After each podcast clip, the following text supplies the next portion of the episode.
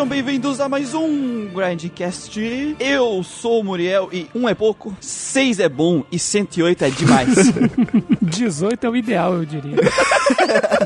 é o suficiente, né? Eu acho que do 6 pro 108 tem uma pequena gama, assim. É. Um, um aumento desnecessário aí de personagens. Fala galera, aqui é o Guido e a única contribuição que o Neck Lord trouxe para Suicoden 2 foi sua música de batalha, que é muito da hora. E só, aí ele podia ser o Joãozinho Pedreiro no lugar dele que eu não ia me importar. E piadas cringe também, né? ele voltou no 2 pra apanhar. Ele voltou no 2 pra ser fanservice. Ninguém queria fanservice do Necrolord. Ele voltou só pra me tirar da, da, da história principal, duas vezes. só pra incomodar. E aí, pessoal, aqui é o Lucas. E o Luca Blight é dos meus, que ele gosta de aldeão queimado. Caralho, velho. Vocês acham que o Luca Bleach morreu? Então, ele está aqui hoje, gravando o podcast. Está aqui. Ele se disfarçou de RPGero, está fazendo lives e usando a sua raiva nas lives. Matando cada camponês que passa pelo seu caminho, coelho e porco. Olá pessoal, eu sou o Christian e caso vocês não saibam, o meme é real, acontece o sofrimento e eu perco o save. Com base nesse sofrimento, eu tava tomando banho e me inspirei. Então eu tenho uma prosa a trazer pra vocês e espero que vocês escutem e não me interrompam, porque o Muriel vai ter que editar isso depois de um jeito bem bonito, tá bom? Musiquinha de pra, pra, pra toca a lira. Essa historinha cheia de prosa, narrativa bandida, sabe que é penosa. Com o tático desse jeito faz o que quer de mim. Acabei de vencer o chefão. Eu fico sem saber o que fazer. Quero avançar, você não quer, não quer. Então me ajude a segurar. Essa barra quer perder o save. Então me ajude a segurar. Essa barra quer perder o save. Yeah. Didi, didi, didi, Tarana. Fica aí minha homenagem, perdi o save, lutei quatro vezes com o Lucas, Luca Blight, tá? É o que aconteceu comigo. Toda vez a mesma história, né? Toda vez que vai jogar um jogo de Play 1. Incrível isso, cara. Ou Final Fantasy VI tu jogou do SNES, eu não lembro. Né? Jogou do SNES. Eu acho que você tem que começar a fazer o teste. Quando você começar a jogar um jogo, você dá o primeiro save e já desliga tudo. Desliga tudo. Desliga o disjuntor da casa, liga de novo e vê se o save tá lá. Eu acho que em todos os presentes aqui, eu fui o que mais matei o Luca Blight. sim. De verdade. Eu acho que sim também. Quem quiser a versão completa da música, peçam por e-mail, que depois vai estar disponível no Spotify, dependendo dos pedidos. Grandes sucessos do Grindcast. Beijo pros meus fãs. E hoje viemos falar dele. Mais um dos jogos que fica aí no grande pedestal do PlayStation 1, com reviewers que falam besteiras. Reviewers dizem que é o Game of Thrones do JRPG. Nossa, mas aí. e mandar, tinha uns reviews muito boa. Tipo, ah, esse jogo não é um jogo de fantasia. E o primeiro inimigo era um coelho com machado. reviewers famosos por dizer que a proposta desse jogo é muito diferenciada. Primeiro, porque você não enfrenta um deus e nem nenhum tipo de vilão com cabelo espetado. E aí tu tem tipo um coelho de topete e um machado na mão na primeira área do jogo. E você tem um unicórnio e um esquilo. na pare. Ô, ô Christian, e o cara que falou que não, porque o Luca Blight ele não é um psicopata, não é nada disso. É só uma visão, é só uma visão diferente da guerra. Ele só é um louco. Não, pelo amor de Deus, ele é louco da cabeça. Os vilões desse jogo, eles são diferenciados, porque eles não são loucos e maus, porque sim, eles são. a visão deles é política e é tudo muito bem construído politicamente. E esse jogo ele não tem. É, trata sobre guerra, ele é diferente porque ninguém. Esse jogo fala de guerra. Não tem problema não. O Lucas só gosta de tomar banho de sangue. Só isso. Como se nenhum outro jogo falasse de guerra desse, do TurboGrafx, sabe? Sei lá. sei lá, do, do NES. Vamos falar desse jogo sobre guerra, traição, shonen de batalha, piadas sobre ir atrás do arbusto com cara e pão de batata e, e porco. Piadas em momentos sérios. Vamos falar de Suicoden 2, mas antes de entrar no podcast, vai aqui a nossa fita do padrinho.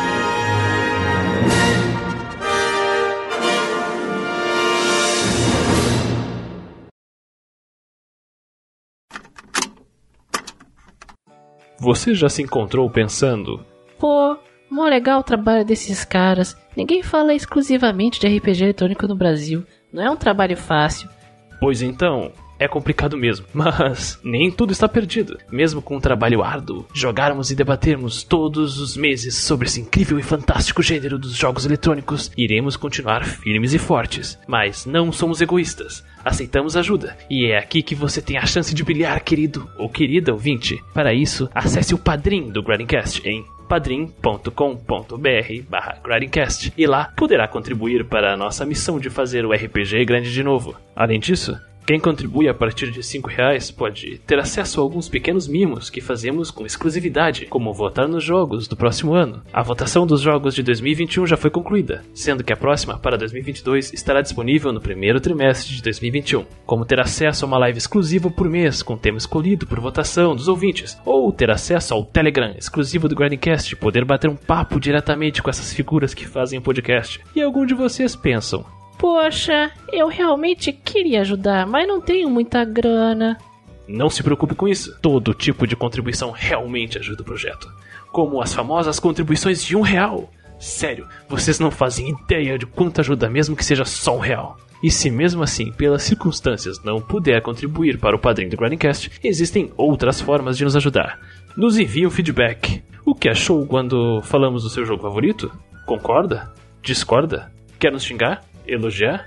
Estamos muito interessados em saber. Para isso é bem simples. Você pode mandar um e-mail para contatogeekquest@gmail.com ou nos escrever uma mensagem em geekquest.org/contato. Nos encontre também nas redes sociais, como na nossa página do Facebook, GeekQuest, nosso grupo oficial do Facebook, RPGeiros do Grindcast. Nos encontra também no Instagram, no Twitter, no Alvanista e Pyre como Grindcast. Fazemos também lives no twitch.tv barra Grindcast. E não esqueça de entrar e tornar-se um RPGeiro do nosso grupo oficial do Discord. Link na descrição aqui do podcast. Nós todos estamos lutando para que o RPG eletrônico volte a ser grande de novo. Compartilhe o podcast com seus amigos. Venha fazer parte disso você também.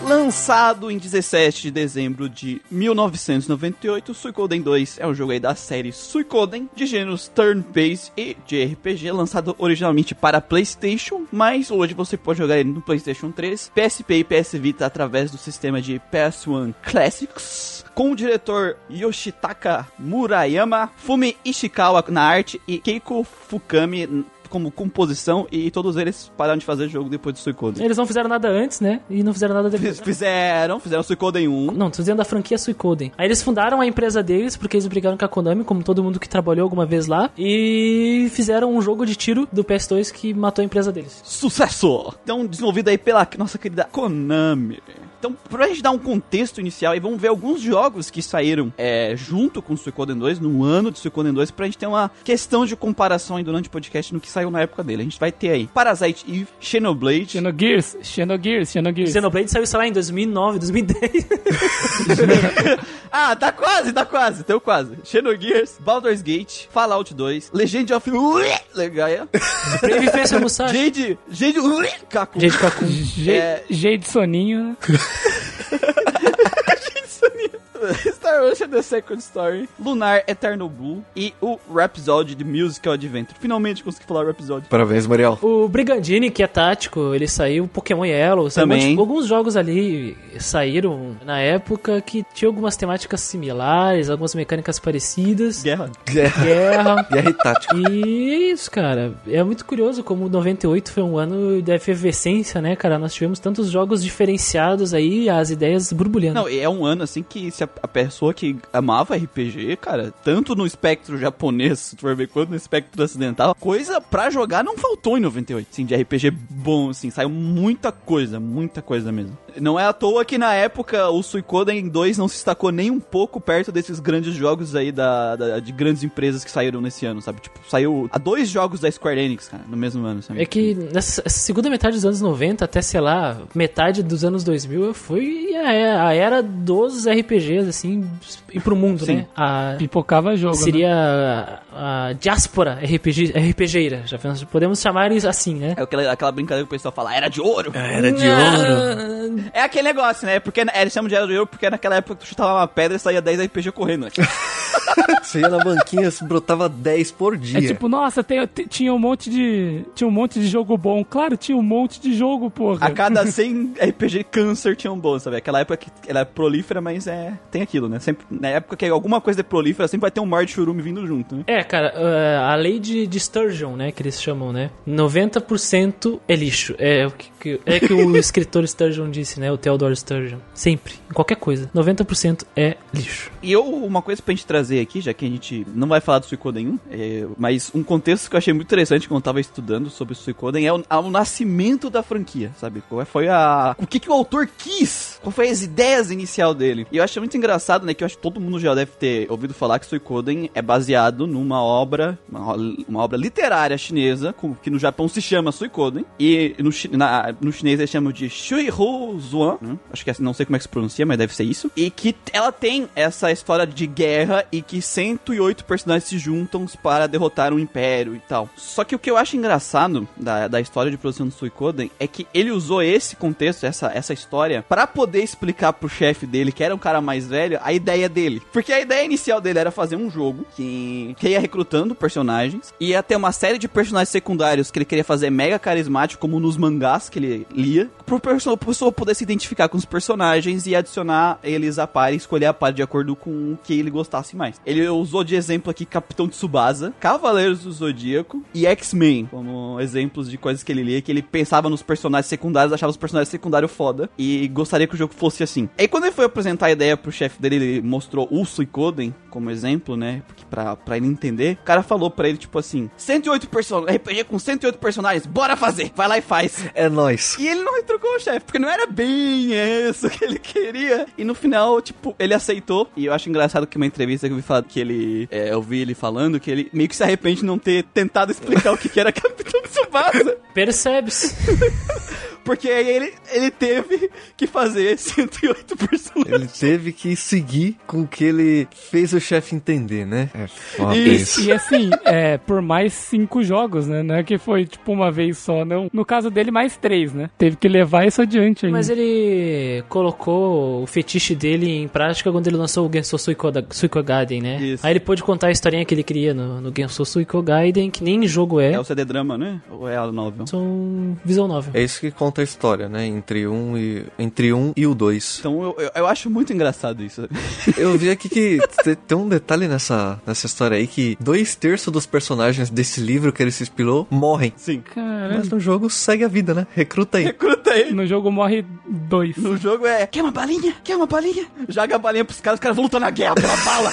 Eles fazem um caminho até o castelo de pão, assim, pros mortos de fome e até o castelo e entrar lá pra guerra. No final tem uma, uma armadilha, sabe, levantada. assim. É, é é muito curioso, né? A, a iniciativa dele, a, a ideia dele era trazer personagens secundários memoráveis e curiosos. E ele não conseguiu nem isso, né? Isso é um problema. Então, Sim. imagina a frustração dele em cima disso, por isso que ele não continuou na Konami, assim, sabe? Não deram espaço pra ele. E ainda mais que de- devem ter dado tro- troco de pão pra ele fazer esses jogos, assim. Eu- Eu imagino a dificuldade que seja, sabe? Porque a gente pega jogos aí que tem seis personagens e o cara não consegue desenvolver seis personagens. Imagina 108. Ah, mas só porque uns são incompetentes, a gente não pode passar a mão pra incompetência desse também. Não, não, não é questão de incompetência. Assim, eu imagino a dificuldade que seja de, de criar background pra todo mundo e colocar dentro de um jogo, sabe? E, e sabe o que que é foda? Que nem o que a gente falou, cara. A equipe de Suicoden, até a. Eu vi tanto da parte da compositora falando quanto ele, sabe? É. a- porque o Suicoden 1 foi uma equipe pequena, o Suicoden 1 é um jogo mais simplista, menor que o Suicoden 2, assim. E aí, tipo, beleza, o jogo fez sucesso suficiente pra continuar. Eles deram mais budget, queriam um jogo maior, mas, é tipo assim, eles queriam um jogo maior que o Suicoden 1, pediram pra ele, mas não aumentaram o budget deles, ou a equipe. Então, praticamente, ah, toda a composição, por exemplo, do Suicoden 2, que são 106 músicas, ficou 90% pra mulher fazer. E ele, que era o diretor, ele tinha que escrever todos os diálogos do jogo. Ele escreveu todas as linhas de diálogo diálogo do jogo, inclusive dos NPC, foi o diretor que escreveu. Nossa. E aí, tipo assim, o jogo, ele. Ah, vocês, vocês perceberam, né? De acordo com o momento do jogo, a fala dos NPC muda, sabe? Então ele teve que ir no escritório madrugar, porque não tinha ninguém nem pra escrever. Tipo, num- normalmente numa, num- num- numa produção normal, tu tem pessoas secundárias pra escrever essas coisas. É, você tem frentes de trabalho diferentes. E, e o cara teve que escrever isso. E eu, eu achei muito engraçado ele falando. Não, não é engraçado, mas tipo, ele falando que ele, fazendo o Suicoden 2, é, ele passava noites em claro escrevendo os personagens. Ele dizia que tentava se colocar no lugar daquele NPC ou daquele personagem. E o cara começou a alucinar e ouvir vozes no, no meio da Caralho. noite. assim. Pirou. Pirou, pirou, assim, total. Tu vê as fotos dele da produção. Antes da produção, ele tinha, tipo, ele engordou pra caralho e ele, o cabelo dele, porque se vê esses caras que produzem o jogo no, no, no começo da produção, a primeira foto é aquele cabelinho, né? Passado pra trás. No meio da, da gravação, já tava super saiyajin, já tava um negócio lá pra cima e careca já. E o foda dele ter que fazer isso é que ele peca na parte que ele ficou de fazer de, de diretor, sabe? Ou de outras coisas que ele poderia estar focando todo, toda a atenção dele e ele tendo que fazer isso aí, esse extra aí, sabe? Então é, acaba que gera, gera problemas, né? Na, na parte que, que era específica dele. A qualidade do produto fica comprometida, né? Demais, demais. Porque ele não pode dar foco no que ele precisava dar foco, né? Deixar o diretor escrevendo diálogo de NPC de cidade é foda, velho. sabe? Às vezes o cara podia ter arrumado alguma coisa, coisa que passou, sabe? Coisa que, que, ele- que não. que podia ter sido revisada, não foi, né? Só foi direto. Até mesmo no, no ponto de personagem, né? Ele poderia estar dando o toque por fora e talvez alguns saiam mais interessantes do que outros, sabe? Porque aqui, ne- nesse ponto de personagens mesmo, nós temos, sei lá, um terço de personagens que tem alguma atividade ou alguma inteligência, digamos assim. Inte- Eu, eu acho que inteligência é ser bonzinho demais. Eu, eu acho que a inteligência ficou com o Shu e com o Ridley só. Aquela meme de filme de super-herói. Se tem um vilão, ele vale igual um vilão. Se tem dois vilões, cada um vale como meio vilão. Sabe? Isso vai, tem 108 personagens, cada personagem vale como. Vai diluindo, né? Vai diluindo a- o nível do, do, do- da inteligência dos personagens. E o mais cursed ainda é o pessoal da tradução. Depois a gente vai ver lá na, quando a gente vai falando da história que a tradução desse jogo ela é bem cursed. Ela teve problemas também, né? Passou por. Muitos, mas cara, assim, o processo de tradução, assim, naquela época, eu sinto pena dos caras que trabalhavam. É, a, a Konami mandou pros caras, tipo assim, o que eles, o material de tradução deles era em código do jogo. E nesse código que eles receberam não tinha é, o contexto da cena, qual era o personagem que tava falando. Eles não sabiam se era NPC aleatório, se era o personagem X. Eles tiveram que jogar, enquanto jogavam o jogo, horas e horas jogando o jogo e tentando descobrir, olha, essa fala, onde é que tá lá no código, procurava a fala do código. Além de todas as limitações de tamanho do, da, ali do, do balão que eles têm e tudo mais, eles tiveram um mínimo de suporte da Konami pra fazer uma tradução decente do jogo, sabe? Então, é um processo muito cursed de, de tradução pra... A tradução ficou cursed. Ficou... Sim, e, e que reflete no trabalho final, sabe? Você vê que tem diálogo ali que você fala, meu, o esse cara tá falando do nada? É um negócio que não tem muita coerência na conversa, sabe? Parece que cada um tá falando uma coisa. Fala, os caras conversam de maluco aqui. Como dizemos lá no Discord do Grandcast lá, cursado. Cursado isso. Eu vou curse. Cara, talvez se a gente tivesse uma tradução melhor, a gente poderia ter aproveitado mais certos personagens, sei lá. Porque cara, os caras não tinham contexto, eles não sabiam, eles não peg- eles não estavam traduzindo olhando, igual quando o, o de próprio diretor, quando ele falava o que ele fazia, ele olhava o personagem e colocava, ah, esse personagem é assim, deixa eu me colocar no lugar dele. O pessoal da tradução não podia fazer isso, porque eles não sabiam nem que personagem que tava falando, e nem qual contexto o personagem tava falando, sabe? Ainda bem que nessa época não era comum uma dublagem, né? Se não, bicho. Nossa. Nossa, se a Nanami tivesse voz, eu ia chorar. Não quero nem imaginar isso, vou tomar minha aguinha O aqui. remake, remake falando com voz. Com aquela, aquelas dubladoras japonesas com a voz fina, sabe? aquela, aquela voz aguda que, que dá uma agulhada no cérebro, assim, pau! Né, né, né, né. Procurem aí a voz da Compa do, do Neptune, vai ser essa voz. Voz cursada. É, é terrível. Eu gosto da Nanami, Lucas, eu só tô desdoando. Não, eu gosto também. Os caras podem reclamar o quanto quer que não gosta dela, mas ela é uma boa personagem dentro do jogo.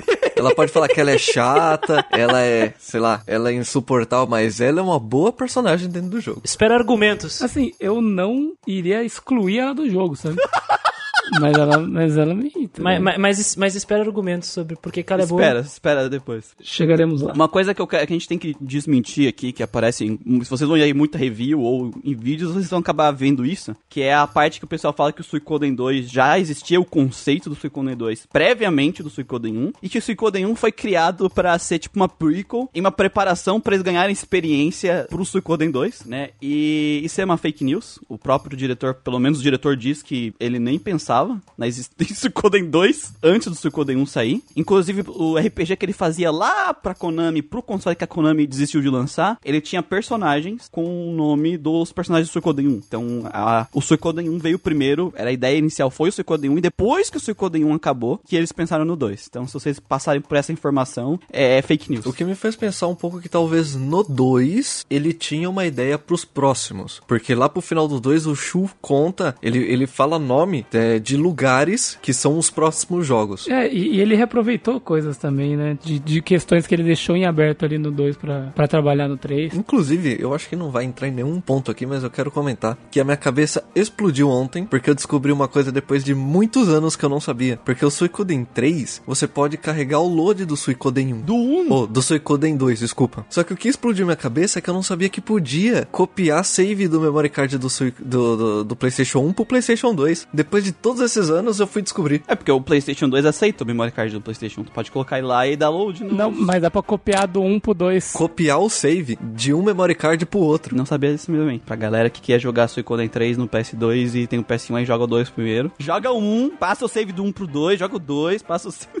Do 2 pro 3, é isso aí. Ele vai reaproveitar alguns personagens, talvez. o level, provavelmente, que nem acontece no 2. E aí vai aquela pergunta que eu acho que todo mundo se faz quando para pra pegar ou jogar o Suicoden 2, que é, preciso jogar o Suicoden 1 pra jogar o Suicoden 2? Sabe? Tipo, é obrigatório jogar o Suicoden 1? Não. Não, não é obrigatório. A história, a gente vai entrar daqui a pouco na história. A história do Suicoden 2 é focada nos personagens originais. Na verdade, a história é, é a história dos personagens do Suicoden 2. Isso. A- a- o foco da história é aqueles dois personagens que a gente vai ver no começo do, do jogo. E os outros personagens que estão no Suicoden 1, do Suicoden 1 que vieram pro 2, eles são referências, alguns até participam mais ativamente da narrativa, É. mas não, não faz diferença. A única coisa que tu vai ganhar é, jogando o primeiro é um- algum contexto daqueles personagens, tu já vai conhecer eles. E algum dos arcos de alguns personagens que tu recruta aqui que fecha ah, na hora do recrutamento, vem lá do Suicoden 2. Mas no próprio Suicoden. Não, Suicoden não, desculpa. Mas o próprio Suicoden 2 já te dá um contexto pra te entender o fechamento do arco deles, sabe? Não é obrigatório E também. vai ter alguns easter eggs só, assim, sabe? De coisa que você olha e fala, nossa, que legal isso aqui em relação a não sei o que, mas tipo, que não muda nada, assim, é só mesmo a espada do Flick que chama Odessa, por Sim. exemplo, a música de batalha do, do Suicoden, como, como o Christian lembrou e tal. A, a espada do Victor, né? Que matadora de vampiros. Sim, mas isso, mas isso eles contextualizam, né? No caso, a Odessa, a Odessa não, não tem nada. Mas por que, que os dois brigam, né? Porque os dois têm uma treta, né? A sacada, a sacada é assim, ó. Os personagens que, apa que aparecem no Suicoden 1 e aparecem no 2 com mais espaço screen time, né? Espaço em tela, eles têm tempo pra ser desenvolvido, tá? Eles têm tempo deles, o tempo deles tá lá. Curto. Mas tem, Mas tem. tem. tem tempo, tem tempo.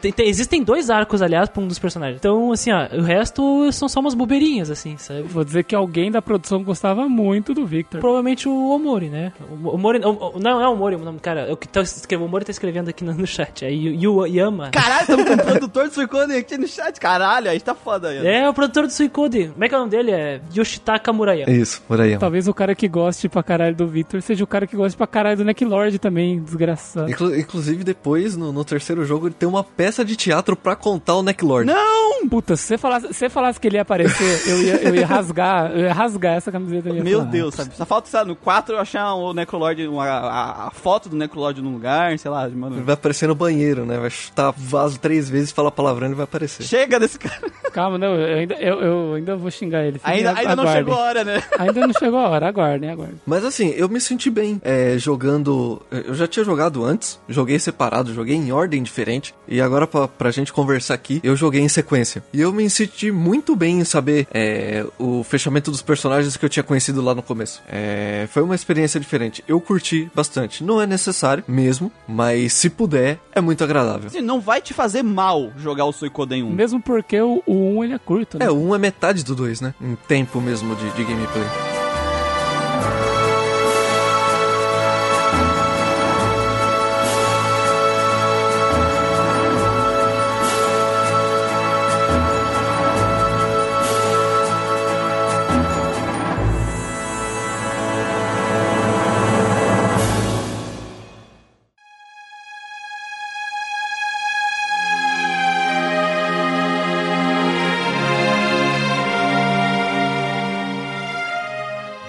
Contextualização do enredo aqui do Suicoden 2. O Suicoden 2 ele acontece alguns anos depois do Suicoden original, inclusive ele acontece no mesmo continente. E ele tem, assim, uh, como foco principal, dois reinos, na verdade um reino, que é uh, Highland, e os, os Estados Unidos de Jolson. As cidades-estado. Cidades e estados de Johnson, né?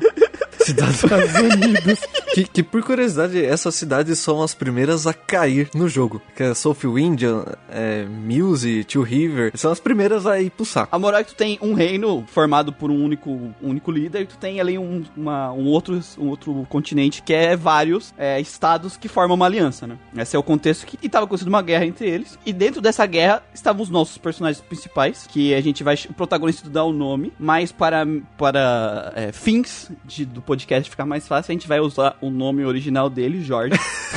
Achei que era James. Ah, não, um é George e o outro é James, então. Ryo. Ryo. E John, que tem, parece nome de que eu daria pra um personagem. Eu chamo de Joey. É Joey. Joey. Eu chamava de Joe. Joe, vem cá, Joe. Não, tem, tem um W e um Y. Joe. Joe, não esfaqueia essa pessoa, Joe. Joey, não, não, não, não, não seja, não seja, um- enfim, o spoiler. Não seja malzinho, Joe. Eu acho meio estranho quando eles te dão um jogo que o, personagem tem um nome padrão, só que não vem escrito o nome padrão. Deve ter vindo no, no manual, sei lá. Não, ve- nomearam ele depois que saiu o jogo. Veio na, na Visual Novel. Na visual novel, ah, tá. Porque tem que dar um nome pra ele, né? Vai ficar um espaço em branco lá. né? Mas no 1 eles já, eles já fizeram isso. Eles podiam ter consertado na porra do, do próximo jogo. Né?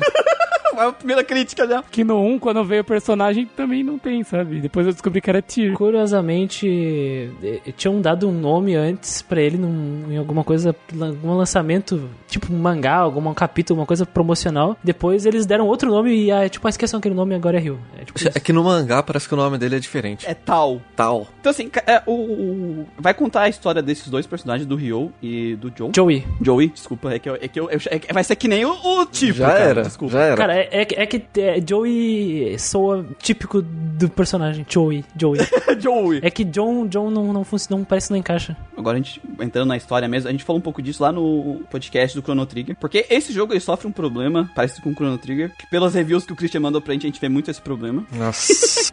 que as pessoas espalham coisas das da narrativa, ou dão um conceito da narrativa para as pessoas, assim, que não é realmente o conceito da narrativa do Suicoden, da mesmo jeito que a gente viu lá no Chrono Trigger. E a gente tem que trazer aqui a real do Suicoden. O Suicoden 2, ele tem guerra? Não é o Game of Thrones do JRPG, só pra deixar claro. Não é. Não é, não é. Inclusive eu vi detonado com informação errada.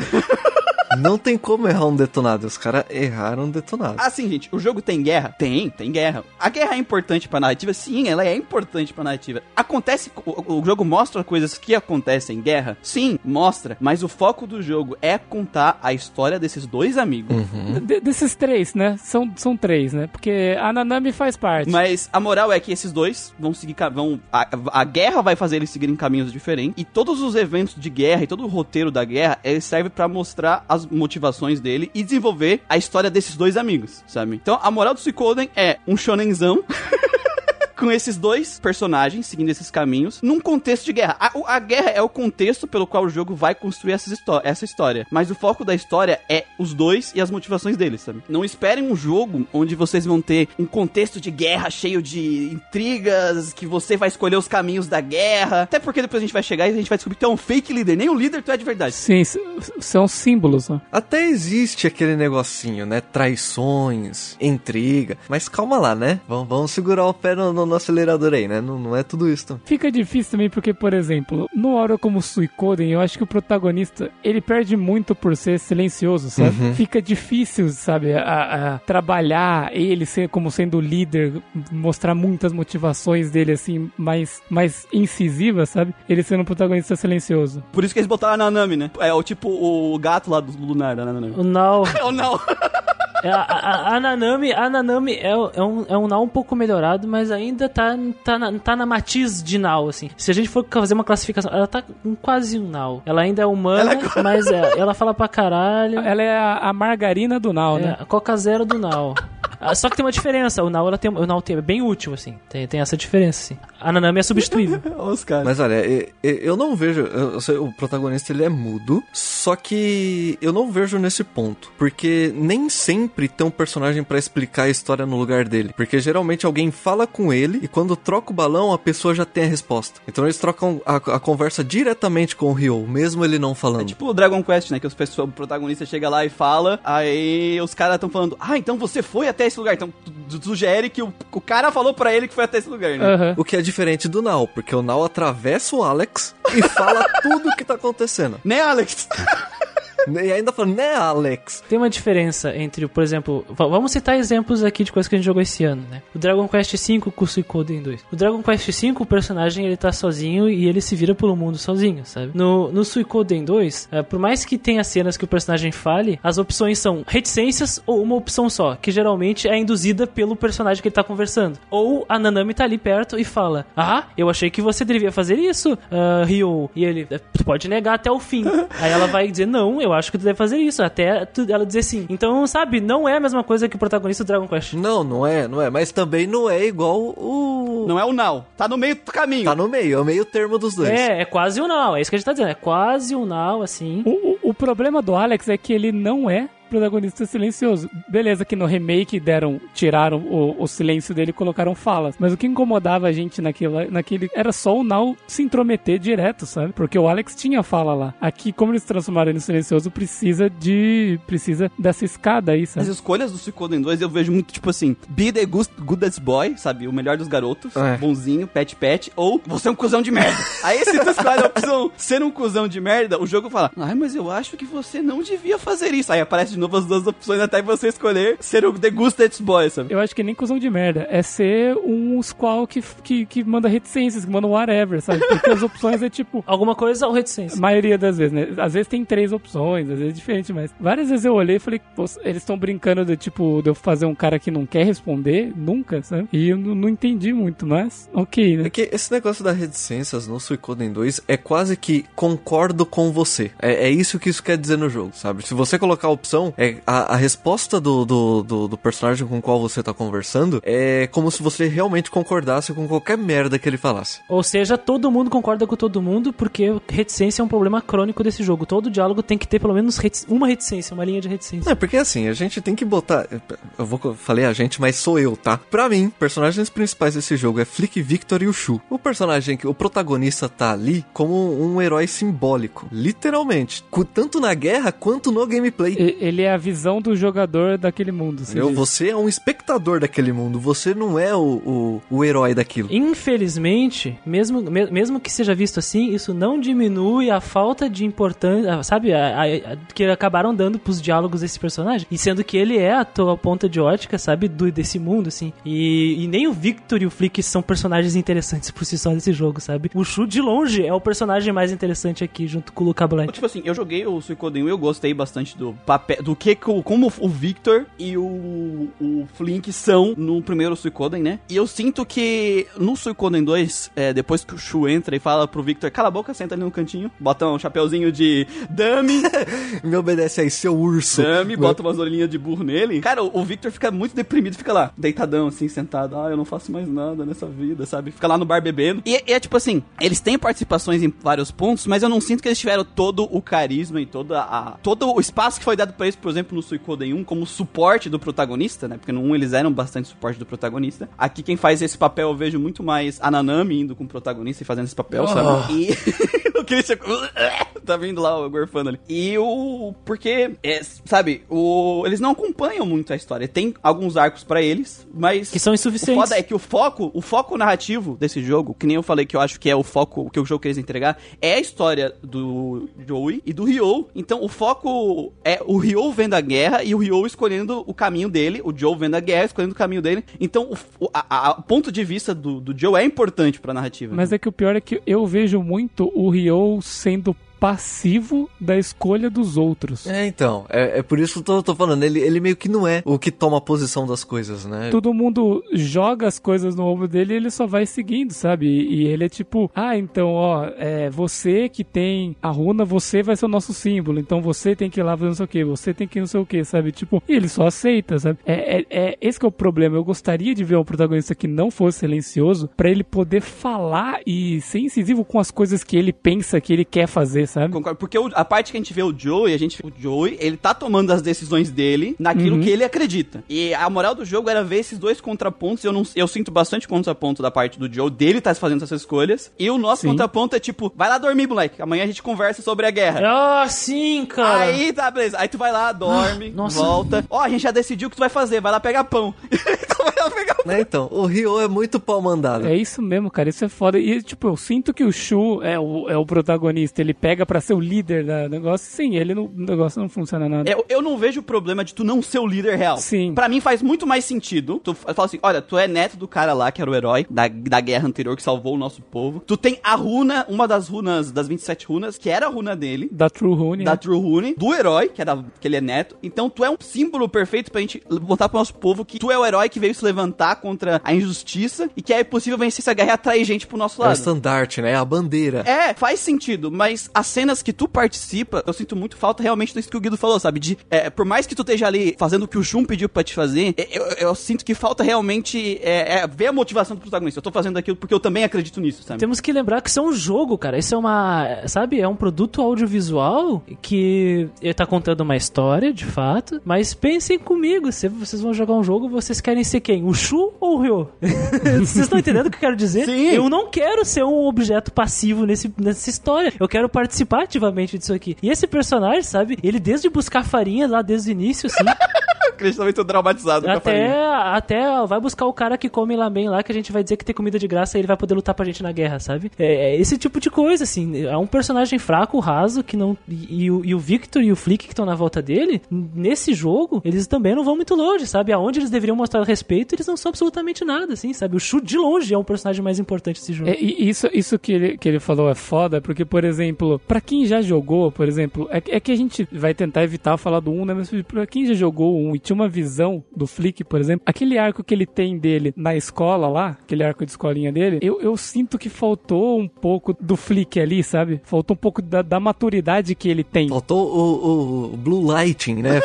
é isso! É Blue Lightning, Blue, Blue Thunder, não lembro qual é que era o, o apelido dele, mas tipo, cara, ali assim, ele mostrou que ele foi de um jeito que assim, Virou uma, uma história, um mangá clichê de romance. Pra quem já conhece ele, ficou meio, porra, ô Flick, cadê o, cadê o pulso firme aí? E pra quem não conhece, ele ficou meio meh, sabe? Porque, tipo, no, no primeiro jogo, ele é o cara que desconfia de todo mundo e não confia em ninguém e, sabe... Ele não confia em ti, ele não confia no protagonista. Não vou fazer o que você tá mandando porque eu não conheço você. Ele é assim no primeiro jogo. Ele, ele é- quando tu foi colocado como líder no primeiro jogo e ele, é- ele era o vice-líder antigo. Aham. Ele fala: Não confio nesse cara. Esse cara aí é filho do, do general do exército inimigo. Eu não confio nesse cara. Ele tem que, tu tem que provar teu valor pra mim, porque senão eu não vou confiar em ti. Ele é a força opositora a ti, sabe? No, no primeiro jogo. E aqui ele é que nem tu é, outro pau mandado do show.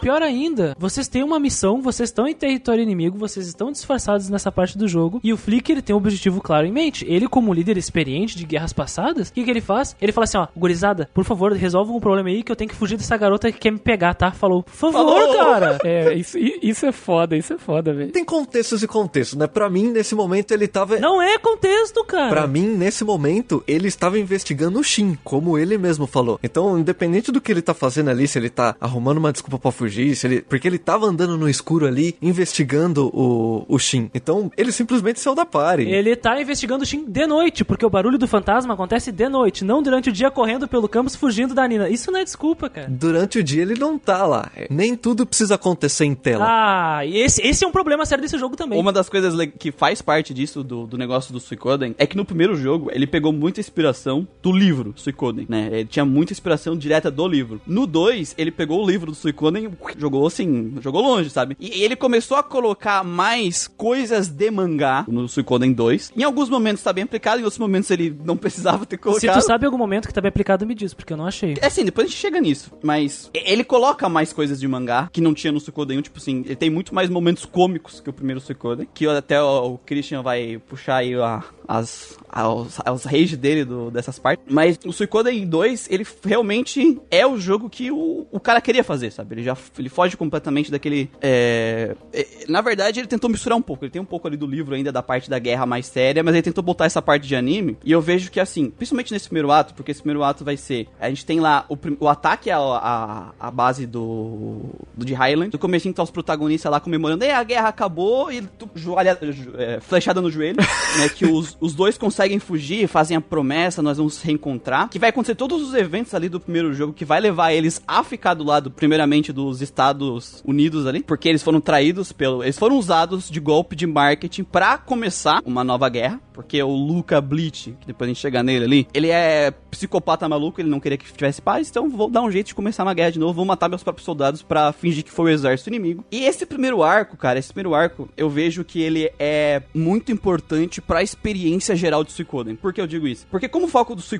É que é a história desses dois personagens, a Nanami junto e a menina, a Piru, Piru, como é que era o nome dela mesmo? Piru... Pílica. Mas por mim eu chamo ela de peruca até o final do podcast, não tem problema. Peruca, beleza. Ah, E a peruca é mais fácil pra mim mesmo, sabe? Todos os eventos que acontecem pra desenvolver as motivações do John, as motivações tuas pra ficar do outro lado e, e a guerra acontecer daquele jeito, é, esse primeiro ato ele serve pra ter a ideia, né? Colocar o jogador emotivamente para esses personagens. Se importar com a Nanami, se importar com a peruca, se importar com o John. Essa é o objetivo do primeiro ato, pra mim pelo menos, porque ele precisa pra história funcionar que o, que o jogador se importe com esses personagens. Então esse primeiro ato ele é recheado de momentos trágicos e momentos cômicos. Ele tem, tipo assim, sei lá, uma hora é, tá alguém pegando fogo, morrendo, e a outra hora alguém tá dando uma, sei lá, uma paulada de Didi na cabeça do outro, sabe? Pá, pá, pá, bate três vezes. Tem muito as duas coisas, e eu vejo, por exemplo, que, que na verdade, esse negócio de misturar tragédia e comédia, ela, ela, gera, ela gera um contraste muito grande, e é perigoso, é um, é um clima bom se saber usar, mas ela é perigosa. E eu vejo, vendo as reviews, as coisas que muitas pessoas, a parte de comédia, eu acho que isso vale pro Christian, tirou elas muito do jogo. É, e vários dos momentos que o Christian falou que, tipo, ah, esse momento aqui eu achei muito cringe. Na minha experiência quando eu tava jogando, eu tava só rindo, sabe? Sei lá, eu não, não pensei muito nisso, sabe? Só entrou o momento e eu ri. E eu vi que o Christian, ele ficou muito... Ofendido. Não, não ofendido. Eu senti vergonha do jogo. Vergonha, é, por- mas tipo assim, eu entendi os momentos, quando, porque depois, eu- na- no começo eu não tava entendendo, aí o Christian conversou comigo e eu comecei a entender o porquê que ele não gostava desses momentos, mas, sei lá, quando eu tava jogando, esses momentos fizeram eu rir, sabe, me divertiram, não que o Christian esteja, depois o Christian pode falar aí da, da experiência dele, mas não que eu acho que, que, que os motivos que o Christian falou que ele não gostou desses momentos esteja errado, mas quando eu tava jogando, eu não senti esse peso negativo, sabe, na verdade, eles me ajudaram a colocar dentro do jogo e a gostar desses personagens, porque quando eu saí desse primeiro ato, eu tava muito dentro desse sentimento de querer ajudar o Joe, de querer ajudar a Nanami, a peruca, a restabelecer esses laços que eles tinham, sabe? Eu saí assim do primeiro ato e todos os problemas que tem o segundo ato lá da guerra, que ele tem um monte de probleminha, eles acabaram não pesando tanto pra minha experiência, sabe? E eu sinto que as pessoas que não conseguiram sair com esse sentimento do primeiro ato, aqueles problemas que são reais, vão, pe- vão pesar muito mais porque eles não tiveram essa, esse sentimento que eu acabei tendo, sabe? E eu acho que é um problema. Eu acho que esse primeiro ato do jogo ele acaba sendo um definidor da. Muito, muito um definidor da experiência do jogo, sabe? Pelo menos essa é a minha percepção da história, sabe? Bom, assim, eu queria saber o que, que ia acontecer com eles, sabe? Eu fui meio que fisgado no sentido do tipo, é, eu vi que eles só se fuderam, né, digamos assim, e que eles eram obrigados a, a, a se refugiar e a participar da guerra, e assim, eu tava afim, eu fui pego assim, eu queria ver o que, que ia, acontecer, sabe? Só que alguns laços é, eu, eu fui mais pego, outros não. Por exemplo, a, a Nanami é uma personagem que me irrita tal, e, e- e isso é verdade, não é uma personagem que eu, que eu gostava tanto assim, mas beleza, eu, quero, eu queria ver o que, que ia acontecer e o que, que aquilo ia virar do começo do jogo, sabe? As coisas que irritou o Christian no começo, que, que eu lembro que, que ele comentou, eu não tava ligando tanto pra elas porque eu tava querendo ver o que, que o jogo ainda tinha pra me apresentar. Porque eu tava no começo, o jogo tá me apresentando coisas. Deixa ele, vou deixar o jogo me apresentando. Conforme for passando, eu quero ver o que vai acontecer com os personagens, porque eu achei que ia ter uma, uma grande coisa, um grande desenvolvimento ali é, entre a relação deles. O que se provou no caso do Joey e não se provou no caso da Nanami, sabe? Então,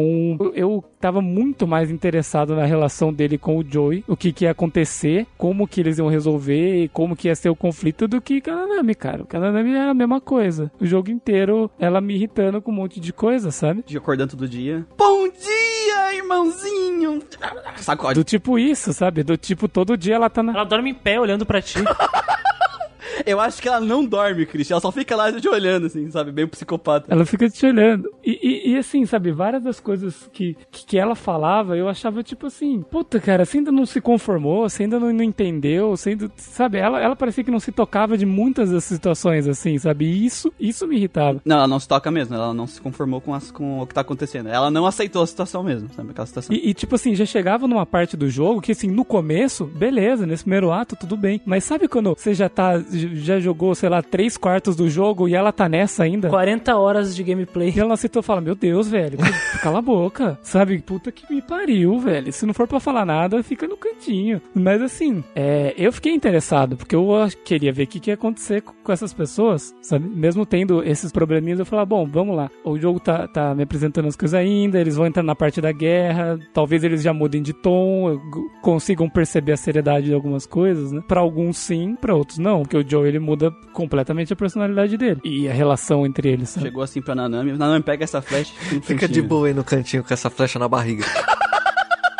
Ah, Foi não! tipo assim, é aquela coisa, né? Eu queria só que ela. Eu não, eu não desejava mal, mas assim, se ela pegar uma doença e ficar de cama aí pro resto do jogo, não, não seria nada mal. Voltar no final só, voltando crédito só. Tô bem, tô Mas bem. assim, pro, pra mim, esse, esse primeiro arco, ele, ele realmente é importante. Ele dá o contexto de tudo que tá acontecendo ali e a divisão ali de- em- dos personagens. Eu gosto muito mais do desenvolvimento do Joey do que a parte que nós jogamos. O desenvolvimento de Highland, né, do, do, do Luca, do, do Joey, eu acho muito mais atrativo do que o que eu estou jogando, né, do, do que o meu lado. Talvez porque eu veja essa mudança. É, é porque assim, eu vejo que o jogo acontece muita coisa ao mesmo tempo. Desculpa, ele acontece muita coisa em sequência, sabe? Só que ele te quebra as pernas com esse negócio de você não ter atitude no jogo. É alguém mandando você dormir pra alguma coisa acontecer. Pra poder ter uma cena em Highland, né? Talvez não só em Highland, mas a- às vezes quando. Aí quando troca em Highland, alguma coisa muito da hora aconteceu. O, o, o Joey sendo o cara de palco Luca lá naquela cena que a gente vai comentar mais pra frente. KKK, quero comer sua irmã. Cora- Hashtag aqui tem coragem. Aqui tem coragem. O Joey fazendo a, o, o- primeiro passo dele pra entrar em Highland, ele se tornando um general, mesmo que isso não tá em cena dele ser condecorado, essas coisas, ele vai tendo passos. Então ele tem um, um desenvolvimento lá dentro do jogo, diferente do nosso protagonista, que ele só vai lá, recruta o personagem, volta e vai pra uma, uma treta. Então é, tem, tem bastante disso pra mim. É, sobre a Nanami, eu gosto do, do, do alívio cômico que ela traz, isso eu não nego, eu gosto muito de quando a gente encontra ela a primeira vez, ela tá no, no túmulo de- do, do Genkaku. Tem uma música exclusiva pra ela, é muito da hora isso. É quando ela é sequestrada lá pelo, pelo, pelos soldados e a gente vai resgatar ela e na verdade ela tá correndo atrás dos soldados e os soldados estão fugindo dela. Sabe? Isso pra mim é muito legal. Eu gosto muito disso nela. No final eu não gostei dela pelo que ela fez no final do jogo. Cusona pra caralho. Cusona pra caralho. Não gostei realmente, assim, tipo, falar, mano, escrota. Mas eu entendo que ela não, não queira aceitar também tudo que tá acontecendo, mesmo que seja lá no final do jogo. Porque ela não quer lutar contra o Joey. Tanto que é um dos bad endings. É, ela fala que não quer mais e chama você pra fugir. Se você aceita, você vai embora e é um bad ending do jogo. Né? Você sai do exército, você foge com ela. Então, é, é, é- eu entendo, é uma personagem que ela não quer estar ali. Ela não quer tretar. Ela quer viver plantando batata. É que, é que assim, a, par- a partir do momento que o cara já virou pra ela e falou assim, não vai dar, já fa- faz muito tempo, falou assim, olha, olha, a situação que a gente chegou, olha como a gente tá, olha, olha todo o contexto que tem aqui. Não tem como, Nana, não tem. Ela, ela mesmo assim, ela toda vez que encontra ele, ela fala, não, Joey, volta pra gente, a gente vai viver nós três juntos sozinhos de novo. Meu, não vai dar, velho. Então, é, é- ela não quer, ela quer sair fora. Tanto que o, é, essa ponto que a, a gente fala lá no, no- na, na zona de spoiler spoiler, que eu achei que ela foi bem cuzona, é porque ela não queria mais. Ela realmente falou, não vai dar. E saiu fora mesmo. Sobre, sobre esse jogo, assim, eu fiquei um pouco decepcionado com ele. Eu, eu não vou negar que eu comecei ele com expectativa zero, assim. Porque eu, depois do Lunar, que eu tive uma expectativa com o vilão, eu fiquei um pouco triste com o que ele me entregou. É, então, eu não vou fazer isso com nenhum outro jogo. Decidi pra mim, assim, ah, eu vou começar assim com as expectativas todas baixas. Então, e, e eu pensei também, assim, sabe? Eu peguei. Eu não pego leve com, com alguns jogos, assim, eu, eu, eu jogo ele e eu bato nele, Lunar, Kotor, debato, sabe? Várias coisas assim. E eu acho que não é justo eu não bater nesse aqui também, sabe? Aí vem vem algum batendo no Diablo, sabe? Só um pouquinho no Diablo. É que, é que no caso do no caso do Diablo já tá no podcast. Aí quem quiser eu Isso, é achei, só escuta escutar, lá. gente. tá, tá editado e lançado. né? Então eu não vou, sabe? Aconteceu uma coisa que aconteceu no Lunar que eu bati, por que, que eu não vou bater aqui, sabe? Eu, eu, eu tenho que deixar claro assim que Lunar é um jogo muito superior pra mim que Suikoden 2. Na verdade, Lunar pra mim ganhou pontos. Porque é um jogo que. Depois tu jogou Suikoden, né? Porque Lunar é um jogo que saiu dois anos antes do Suikoden 2. E fez muita coisa muito melhor, sabe? O, problema mais sério que eu vi, assim. E nós temos o podcast Lunar, quem não escutou, escute, por favor. Também. tá os dois podcasts. E com esse meu comentário já complemento o que o Christian do passado disse e agora está a melhor experiência de vocês. O que, o que, que, eu, o que, que eu achei, assim? Eu achei que o diretor, a- com a história do desenvolvimento, quando a gente sabe, a gente, a gente acaba tendo uma visão do que aconteceu com esse cara, né? O problema mais sério do, do Suikoden 2, na minha visão, é claramente é estrutural. É estrutural. Quando se trata de roteiro, é estrutural. É, existiu uma intenção, e a intenção é a forma que esse jogo, que essa narrativa nos apresentada, né? E essa intenção, que no caso, como a franquia Suikoden, né? Ela, ela sempre é uma intenção de seriedade, assim. Ela vai te trazer a guerra. O jogo Suikoden 2, ele te começa com uma introdução séria e uma situação complicada. De tensão política, de insegurança, que a qualquer momento pode algo romper essa paz, que pode ser uma paz ilusória. Que recém começou, né? Tipo, no primeiro dia do jogo era o dia que eles assinaram o tratado de pai, ainda tava todo naquela situação, né? Exatamente. Os acampamentos estavam montados ainda, os jovens estavam ansiosos pra voltar, e eles comentavam que talvez eles nem voltassem. Se tu e mesmo depois que tu sai do acampamento, tu acaba viajando pra uma cidade, as pessoas das cidades estavam ainda muito inseguras. Então, sabe, essa essa apresentação que é clara do diretor assim, é clara, ele queria te mostrar isso, ele queria te trazer isso, não faz sentido com algumas coisas que acontecem na história, assim, do início na apresentação. E eh, eu reclamei da apresentação e eu, eu até redimo, deixo o jogo, redimo o jogo assim daquilo que eu reclamei lá do início, porque tem coisa muito pior. tipo, aquilo lá não era nada, né? Tava, você tava se irritando por pouca coisa, tu falou, nossa, aquela... É, exatamente. Tem- por exemplo, tem uma parte do jogo que tem uma região que não tá ah, diretamente envolvida com a guerra, que tá tendo sua população transformada em monstros, que eles morrem, eles, o- o- as pessoas são. O corpo delas está sendo utilizado como arma, sabe? E não tem, não, tem, não tem salvação. O único jeito de resolver isso é utilizando as tropas daquilo ali, e as tropas da, daquele, daquela região ali seriam fundamentais para poder adicionar os mercenários ao, ao a, a- o povo rescindente, né, que é do exército do protagonista, para tentar vencer o, o Highland, do exército inimigo. Só que não vai dar. Aí, e aí tu tem o chefão ali, e aí um dos generais do teu lado fala assim: "Vamos matá-lo". Ah, não, ele tá morto, né? Sabe? Porque um cara é um vampiro. E aí, tá, deixa pra lá. Sabe? Não funciona, cara. Então o, o tom do Suikoden é terrível. E também o diretor ele não conseguiu equilibrar as coisas, ele não conseguiu. Por mais que a relação do Joe com o Ryo seja um dos focos centrais da, da, da nossa percepção como jogador, porque é são os nossos olhos, o Ryo, eles são muito mal construídos, assim, sabe? Pra tu querer colocar a história do jogo nas costas desses dois. Por exemplo, depois que o Ryo se torna um personagem Chave na guerra, né? chave na guerra, Simbólico ali. o- o- nós temos então todo um uma carga, uma carga de importância em cima dele. Não é só porque ele é simbólico que ele é só um símbolo. Ele, porque ele que vai, tipo, lá, a- a assinar os tratados, ele age como líder. Ele é a face, ele é a face do exército. O Shu, ele é o cara das, que faz, fala tudo que vai acontecer, mas é tu que vai lá fazer as coisas. Isso. Ele, ele tá lá, ele é o marionete lá. Isso, é uma marionete. Então, então tu tem um personagem que é muito importante. E aí tu tem o Joey, que ele também tem uma parte que ele fica ele se torna um papel um personagem chave na guerra. E depois que eles se encontram, tem uma cena que tu, porra, eles vão se, cara, eles vão se encontrar agora. Tu fica, caralho, o que que vai acontecer? Decepcionante demais, velho. Eles se olham, cara. Eles se olham e acontece nada, velho. Nada. Pior ainda, a Nanami é um personagem tão fora do, do contexto dela, que ela vê que tem um exército inimigo ali, ela pega a criança, sei lá, de 4, 5 anos, que é a pelica, a peruca, e sai correndo com ela e se mete no meio do exército porque viu o conhecido ali. O Joey. Ah, Nesse momento não é a Pelica que sai correndo e ela vai atrás pra segurar a Pelica. Ela vai atrás da pelica, é. Falando, Joey, Joey, Joey, aqui, Joey. A Nanami dizendo isso, porque a Pelica não fala, né? Eu não lembro se ela falou, mas eu lembro que a Pelica corre e ela corre atrás da Pelica. É, a Nanami fala, oh meu Deus, é o Joey aqui, Joey. Levanta a mão, ela faz um sinal, assim, mostra uma seta. Olha, olha nós infiltrando aqui.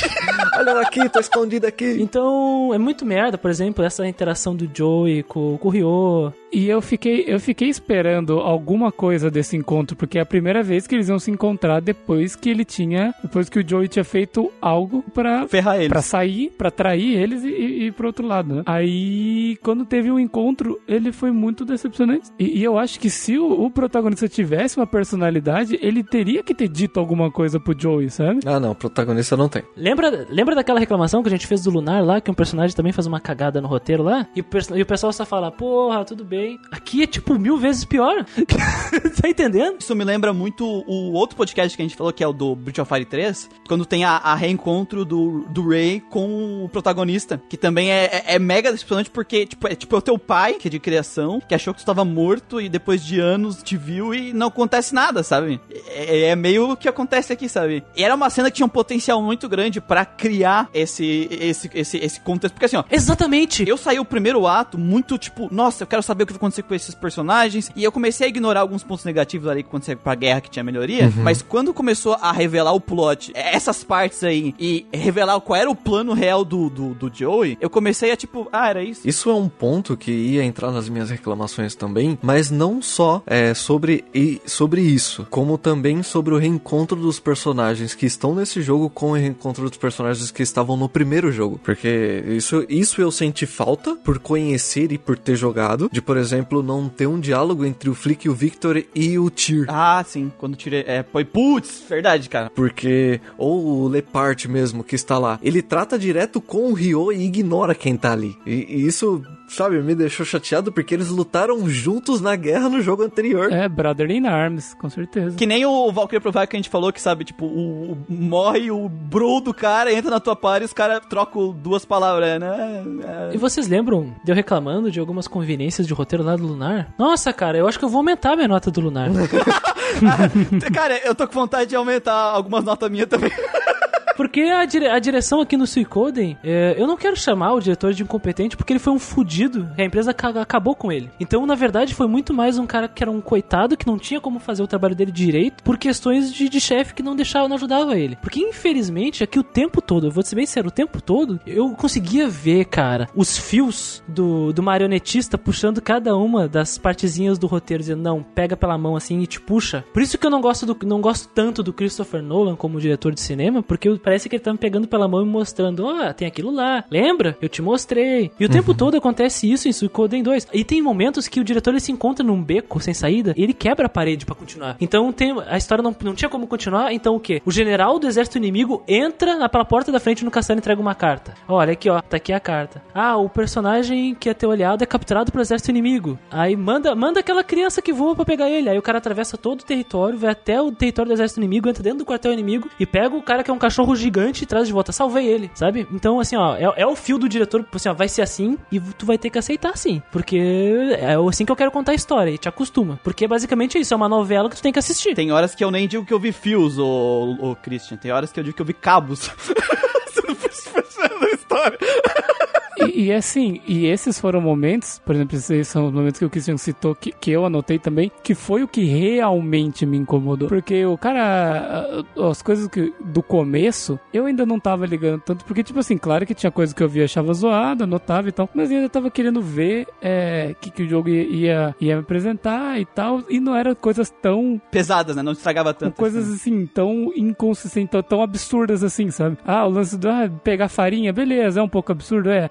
Mas o- esse- É bastante absurdo. Isso, isso aí do, do estrategista do, do exército inimigo entrar pela porta da frente do meu castelo, não ter um, não ter um guarda pra, pra questionar esse cara, não ter um- uma pessoa pra reconhecer ele, ele entregar a carta, ele falar pra mim quem ele é, ele se apresentar, olha, eu sou o Leon Silverberg, estrategista de Highland, e não ter um cara, vai dar uma voz de prisão nesse cara e falar, ó, obrigado, eu não sei o que é sua carta, mas você vai pro meu calabouço, cara. Desculpa, desculpa, desculpa, cara, pelo amor de Deus, é o que você veio fazer aqui. Mano, mano, manda um soldado, velho. Manda um soldado, É, caralho. manda qualquer um, velho. O que, que você veio fazer aqui? Ele é muito passivo contigo. Sim, e a Nanami também, porque ela tava junto. E, e, assim, é bizarro, sabe? Porque eu vi isso aí, eu fiquei puto. Eu fiquei puto, real. Eu falei assim, ah, não, vai se fuder. Aí, lá no final do jogo, lá no final, na última dungeon, esse cara aparece de novo e faz um bagulho lá. Que eu olhei e falei assim, aí, ó, se tivesse capturado esse filho da puta quando ele foi feito. na porra do meu castelo, não tinha acontecido isso, velho. Vai tomar no cu. Eu fiquei muito puto. Eu falei, ah, É, esse negócio do, do, do estrategista, do Leon entrar no, no seu castelo, é um remendo muito porco que foi feito. Tá, chegou as minhas reclamações agora, tá?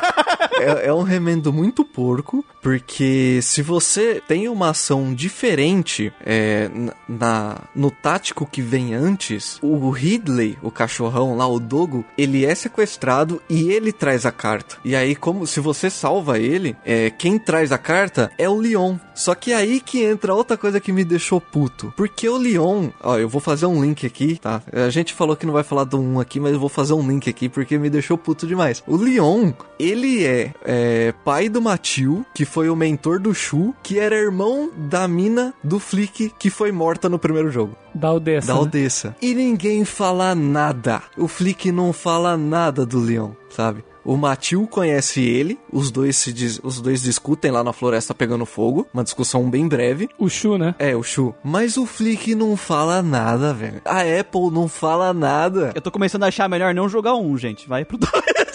Tudo que o Leon fez nesse jogo, na verdade, nossa, cara, não teve. ah, Todas as participações dele foram esquisitas, sabe? Ele chega do nada, chega uma hora que o Luca, o, o Luca Blight vira ele- pro, pro Joe e fala: Nossa, meu, você tá muito espertinho, hein? Onde você aprendeu isso? O Leon chega do nada, sabe? Tipo, ah, vim aqui pra ser estrategista de vocês, então. Tipo, o Joe já tava em contato com ele, beleza. Ele chega. Aí depois ele entrega essa carta. Aí depois tem toda aquela cena na floresta pegando fogo que eu achei que os dois iam morrer e ninguém morre. Os dois ficam vivos. Aí depois no final, na última dungeon, ele vem e faz aquilo lá, sabe? Eu falei, caralho, velho, o que, que esse cara quer, velho? Qu- Qual é que é desse filho da puta? Teve um momento que eu fiquei bugado, eu não sei se eu li errado, se eu entendi errado. Porque você lembra do Kiba. Lembra? Kiba foi pra maionese. Em algum momento fala que o Kiba e o Leon foram mortalmente feridos, não fala? Sim, fala, fala. O Kiba vai pros quiabo, mas o Leon tá de boa. Tá sossegado, anda, não, nem, não põe nem a mão na barriga. Então tá, não foi eu que entendi errado então. Porque quando eles fazem o Kiba levar o exército pro forte do Victor lá, era pra levar uma parte do exército. E o Shu queria tirar o Leon. Que eu nem sei por que que ele foi lá. Exato. Não precisava ser o Leon que comandar aquelas tropas, eu acho. O, o legal é que essa parte, mas outras trouxe outras partes do jogo, que a gente vai acabar falando que gosta ou não, não tem envolvimento nenhum com o Ryo. Sim. Eu acho que essa parte é aquela que dois terços do exército tá pra fora, um terço ficou, só que nesse um terço tá todos os generais e eles mandam o para lá, eles mandam o Leon pra comandar, não sei, não sei. A moral do. porque assim, vai ter umas partes que eu gosto dessa, desse, desse jogo. Porque tem momentos que eu gosto e vai ser momentos que são estragados por algumas coisas que acontecem. Que é, mas é tipo assim, eu gosto de momentos que ele usa conceitos que ele introduz uma hora e depois reusa eles pra momentos de guerra. Por exemplo, lá na cidade que tinha os Cobalt, os mendigo voador e as pessoas lá. Que tem todo um contexto político do racismo que existe lá. E o próprio exército de Highlight usa aquilo pra separar os lados e, e se infiltrar e, vencer- e tentar vencer eles. No final, todo mundo se junta com o poder do protagonista de atrair as pessoas que não faz sentido nenhum porque a gente não fez nada. Quase cuspi água aqui. Eu não culpo ele. Ele tem a habilidade de unir o coração das pessoas. Vamos embora, pai. Sim, filho. Concordo. É, ele tem os olhos que convencem as pessoas. É, ele olhou pros lados e ficou, ai, que olho lindo, eu vou atrás desse cara. Isso é muito anime, desculpa, isso é muito muito mangá. É, isso é muito anime, mano. Isso é, isso é muito anime, é demais. Por general, super, super, sabe, experienciado. né? Isso, não. Mas não é isso que eu queria falar. Eu, eu quero falar da parte que o Shu usa isso, sabe? Ele usa, ele coloca esse mesmo, esse o, que os generais usaram pra tentar derrotar a cidade, pra derrotar os caras lá na frente. Por isso que o Shu é o protagonista. Porque ele finge que os Kobold, que estavam no meio da guerra, saem da guerra porque vocês estão usando gente de escudo, não sei o que, some, aí os, os o pessoal vê, é a oportunidade de atacar eles, entra e os Kobold dão uma volta e flanqueia os caras, sabe? Então, tipo, ele usou o conceito que os caras tinham usado contra eles, sabe? Por causa do racismo.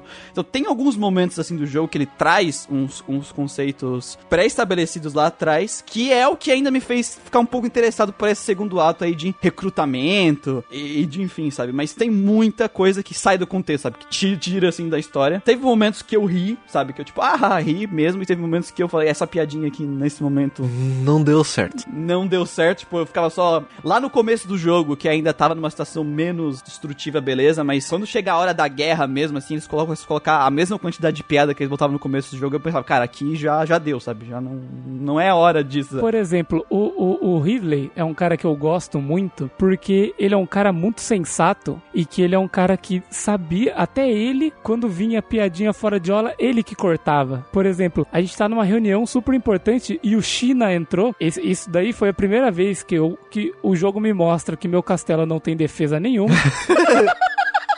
Tá todo mundo de bonito só, né? Foi a primeira vez que mostrou, sabe, que tipo, um maluco de outro lugar entrou aqui, passou por todo mundo, entrou no castelo, andou, entrou na minha sala de, de, de, de estratégia de, de guerra, tá todo mundo discutindo como que vai ser a estratégia de guerra e o cara entra. Cara, podia ser qualquer um de Highland infiltrado ouvindo a conversa, tipo, e levar embora, sabe? E o que, que o povo faz? Vira e olha pra ele. Só. Todo mundo olha pra ele, aí ele chega e fala, começa a cantar a Apple, sabe? Começa a chegar, ah, Apple, agora você tá muito mais mulher e não sei o quê. E a Apple começa a responder e ele vira e fala assim, tipo, oh, peraí, peraí, dá licença, a gente tá tendo uma conversa importante Ô, aqui. pessoal, alguém dá uma flechada nele, fazendo um favor? Tipo, não, mas eu vim aqui, eu vim aqui pra ajudar vocês e não, irmão, vai, vai embora, se pega ele, começa a arrastar, começa a arrastar ele, não, mas eu sou filho de não sei quem, é, é, beleza, então, tá bom, tá bom. Calabouço, calabouço nele.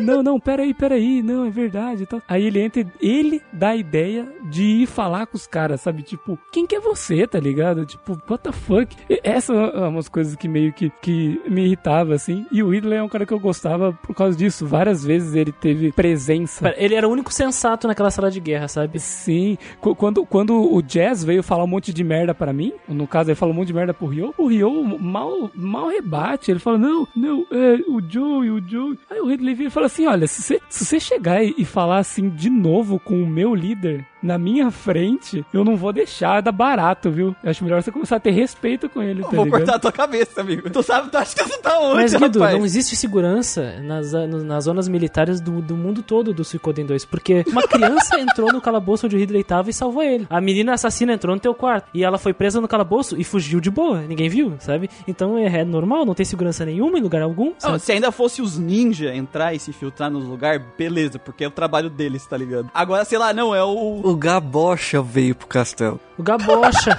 Ele veio pro castelo. Eu vejo que esse é um dos problemas desse jogo, porque assim, a- o segundo ato é dividido em arco. Ah, o arco da cidade tal, o arco da cidade X, sabe? E ele não sabe é pegar, tipo, fazer acontecimentos no primeiro arco que interligam o segundo arco a acontecer. Ele sempre tem que fazer coisas convenientes pra dar o estalo pra acontecer o pró- pró- próximo arco, sabe? Ele não sabe fazer as coisas terem uma continuidade. Então ele sempre tem que fazer aparecer um cara do nada, teleportar uma carta na tua mão, alguém cair e tropeçar. É como eu disse, assim, ó, o diretor, ele não consegue dirigir esse jogo. Ele não dirigiu, cara, porque é, é- é muito bagunçado, assim. Então ele se colocava, ele tentava solucionar os problemas, se colocava em, em beco sem saída, ele precisava de quebrar a parede e fazer surgir um negócio. Então, assim, ó, cara, isso acontece em vários momentos do jogo, não só na questão de narrativa direta da história principal, mas em coisas pequenas também, sabe? Por exemplo, os personagens, eles são muito inconsistentes algumas vezes, assim. O- a, a Pelica, ela é levada pelo inimigo. Aí, eles encontram o inimigo e cagam pra Pelica, nem perguntam pra ela. Sendo que constantemente, assim, ah, Pelica aqui, Pelica aqui, Pelica aqui, um personagem que eu caguei A minha vida toda ela só tá lá pra tentar dar um impacto nas ações de, de um personagem específico. Aí não consegue. Tudo, tudo que envolvia a Pelica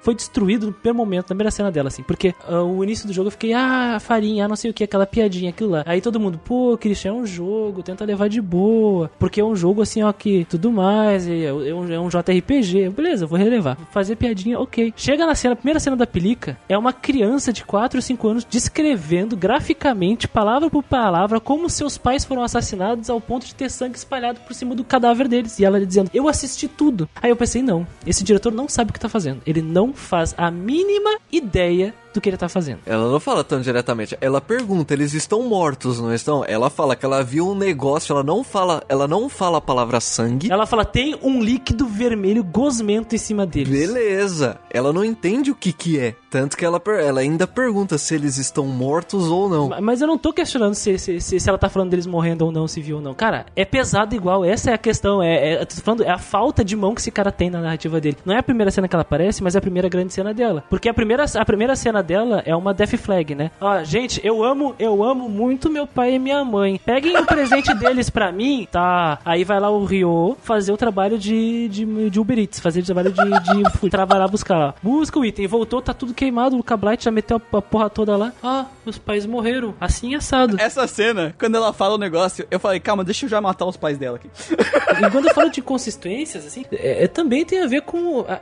tipo, ele quer me fazer passar que a guerra é um negócio sério, perfeito. Eu gosto de histórias que envolvam guerra. Eu já deixei claro isso quando a gente fizemos o podcast de Fire Emblem Awakening. Eu, como jogo, eu sou formado em geografia, eu adoro geopolítica, minha área principal, assim, de estudo, sabe? E, cara, esse jogo não me passa absolutamente nada de tensão política, sabe? Eu, não, nenhuma. Aqu- Aquilo, por exemplo, que tinha em Fire Emblem Awakening, que eram as jogadas políticas, que no caso do, do fim do primeiro arco do Fire Emblem Awakening, que a Emery faz, não tem nada com a potência daquilo aqui no, no Suicoden 2. E aí, tu coloca em cima desse bolo todo as motivações das 108 estrelas. O personagem, ah, eu adoro miojo. Olha, eu posso te oferecer miojo de graça no meu castelo. Nossa, vou lutar na guerra ao seu lado. Ah, eu colo... tu, tem um pintinho no chão aqui fora do ninho, coloca no ninho. O caçador vê tu colocando o pintinho no ninho. Nossa, você colocou o pintinho no ninho. Você aceita eu e meu lobo selvagem enorme para lutar a guerra ao seu lado? Eu lutarei até a morte por você, por você ter salvado o pintinho. Ah, eu vou me juntar a você se eu não precisar pagar aluguel. Pode ser? Claro, junte-se. Sabe? As motivações são as mais terríveis possíveis. Esse seu Madruga, assim, eu fiquei chocado. Então, tu vê que, ah, mas eram 108 personagens. Só que, infelizmente, essa é, é a proposta do jogo. No momento que tu tem a proposta do jogo, porque, pô, 108, a sacada é legal. Todo mundo fala em todas as reviews, por exemplo. Todo mundo, sabe? É uma coisa legal do jogo. 108 personagens pra tu recrutar, isso é massa pra caralho. Só que no momento que a proposta do jogo, ela entra em detrimento da narrativa, tem uma coisa estranha, né? E aí tu vê que esse diretor, infelizmente, ele perdeu a mão, porque a gente sabe que ele tava carregado de trabalho, mas esse é o resultado final do trabalho dele. É impossível defender, sabe? É, essa quantidade de personagens não vai ter é, uma boa motivação, uma boa explicação pra cada um. Ou se for ter, tu vai ter que ter muito dinheiro massivo pra criar uma side quests pra cada personagem e coisa e tal. sabe? O jogo tinha que ser tipo 200 horas cru, sabe, de gameplay. Então, é, é, acabou virando que muito desses personagens acaba entrando só no gameplay. Você escolhe porque você achou ele estiloso ou porque ele tem uma runa legal. Ou porque ele tem o Knight com mais alguém que vai fazer com que você queira usar ele. Exatamente, porque é, você tem ali um foco um pouco maior nos personagens que vieram no primeiro jogo e alguns personagens que foram introduzidos no começo do jogo, como o Fred, por exemplo. O Fred deram um pouquinho mais de atenção pra ele, mas chega um momento que para. É, é porque ele é usado de novo, né? Ele, ele foi usado aquela parte do comecinho, eu achei que ia ficar por isso mesmo. Aí depois, quando a gente tem que ir pra, pra, pra terra lá do, do Lepand, ele vai também, sabe? Ele vai também. Porque ele era um cara que tinha conflito com o pessoal de lá e tal, e acabaram reutilizando ele mais um pouquinho. Mas é isso, o pessoal da, da main quest, né? Eles acabam sendo melhor explorados. O pró- O próprio mendigo voador lá, o Chaco. Então, todos esses caras aí que entraram na party durante a história, eles têm um, um backgroundzinho, mesmo que pouco, sabe? Você sabe mais sobre ele do que vários outros personagens. Eles acabam ficando mais, mais importantes do que muitos outros personagens. É que nem eu falei na minha abertura, cara. Esse 108 é demais. Ele sabe disso, o diretor sabe disso.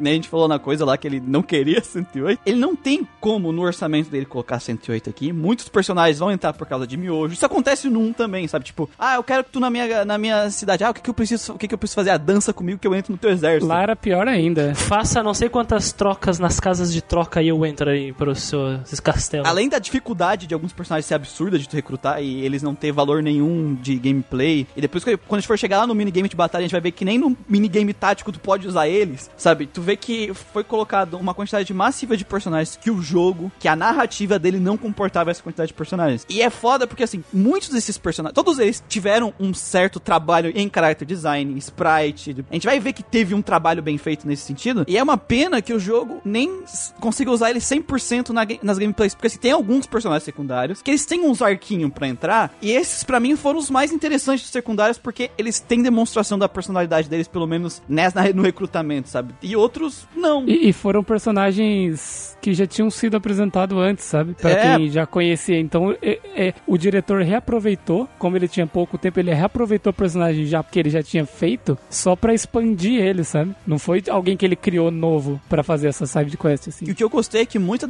desses que tem side quests, quando a side quest termina, não adicionou um personagem. Adicionou dois, três, sabe? Então, esse eu acho que era o jeito certo. Pegar e dividir os personagens em grupos com as suas próprias histórias. E numa side quest, já no meio dessa história, adicionar cinco personagens, sabe? E já coloca o Knight neles também pra combinar e fazer eh, game, enriquecer a gameplay, sabe? É, em vez de tu simplesmente colocar um monte de pessoa aleatória jogada, cria arcos de grupos, sabe? Onde tu vai ter ah, alguma coisa. Eu acho que. pro- porque pra mim foram os arcos, foram os personagens mais interessantes, foram esses que entrava dois ou três. E eles tinham o próprio arquinho, que era um pouquinho, às vezes era um pouquinho maior do que devia, beleza? Mas é pelo menos tinha um envolvimento teu com eles, um envolvimento deles contigo. E colocava muito mais peso pra aqueles personagens, sabe? Tipo, eu olhava pra eles, ah. Nos importamos mais, né? E tu testava eles antes deles entrar, por causa do arco deles, sabe? Então eu acho muito interessante quando eles fizeram isso e gostaria que o jogo tivesse feito mais isso. Eu só, eu só quero falar sobre a inconsistência. Assim, ó, eu tenho um exemplo que eu acho que é o pináculo da inconsistência. Eu acho que o Christian vai falar da mesma coisa que eu tô querendo puxar há um tempo já. Então fala, vamos ver se é. Eu acho que é, é, o- é do momento do, do Joey, do turning point dele. Ah, não. Se você quiser puxar o seu primeiro. Pra mim, o pináculo da inconsistência é Flick, Ryo, Nanami e mais alguns jovenzinhos se infiltram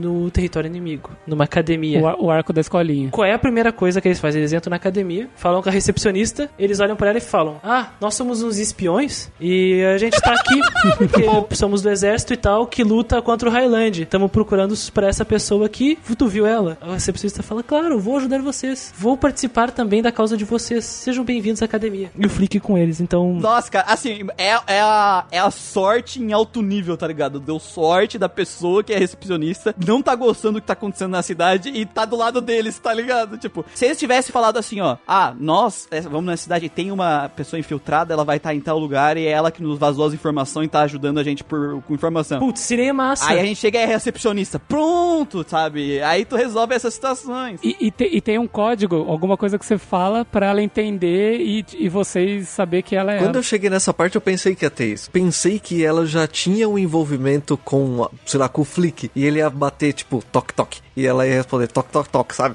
Tipo, ia ter um código ali, o código Morse, os dois. Mas não. É isso. A garça levantou voo. Aí, o- aí o outro isso. mandou Ia fazer um código. passarinho com a mão, assim, assim. A garça levantou voo. O chacal está no chão, sabe? Alguma coisa Mas assim. nada, cara, eles simplesmente chegam, nós somos os espiões. Ok, tá, vocês são presos. Ah, e eu sou o líder do exército inimigo. Ah, e esse aqui é o Flick. é nós. O, o que eu ia falar é que, assim, algo, algo que mostra claramente. Eu não sei se o, o diretor que não conseguiu revisar o trabalho dele, ou se é um, um, um mis ali que ele deu uma falha. É, ele quase não deu um misto.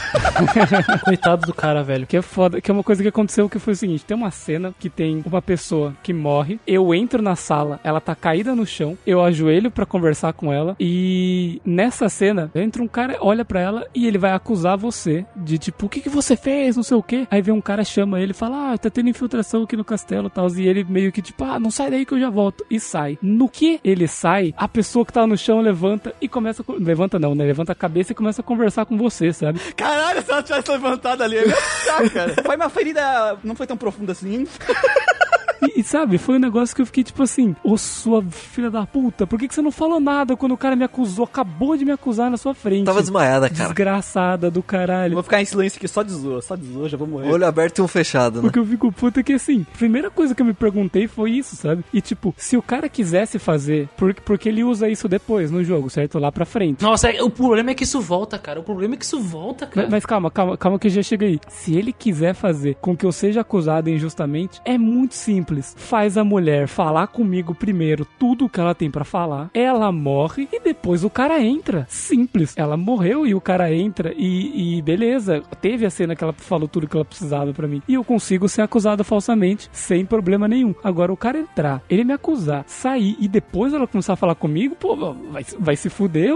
Usa o que você, usa o que você tem de, de vida pra fazer alguma coisa útil.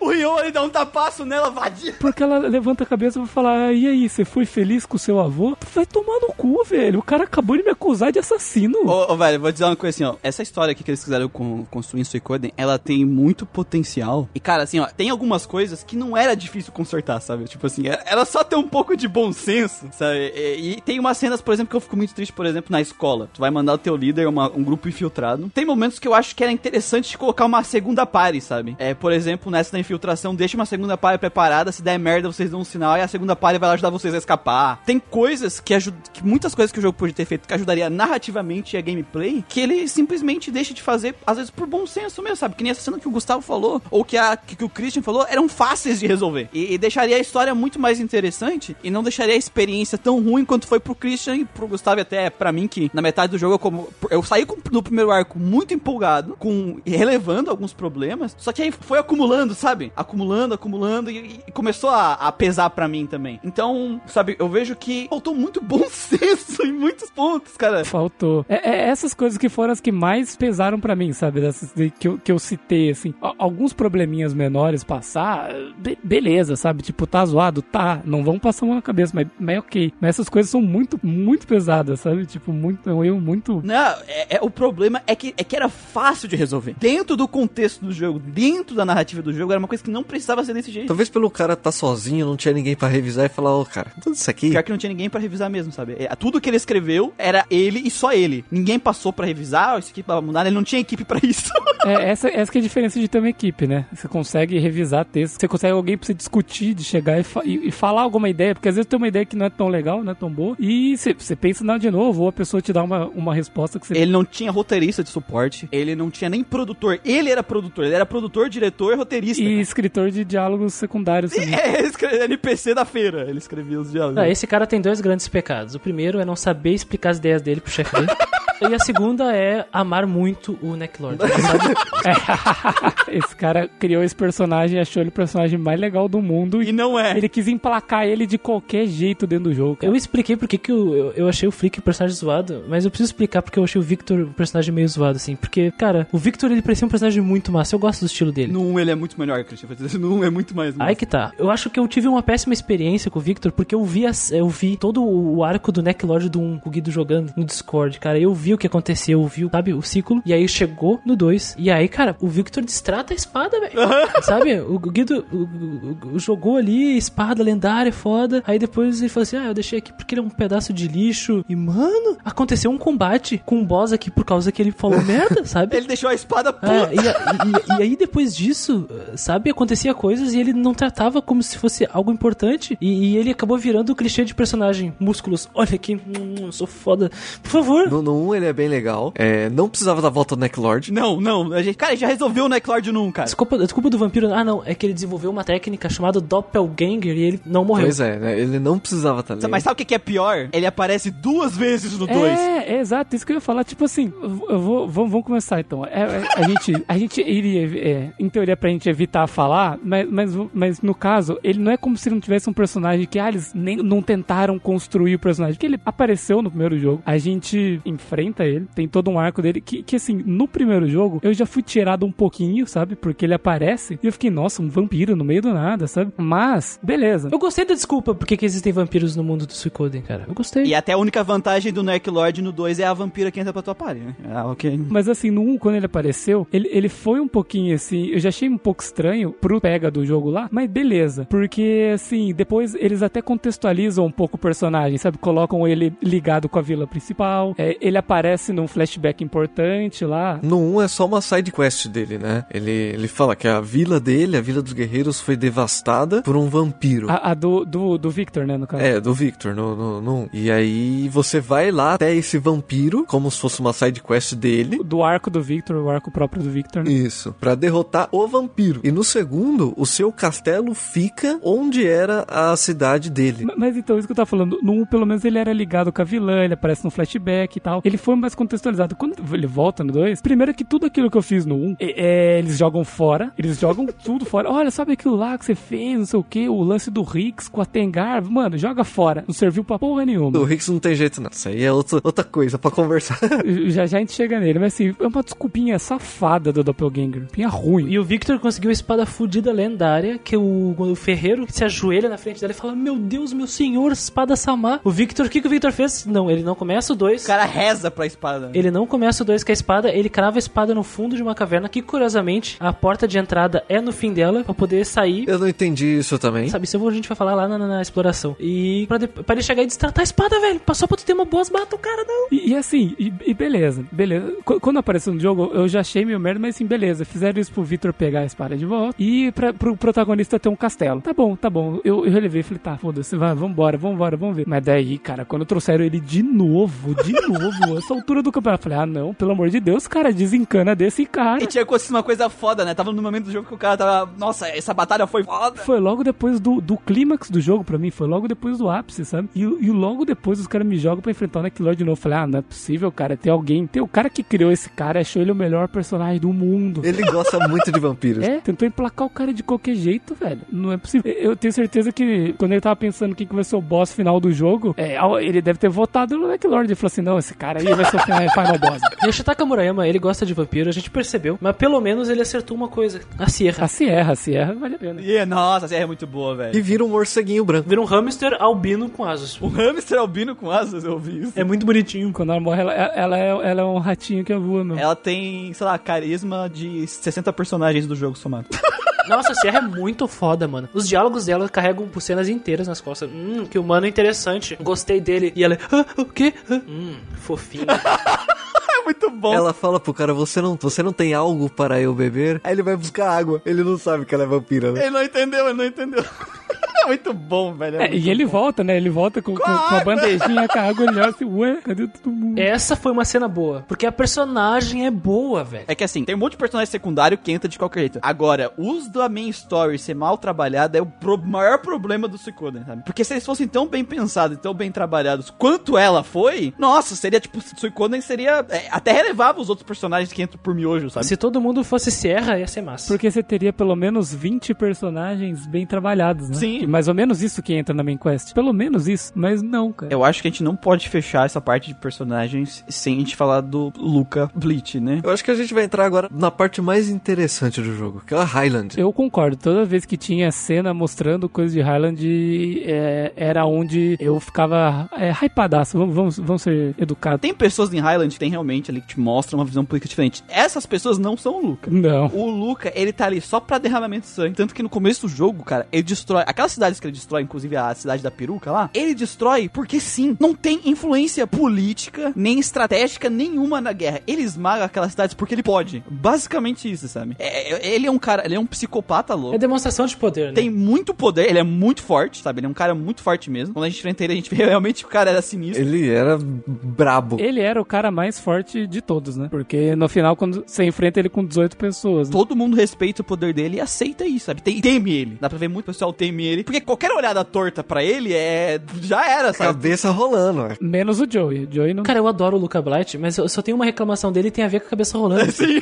Eu sei qual é. Porque, velho, aquela cena é muito ruim. É, Tipo, ela é muito boa, só que muito ruim ao mesmo tempo. Fica um pouco, tipo... Qual cena? Que ele corta a cabeça do cara lá. É, por exemplo, nossa, você falhou na, na- na missão. Ah, sei. O general dele, velho. Falhou na missão, corta a cabeça desse cara aí. Corta. Tipo, cara, o general dele que tá, tipo, há anos trabalhando pro exército, fazendo trabalho. Aí o, tem lá uma criança. Ah, você quer ser o general? Beleza, fica no lugar do meu general experienciado que está há anos trabalhando no exército, lutou para chegar na patente dele. Vai lá, sabe? E mata o cara, o general, e coloca a criança no lugar. Aí, eu- aí, eu- pensei, ah, aí o, Lu- aí o Lucas, a Luca Blight, aí eu consigo ver o diretor, sabe? Empurrando o personagem pro, pro narrativa, sabe? Porque o Luca Blight jamais faria isso. O Luca Blight jamais, ele não é burro. O Luca Blight não é burro, cara. Ele, ele corta a cabeça do cara, porque assim, eu lembro que o cara fala um negócio que faz o Luca Byte deixar entender que falou, como assim? Tá dizendo que o meu exército é mais fraco que o deles, por isso que tu perdeu? Aí que ele cortou a cabeça do cara, que ele falou, corta. Tu, o 02, sabe? 02, chega aí, vai lá pegar aquela cidade, se tu não pegar aquela merda, aí tu é o próximo, sabe? O Joey tava lá lavando o prato, né? É isso, o Joey tava lá limpando as botas do... do... E é foda porque tinha gente de patente maior que o Joey. Por exemplo, o chefe dele, Sim. aquele cara que aparece primeiro, que acho que é, ele chama Joe, alguma coisa também. Ho- Howie? Ho- Hound? Hound? Round, é esse. O chefe da, o chefe da divisão que tava o protagonista e o Joey.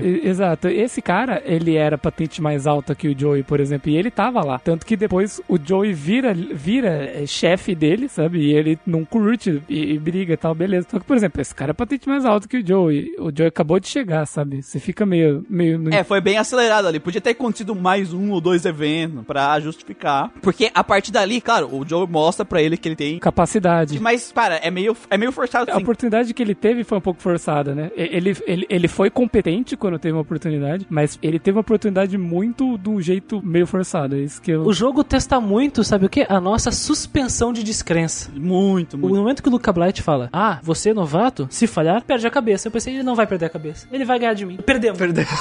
Vegeta, né? Perdemos. Foda é que a gente ganha, na verdade, né? E perdemos, mas ganhamos. No final, ninguém ganha, ninguém, ninguém vai perder ou vai ganhar, vamos todos perder. Só que a missão dele era tomar a cidade. E ele conseguiu.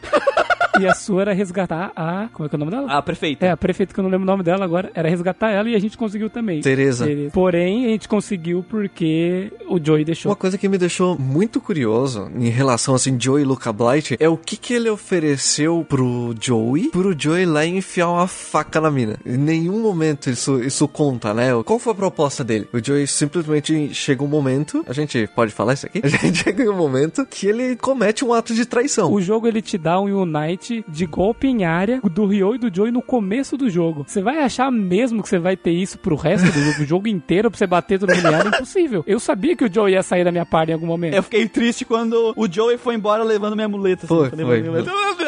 Depois a dificuldade subiu um pouquinho do jogo assim.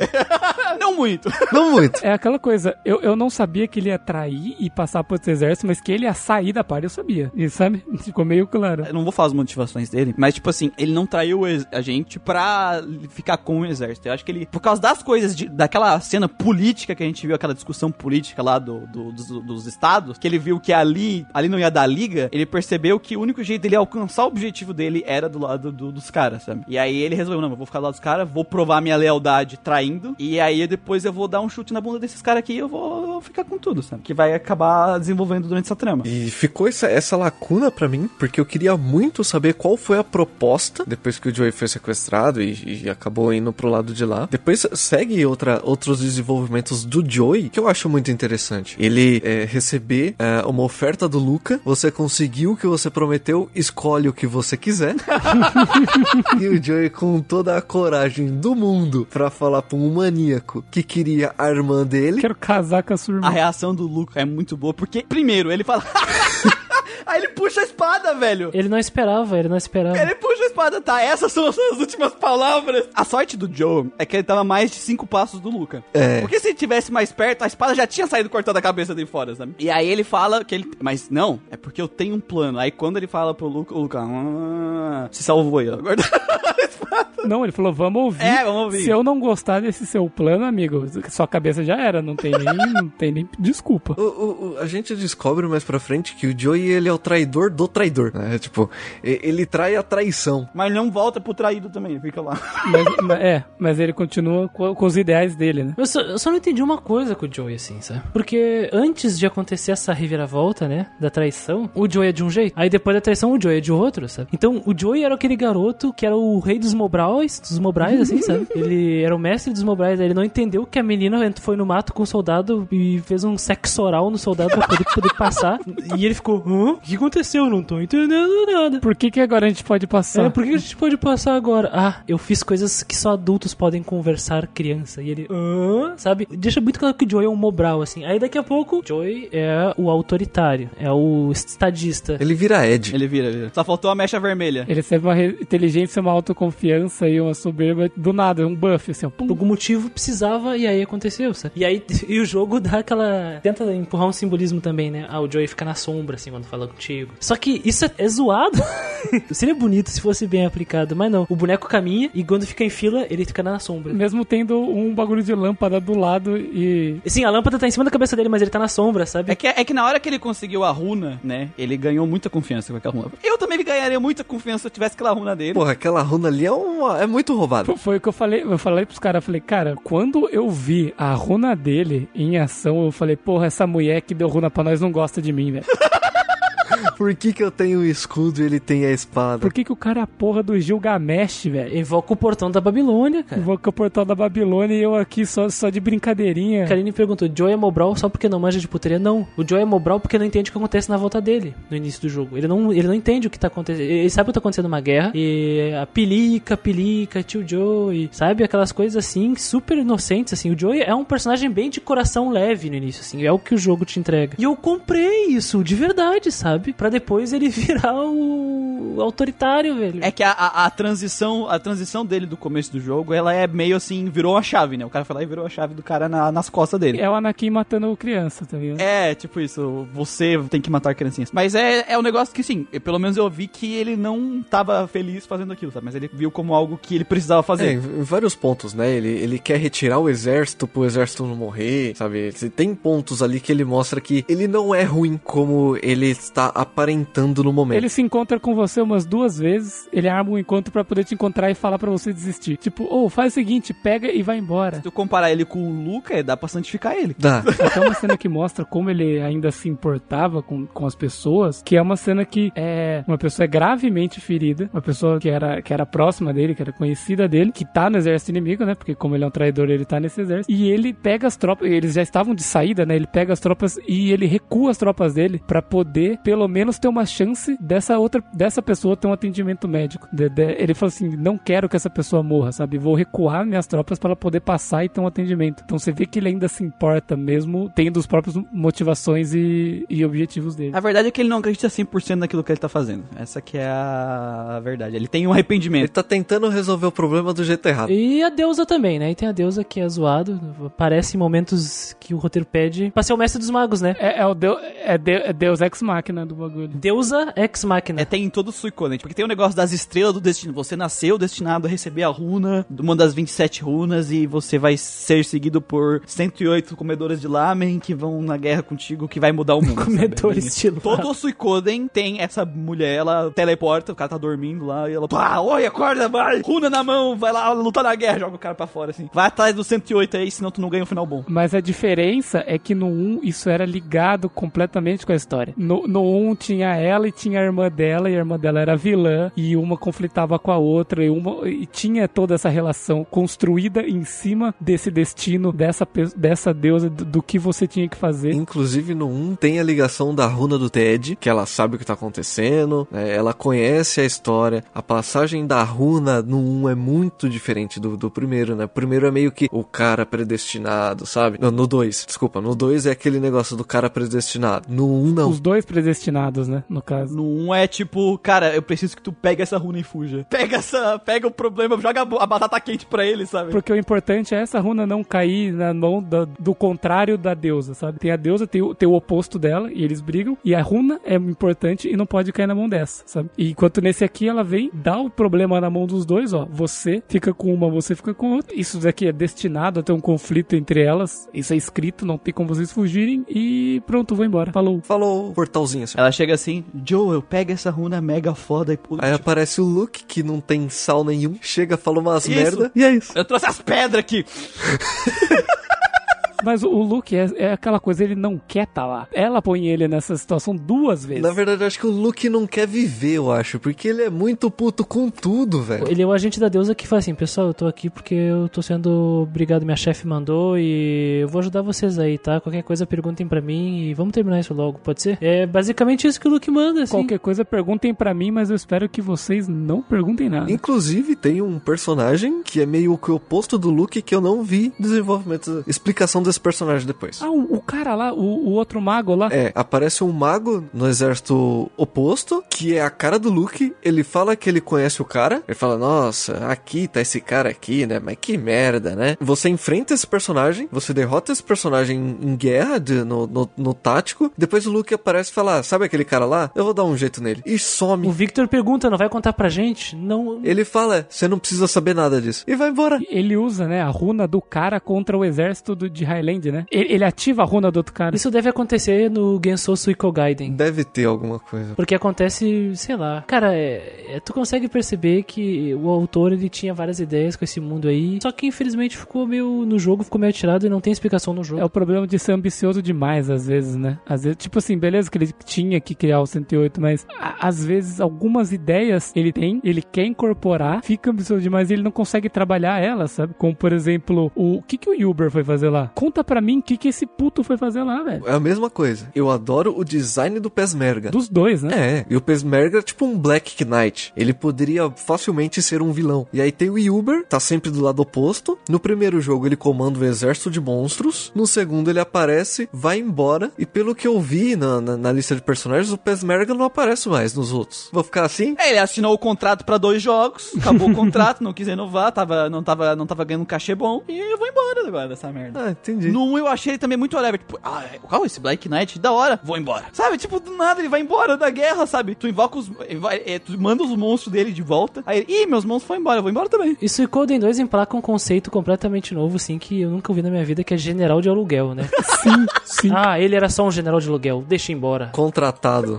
Contrate o seu general de aluguel, ligue 0800. Esse é o último tático do jogo, né? Quando o Uber vira e fala: Quer saber? Vou vazar. Ele vira e vai embora. E de repente aparece o Han, que é o general que entra na última luta de tática só. Que, tipo, foi introduzido ali na hora, sabe? Que era o, antigo dono da runa do, do Joy. Sim, exato. E, e, tipo, ele só foi introduzido ali, se não me engano. Se, se, é, ele apareceu antes? Não, ele só, só fala antes, né? Do, quando conta a história do Genkaku, fala que é, o Genkaku tinha um amigo e os dois selaram a runa na caverna. Sim. A- Aí, quando ele apareceu ali, eu comecei a me questionar do tipo assim, cara, a parte de Highland tinha os seus comandantes que eu achei que seriam utilizados. Ao invés disso, eles começaram a colocar no segundo tempo, assim, no, nos 45 do segundo tempo, começaram a colocar caras, porque eles trouxeram o Uber e trouxeram o Han, quiseram colocar ele de última hora e eles não têm desenvolvimento. O Uber vai embora do nada e o Han, ele conta até quem que ele é, que que eu, mas, mas assim, era final do jogo, eu já tinha 46 horas de jogo, esse cara me aparece, tenho que duelar com ele ainda, vai se fuder. Pior que tu falou do- dos general, tá ligado? Tipo, ficou todo jogo os general. Bah, quando é que eu vou enfrentar esses general? Quando é que eu vou enfrentar? Quando é que eles vão aparecer pra me enfrentar? Quando é que vai ter um arco com eles? E sei lá, só aparece na última dungeon os caras? E uma vez só. E uma vez só, e, e, e não, e não aproveitaram eles. Ao invés de co- colocar cara novo, mano, usa esses caras, faz eu enfrentar eles, alguma coisa assim, sabe? Que eu fiquei meio decepcionado. Por isso que no final, a parte de Highland, só o Luca que acaba sendo interessante, sabe? Apesar de ter vários personagens, só o Luca que, que foi bem desenvolvido, assim, que foi um cara que Ele te marca, né? Impressão forte, é exatamente. Sim, sim. E, e os outros que eu achava que ia ter alguma coisa, de repente, nada. Outro cara que eu achei que ia ser importante some do nada. Tava olhando aqui. Sabe quem entra no lugar da estrela do Pesmerga? A Lúcia, aquela mina que invade o seu quarto lá. Nossa. Não tinha um personagem mais merda pra colocar no lugar dele, porque o Pesmerga é foda. A, a, a da tribo da caralha, né? E, e ela é facilmente, né? Também trocou a chavinha dela assim. Ah, não, tô ao lado de vocês Eu agora. acho que todo mundo nesse jogo tem um interruptor nas costas, velho. Não é possível. E, e ela também foi uma que foi introduzida no segundo tempo, né? Ela entra ali como uma espiana. E tentativa de assassinato. Porque todo mundo entra nesse castelo.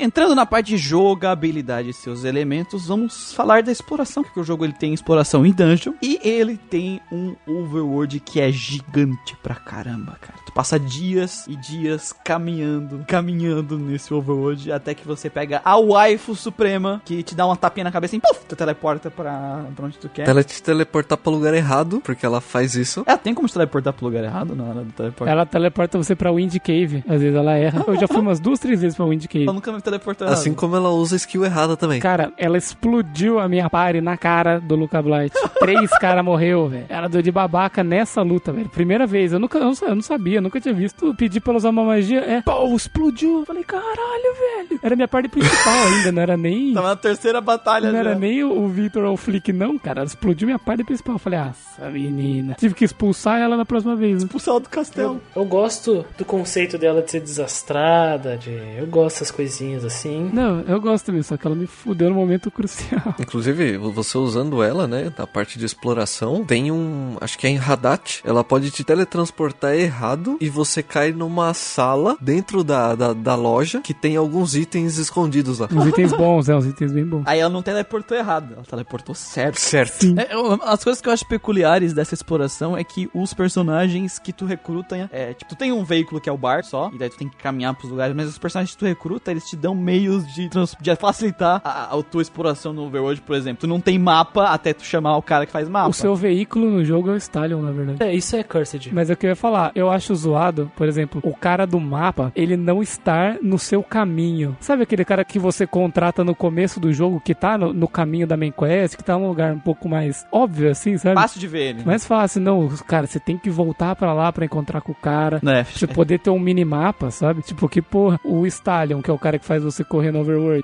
O problema é que não é só você pegar ele, você tem que estar com ele na party. Não adianta só, só recrutar, sabe? Então isso é, é meio zoado, sabe? Por isso que eu nem usei. Andava na calma mesmo e ia embora. Cara, eu basicamente assim, ó, depois que eu peguei o Blink Mirror era isso. É Vic e Blink Mirror, tá ligado? É. É, eu também, eu também. Eu nunca mais andei. Sabe, tipo, ah, beleza, eu tenho que ir num lugar novo, aí eu vou na cidade mais perto, e aí caminho 10 minutinhos ali, pego duas, três Randobyro e vou pro lugar que eu tenho que ir, sabe? Porque se tu, bah, cara, se tu não tiver o Blink Mirror, vai caminhar. É. Mas vai caminhar E muito. demora, demora. No começo do jogo, não tanto, porque os lugares são perto, mas quando começa a pegar os lugares longe, a, a Vic tu vai pegar obrigatório. Agora, se tu se esquecer do Blink Mirror, tipo, às vezes, na hora que tu ganha o Blink Mirror, ele vai pra um personagem, tava sem, sem coisa. Cara, eu, eu, meu, teve um personagem meu que ele recebeu o Blink Mirror e eu não sabia com quem é que tava o Blink Mirror. No 2 é diferente. Ele vira item de quest, item de quest. É no 1 um que fica fixo em um personagem. Ah, é no 1, é, tá certo, é, tá certo. Foi no 1 que deu essa merda. Não, mas é, é, sério, se tu tivesse que caminhar toda vez que tu fosse pra um lugar, tava ferrado, né? Mas assim, eu lembro que de uma, de uma coisa no começo do jogo de eu achar ruim que eu achava que ele caminhava devagar no mapa, né? Que eu também, o Christian também reclamou disso. Ah, dele, sim. dele, dele caminhar bem devagar no mapa. No Overworld ele caminha devagar. né, no Overworld, claro. Só que comparado com outros jogos que, que eu vou trazer aqui, porque eu tive uma experiência de Overworld também no Final Fantasy VI, comparado com o Final Fantasy VI, o Final Fantasy VI ele se movimenta mais rápido, só que no Suicoden você tem muito menos taxa de, de Handle Battle ou de, de a taxa mínima, sabe? Também não é tão grande. Então, assim, você anda devagar, você tem que às vezes andar bastante, mas você consegue vencer bastante espaço, sabe? Antes de uma Handle Battle. Então você não vai batalhar tanto, sabe? Às vezes vai pegar duas Handle Battle de uma cidade a outra, às vezes nenhuma. E tem, tem um negócio interessante do da Handlebar desse jogo que ele criou no 1 e também tá aqui no 2, que é um negócio que ela varia dependendo da forma que tu tá caminhando no Overworld. Se tu estiver caminhando mais numa direção específica, em linha reta, ou, ou sem alterar muita direção, ele baixa a taxa, porque o jogo entende que tu tá tentando ir até um lugar. Se tu variar muito a tua direção, de ficar andando no círculo e tal, ele começa a aumentar a taxa de, de encontro. Porque a ideia do, do, do diretor era trazer uma experiência menos estressante possível. Então ele queria fazer um sistema de random básico que tentasse entender o que o jogador queria. Se queria grindar, então eu vou aumentar aqui a taxa. Faz, se tu estiver andando em círculos, que é o que normalmente os jogadores fazem. E se tu estiver indo em direção reta pra um lugar, a gente vai começar a baixar a taxa pra te poder chegar nos lugares sem ter muita batalha, sabe? Ele pensou dessa forma. Pô, eu eu nem sabia disso. Sabe, o- sabe uma forma de fazer o Overworld menos estressante possível? Fazer que nem no Lunar, que foi dois, antes, dois anos antes e muito melhor. Porque o, o- no, no Suicoden 2, eu achei que o personagem. Eu, eu que eu. É o seguinte: nós estamos vindo de uma maratona: Dragon Quest V, Final Fantasy VI, Lunar, assim, de JRPG, né? E todos eles têm o mapa, que é o Overworld, que tu viaja pelo mundo, e a movimentação é satisfatória no mapa, sabe? Até mesmo um jogo que é da época, como o próprio Lunar. Lunar era perfeita a movimentação no Overworld. Não só pela. Por fato de não ter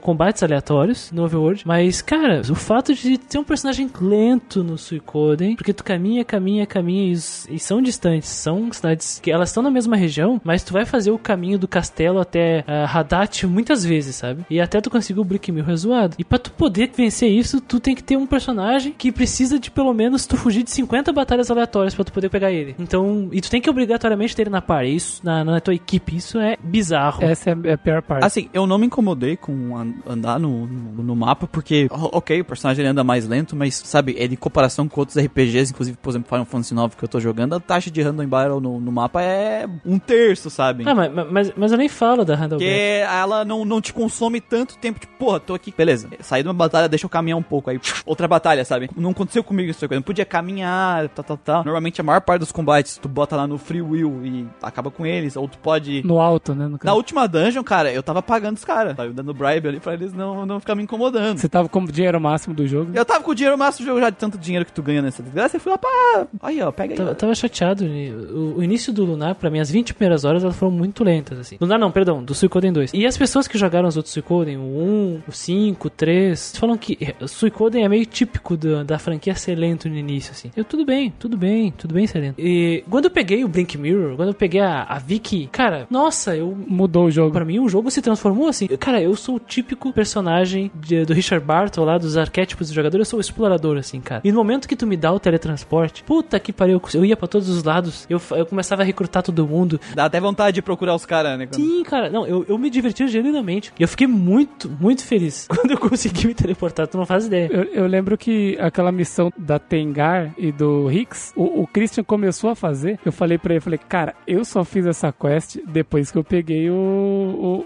Blinking, o Blinking Mirror e o e o e a Vicky, a Vicky Blinking Mirror. É, eu também. Porque, porra, tem que andar até um lugar, depois tem que andar. Eu falei, mano, eu deixei pra depois porque era muito mais rápido. É, eu fiz depois também. Isso é amaldiçoado. Essa missão da, é, é muito amaldiçoada. Eu gosto dessa missão, mas ela é, se não tiver Blink Mirror, é uma merda mesmo. Tu tem que pegar três itens. Só que tu tem que pegar um item, voltar no vilarejo deles, mostrar pro velho. Depois ele te diz. Achei legal. Eu achei legal essa missão. Eu, eu acho muito engraçada essa, Ela essa- tá te enganando, tá fazendo você correr de um lado pro outro. Não é divertido. Eu achei divertido. Eu também achei divertido, eu também Não, gostei. ach- não achei nada divertido, assim. Você, sabe, tu tem que ir, daí tu pega o item, volta, pega, o- sabe? E o jogo tá esfregando isso na tua cara, sabe? Tu tá fazendo o Rix, coitado, que quer ser um herói de, de otário, sabe? Ele é um personagem que não vai pra frente. Eu tava de Goku, então não tive esse problema, sabe? Eu botava o dedinho aqui na, na testa e... Eu também não achei tão ruim porque eu tava dando teleporte, sabe? Não tava tendo que andar. Senão eu, eu talvez iria ficar meio filha lá. Puta. Eu particularmente gosto muito desse Overworld. Acho que é um dos que eu mais gosto, porque eu acho muito fácil é, decorar os, loca os locais. Eu consegui decorar muito fácil onde estão as cidades, os nomes das cidades. Eu não tive problema em me perder. Pra mim, esse andar mesmo lento foi super tranquilo, porque a, a taxa, como o Gustavo falou, é muito baixa. Se você precisar grindar, só dá umas voltinhas. Não precisou grindar no jogo, né? Mas enfim, isso aí é outra coisa que a gente vai chegar. Mas cara, é, pra mim é um mapa muito bom. Eu, eu gosto muito desse mapa. No, no começo você começa naquela parte do Victor, aí você tem que atravessar a ponte você vai pra Muse e depois você vai pra, pra parte do castelo, né? No começo eu tava um pouco perdido. Eu não tinha pego o minimapa ainda e tava meio me localizando. Tipo, ah, eu tô naquela parte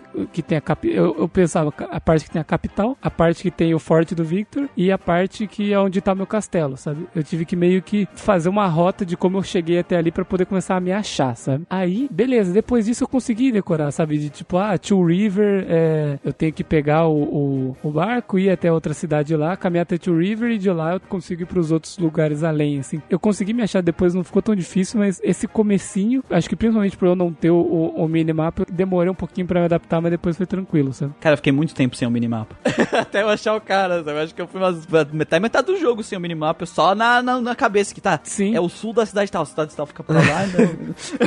É, é, eu, tive, eu, eu, eu fui obrigado a decorar, é. Os caras desenharam um mapa, né, em casa. Suicoden 1 eu joguei inteiro sem mapa. Porque eu não achei o cara, eu não sabia que tinha que achar um cara pro mapa aparecer. Eu via até no YouTube os caras chegando no lugar, porque os caras têm mapa. O que, que eu tô fazendo que eu não tenho mapa? Ah, ah, é verdade, é verdade. Eu também joguei sem mapa. Eu, vi, eu abri o mapa no- na internet às vezes. Ah, eu quero ir pra algum lugar. Eu abria. Um eu joguei sem mapa, depois que eu descobri que tinha um cara pra recrutar que, que tinha mapa, sabe? Foi cursed. Isso é meio zoado quando o cara não tá no, no seu caminho, sabe? Isso, eu também acho que esse cara tinha que ser bem fácil de achar. Ca- Caras assim que vão colocar coisas que é o mínimo no seu jogo. Eu acho legal, tipo, ter uma ideia de contratar um cara pro cara pôr um negócio. Mas, tipo, se é o mínimo, então coloca no começo, não coloca no caminho, sabe? É porque se você tem um minimapa, até pra explorar, é, é- fica mais fácil, porque os personagens sempre dão direção. É tipo, não é, ah, se vira aí pra achar um lugar, não. Eles falam, tal cidade é no sul de tal lugar. E você sempre vai ter, mesmo que vai de barco ou, ou andando, você sempre vai saber onde tá. Isso eu acho muito bom, né? É diferente de um, de um Final Fantasy mais antigo do Dragon Quest que, vem, caça o lugar aí que você tem que ir e reza. Só vai, irmão. é. Parabéns, você acabou de pegar o tapete mágico. Eu vou pelo mundo inteiro pra descobrir onde tu tem que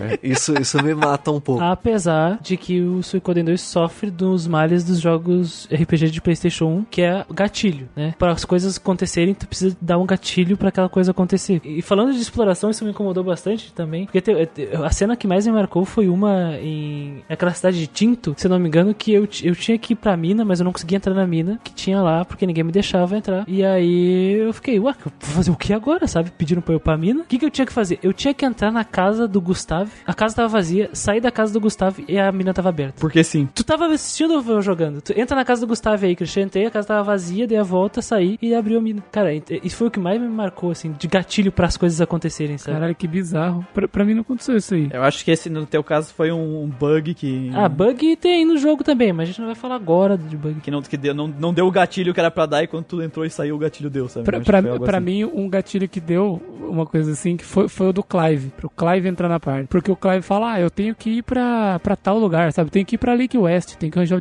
um jeito de ir pra Lake West. E até então, essa cidade não tinha sido apresentada pra mim. Falei, ah, beleza. Mas eu guardei até. Eu guardei porque eu gostei desse cara. Falei, depois quero voltar pra pegar ele. É, gostei não, né? Na verdade, eu conheci o Clive. Mas eu lembro que, que eu fui na sala de reunião uma hora com o Shu. Ele falou, ó, você vai ter que ir pra Lake West. A gente vai preparar um barco pra você. Ele tá aqui dentro do castelo. E é só ir pra lá. Que é pra lá que que você tem que ir pra Green Hill. E pra ir pra Green Hill você tem que pegar e ir pra Lake West. Beleza. Falei, vou falar com aquele cara, né? Porque agora eu tenho um jeito de ir pra lá. Fui falar com o cara, nada. Ele só me falou, preciso pra Lake West, mas não sei como ainda. E não apareceu nada pra mim. Falei, caralho, voltei pro castelo. Fui até onde tava a marina, onde tava os barcos. Aí eu cheguei lá, falei com, com o cara pra pegar o barco, sabe? O marinheiro lá. Ah, se- senhor, você gostaria de ir agora? Aí eu falei não. Voltei pra falar com o Clive. Aí apareceu a opção de eu falar pra ele que ia pra lá, pra ele vir com a gente, sabe? O trigger, na verdade, o, o, o- porque normalmente é um realmente um trigger, é um gatilho na programação. Eles colocam no lugar errado, né? Botaram o gatilho no lugar errado. Um outro, um outro que eu fiquei triste foi a cena do lobo. Isso, isso o Gustavo acho que ele lembra. Do lobo? Do lobo. Tem, tem uma cena que tu, tu, tu vai até uma cidade de Muse e aí aparece um fantasma lá, né? Uma, não vou explicar o contexto disso aí, porque isso é spoiler. E, e tem uma cutscene que mostra os,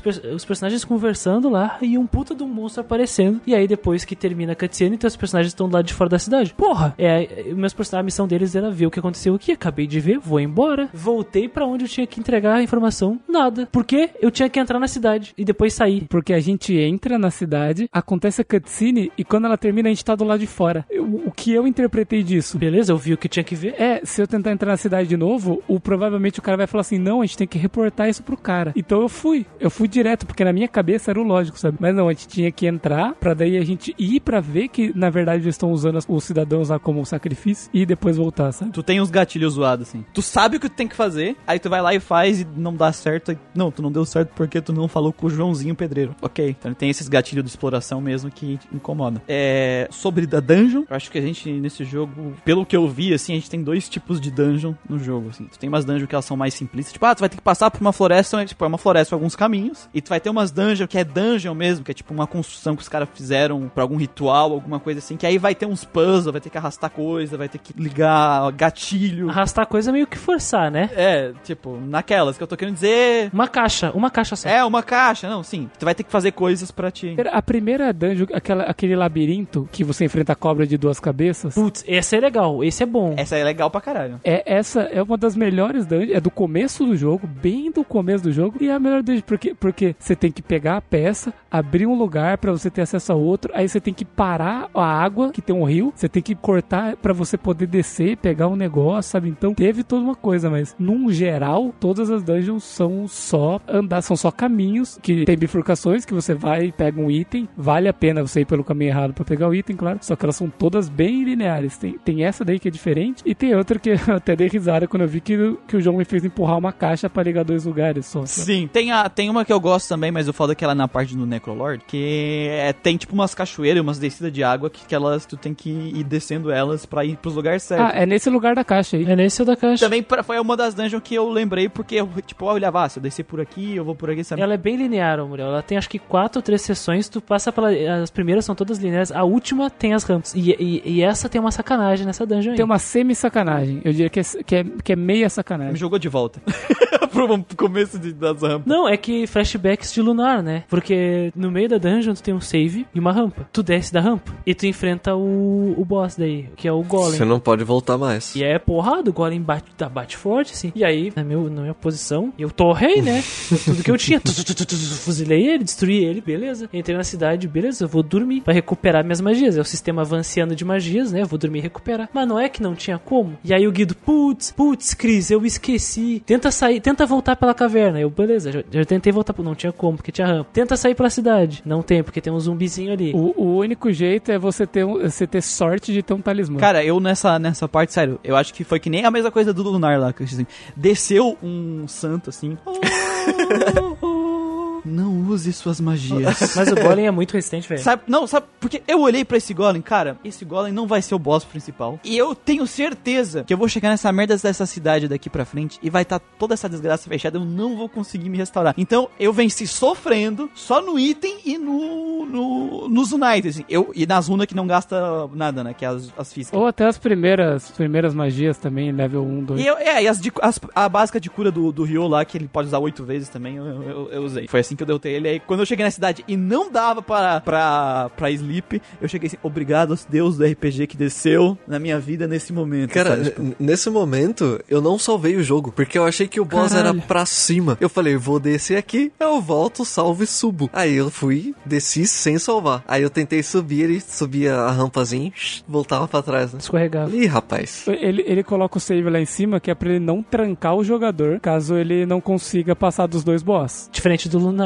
É, por isso que eu falei que é uma semi-sacanagem, sabe? Pelo menos ele não te trancou. Você só teria que lutar de novo se você não conseguisse passar do Nex, sabe? Aí eu entrei no Golem, mas eu matei o Golem em três turnos, dois turnos, três turnos. O, o meu nem foi tanto assim, só que o jogo faz você enfrentar dois boss seguidos, porém, o segundo boss é mais fácil que o Golem. Eles talvez previram que, tipo, porra, às vezes, imagina se o cara gasta tudo aqui e se fudeu. Eles fizeram o boss dessa área aí ser mais fraco, ele tem bem menos vida, cara. Eu fui ver a vida dos dois, um tem, tipo, 12 mil e outro tem 4.500. Eu falo, caralho. É, eu- aí eu tava fudido. Eu só tinha algumas magias do Khan comigo e da Sierra. Ah, Sierra. Ah, Sierra. E aí, teve uma porrada com, com o Neck Lord lá e eu ganhei dele rapidinho. Aí eu pensei, caralho, se eu tivesse ficado preso aqui, mano, eu ia chegar virado no cara.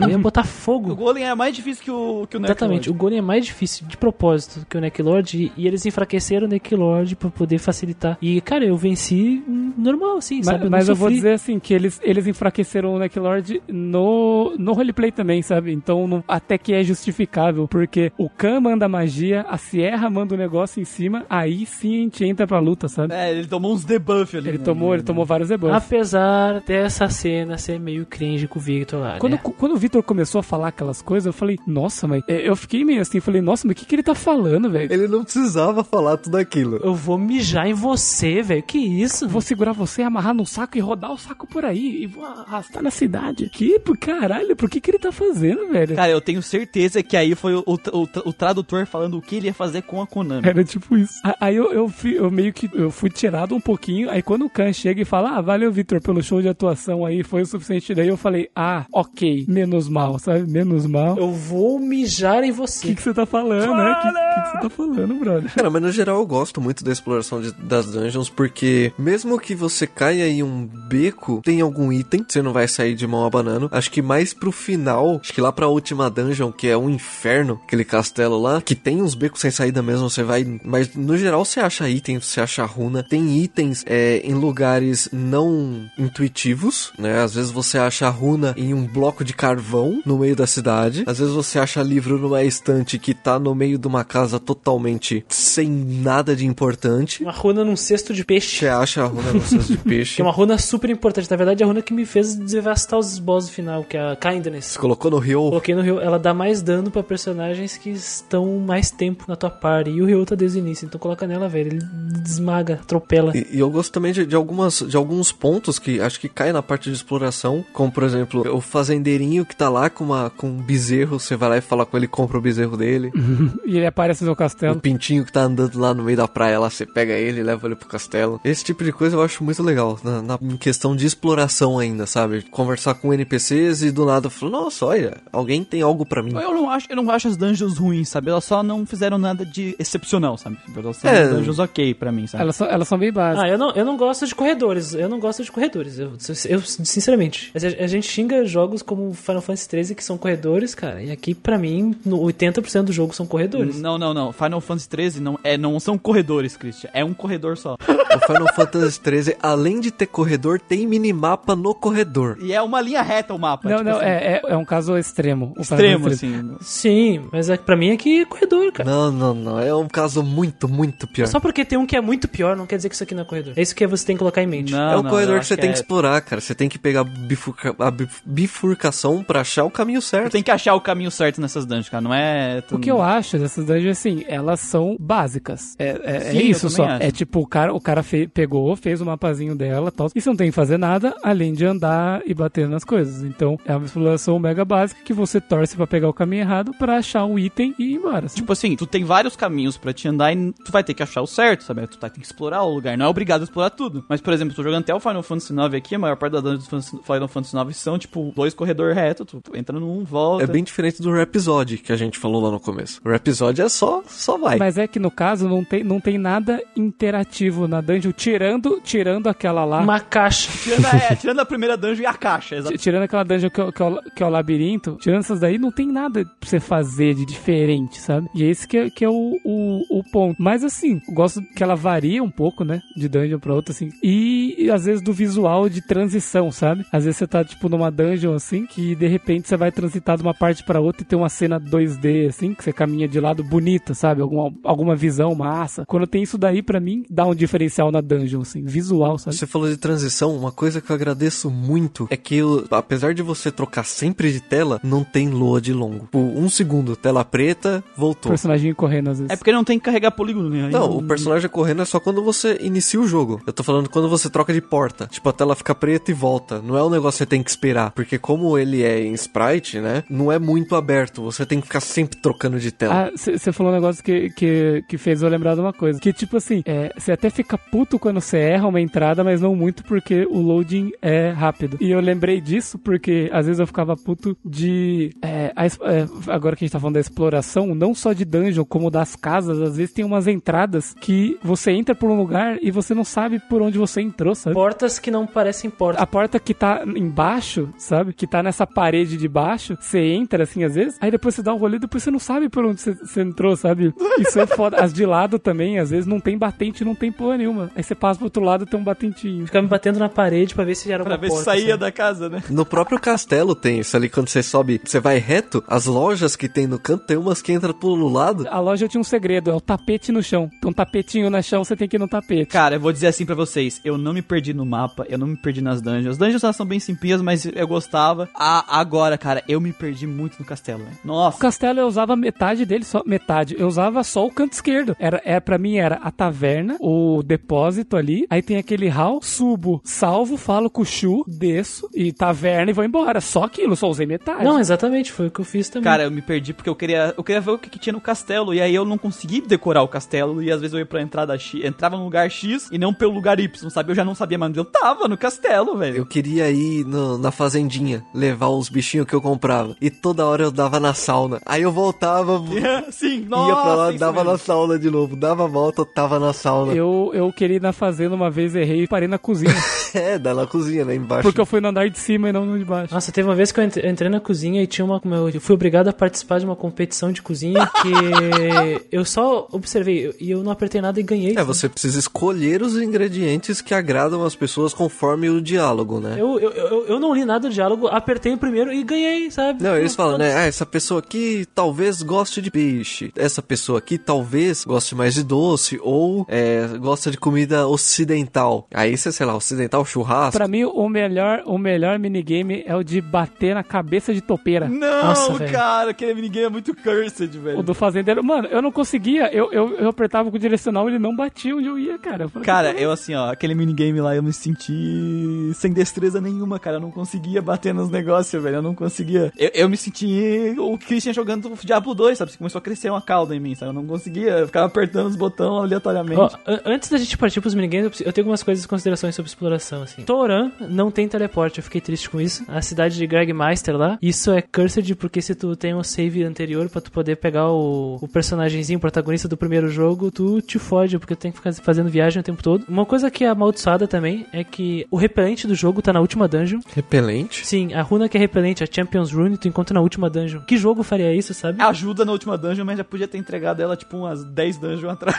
Podia ter entregado, tipo, na primeira região, né? Eu nem sei se eu encontrei lá na última. Peguei, dungeon. mas eu não sabia. Eu nem li o que, ela fazia. Então não faz sentido estar na última dungeon, cara. Na última dungeon eu não precisei de repelente, porque eu falava let go e os monstros iam embora, sabe? Eu, no caso, eu não tinha tanto level na última dungeon, então eu pagava eles mesmo, sabe? Eu, na última dungeon, eu, eu enfrentei o, o boss primeiro, fui com um personagem errado que não fez porra nenhuma, precisava trocar algumas runas. Aí quando eu voltei com outro personagem, ele era, ele era level 34. Então eu fui lutando na última dungeon, que era pra ele chegar lá em cima forte, sabe? Daí ele chegou no 55, assim, sabe? E sobre, e so- sobre as dungeons, eu só tenho uma coisa pra completar, assim, pra me justificar. Cara, Lunar, Silver Star de 92 no Sega CD. Tem aquelas dungeons do remake que a gente jogou de 96, sabe? Dois anos antes de Suicoden 2. Por mais que tenha um jogo, outros jogos que sejam contemporâneos, de PlayStation 1 também, que tem um monte de, de, de- de dungeons retilíneas, não consigo ver desculpa, cara. Lunar já fazia muito melhor esse trabalho, muito melhor, perfeitamente. assim. Eu, eu não consigo aceitar dungeons retas, assim, sabe? Assim, eu não digo que ela é boa, entendeu, Christian? Eu digo que ela é só ok, sabe? Pra mim, ela é ok. Ela, é- ela, ela, tipo assim, parabéns, vocês fizeram pelo menos o básico. Diferente de alguns jogos que eu jogando de Play 1 que não fizeram nem o básico, mas ele não é tão bom, por exemplo, como inventivo como as dungeons de Lunar e como as dungeons do jogo um pouquinho mais pra frente, mas do Shin Megami Tensei, que a gente já falou, que são as dungeons mega... Dragon Quest V, Final Fantasy VI, os jogos que a gente jogou, por exemplo. É, não, sim, mas eu tipo assim, eu não achei elas. Elas não, não fizeram nada ultra inventivo e foda, mas não é as piores dungeons que eu já joguei nos jogos que a gente jogou, entendeu? É isso que eu tô querendo dizer. Fez o mínimo, fez o mínimo. É, por exemplo, por exemplo, no Berseria, as dungeons pra mim também são a mesma coisa, sabe? E lá eu falei que é ok.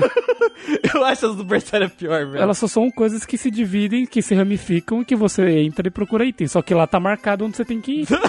É ainda menos exploratória ainda, porque lá tem uma estrela onde você tem que ir. Aqui, pelo menos, você não sabe, sabe? Você anda, você dá a volta, você pega item e vai. Só que é o mínimo. É o mínimo que uma dungeon tem que ser. Mas eu gostei do labirinto da água lá, cara. Acho pra mim é a melhor dungeon. Não, aquele lá, aquela lá é foda. Pra mim é a melhor dungeon do jogo. E ela, ela me irritou porque a sensação de estar no labirinto eu senti. Pra, assim. pra achar a última peça, né? Que você tem que achar o ponto que você tem que entrar pra ir onde tava o Você rio. tem que ir descendo, descendo, descendo até acertar. Mas ali eu senti um pouquinho das dungeons do Shin Megami Tensei. Na hora que tu tá fazendo dungeon, tu fica... Ah, que merda essa dungeon, que bosta. E aí depois que tu joga... Ah, essa dungeon é bonitinha, né, gostosinha. Sabe? É meio que a gente falou no Diablo, né? Tem um negocinho legal lá pra fazer na primeira parte do jogo e nunca mais, né? Nunca mais tem nada pra te fazer. E so- sobre exploração ainda, é, é- é uma coisa muito, muito pequena, sabe? Mas que quando acontece no jogo eu fico meio, porra, acelera, acelera a velocidade disso aqui, que sei lá, o cara vai subir uma escada, é muito devagar, sabe? Muito devagar. Tipo assim, não é uma coisa que, tipo, ah, me irrita ponto de eu tirar a nota da exploração. Só que, mano, porra, você não tá percebendo que tá devagar? Puta escada gigante, você não tá percebendo que tá devagar, velho? Acelera essa merda. Por que, que a escada tem que ser comprida? Eles só repetiram o, o tile da pedra uma em cima da outra, sabe? Eles podiam ter diminuído assim pra escada não ser tão longa. À- Às vezes pode até ser longo, mas ele, que ele vai, tipo, ao invés de tac, tac, tac, tipo, tac, tac, tac, tac, tac, tac, tac, tac, e já subiu, sabe? Não, pra se movimentar desse jeito não, não pode ser longa, cara, porque é muito demorado. Agora, se fosse se movimentar rápido, que nem tu correndo, perfeito. Eu vou ser realista, quando a pessoa sobe uma escada, ela sobe mais devagar. Vai tomar no cu, mano. Não faz isso, velho. Você vai escolher ser realista agora? É, velho. Logo depois de eu conversar com a deusa, tem um polvo na tua party. Não, gente, não. É porque o Suicoden não, não tem essas fantasias, essas coisas. É só re- realidade pura. Tu não enfrenta um deus, aí vem a deusa dar o poder mágico de curar e de abrir um portal com cheio de espada. E, e aí, sabe, às vezes, por exemplo, quando você tá em tinto, que você tá andando, você chega perto do elevador e ele entra sozinho, sabe? Tem um painel, só que você não chega lá e aperta o, o painel pra entrar. Você entra sozinho, né? Então, às vezes, você tá andando e fala, nossa, o que, que tem pra cá? Aí seu personagem entra sozinho no elevador. Aí o elevador é mó devagar também, você fala, ai, caralho. Na caixa tem isso também, naquela caixa da dungeon, tu empurra a caixa, quando tu vai passar por cima, tu não consegue correr. Dá uma animação dele caminhando. Mas isso até que é de menos, porque, né? É curto, né? É um negocinho. Ele só, ele só para de correr pra andar dois passos. Mas é foda. Tem um negócio que eu quero falar aqui que acho que entra na parte de exploração. Na verdade, é, é uma coisa de itens, né? Eu entendo por que, que é assim, mas ainda assim, às vezes dá vontade de virar a mesa, porque o jogo é, é muito descritivo, onde você tem que ir. É, tipo, você sabe onde é o ferreiro, você sabe onde é uma loja. É, visualmente interessante, você sabe onde tá, mas aí você vai comprar alguma coisa e tem o- os malditos os itens raros, né? É, como é que é? Ha- é Harry Harry finds os, os achados. os achados. Eu dei muita sorte é, em todas que eu fui, que eu precisava ir, né? Sempre quando eu fui comprar, o item estava lá. Provavelmente eu perdi algumas runas interessantes, porque não tava, mas eu não ia resetar o jogo. O Christian, ele comentou que ele tentou algumas coisas pra pegar um item específico, né? De recrutar um, um personagem, e não vinha esse item de jeito algum, né? É, o- os Rare Finds funcionam assim, pessoal. Tu tem uma loja e a loja vende os itens normais e os tais Rare Finds, que eles mudam a cada 30 minutos dentro do jogo. Então, não é 30 minutos no relógio do jogo, é 30 minutos de verdade, tu jogando. Então, tu, se tu tá dentro do jogo, passou 30 minutos, resetou os itens. Aí tu vai lá e podem e tem itens novos. Então, o que, que as pessoas fazem? Passou 30 minutos, tu salva antes, dá uma olhada. No momento que tu dá uma olhada, aparece a lista nova. E aquela lista vai ser daqui a 30 minutos a mesma. Se não tem o item que tu quer, reseta o videogame e vai ver de novo, porque a lista ela se estabelece na hora que tu vê, até aparecer o que tu quer. Foi o que eu tive que fazer pra poder recrutar o Simone, né? E foi um pouco chato. O cara teve que explorar um erro do jogo ali que eles deixaram, que não se ligaram, pra poder fazer o negócio, né? Esperar 30 minutos é zoado. É, assim. então, tr- 30 minutos é muito. Eu entendo que, tipo, tudo bem, eles quiseram colocar um item que aparece lá de vez em quando. Tipo, chegou alguém pro comerciante e ele vai vender, sabe? Mas 30 minutos pra uma gameplay consome muito tempo. Não, e se tu for querer o final verdadeiro, tu tem que pegar o 108, meu amigo. Eu, eu dei muita sorte. Sempre quando eu precisava de um item, eu chegava e o item tava lá. Você tem que dar muita sorte seguindo um guia, né? Eu e o Lucas tava abençoado pelo Deus da RPG. É que as, as cidades específicas vendem itens que só tem lá em Rare Finds que podem aparecer. Então, por exemplo, se tu, cara, se tu não vê um guia, tu não vai saber recrutar o Simone, porque não tem como, ele não dá nenhuma dica onde encontrar Rose Brute. Então, existem uma série de cidades que tu vai ter que ficar vendo. Digamos que tu não tem guia, tu vai pra Muse, tu vai, sei lá, Muse não, South Window, que é uma cidade que tá ali perto, Radante, por sei lá, 5 horas até aparecer um item, tu nunca vai achar até tu ir pra próxima cidade. Olha, Christian, sendo sincero, não é só esse que tu não vai conseguir recrutar sem um guia. Nossa, é uma galera.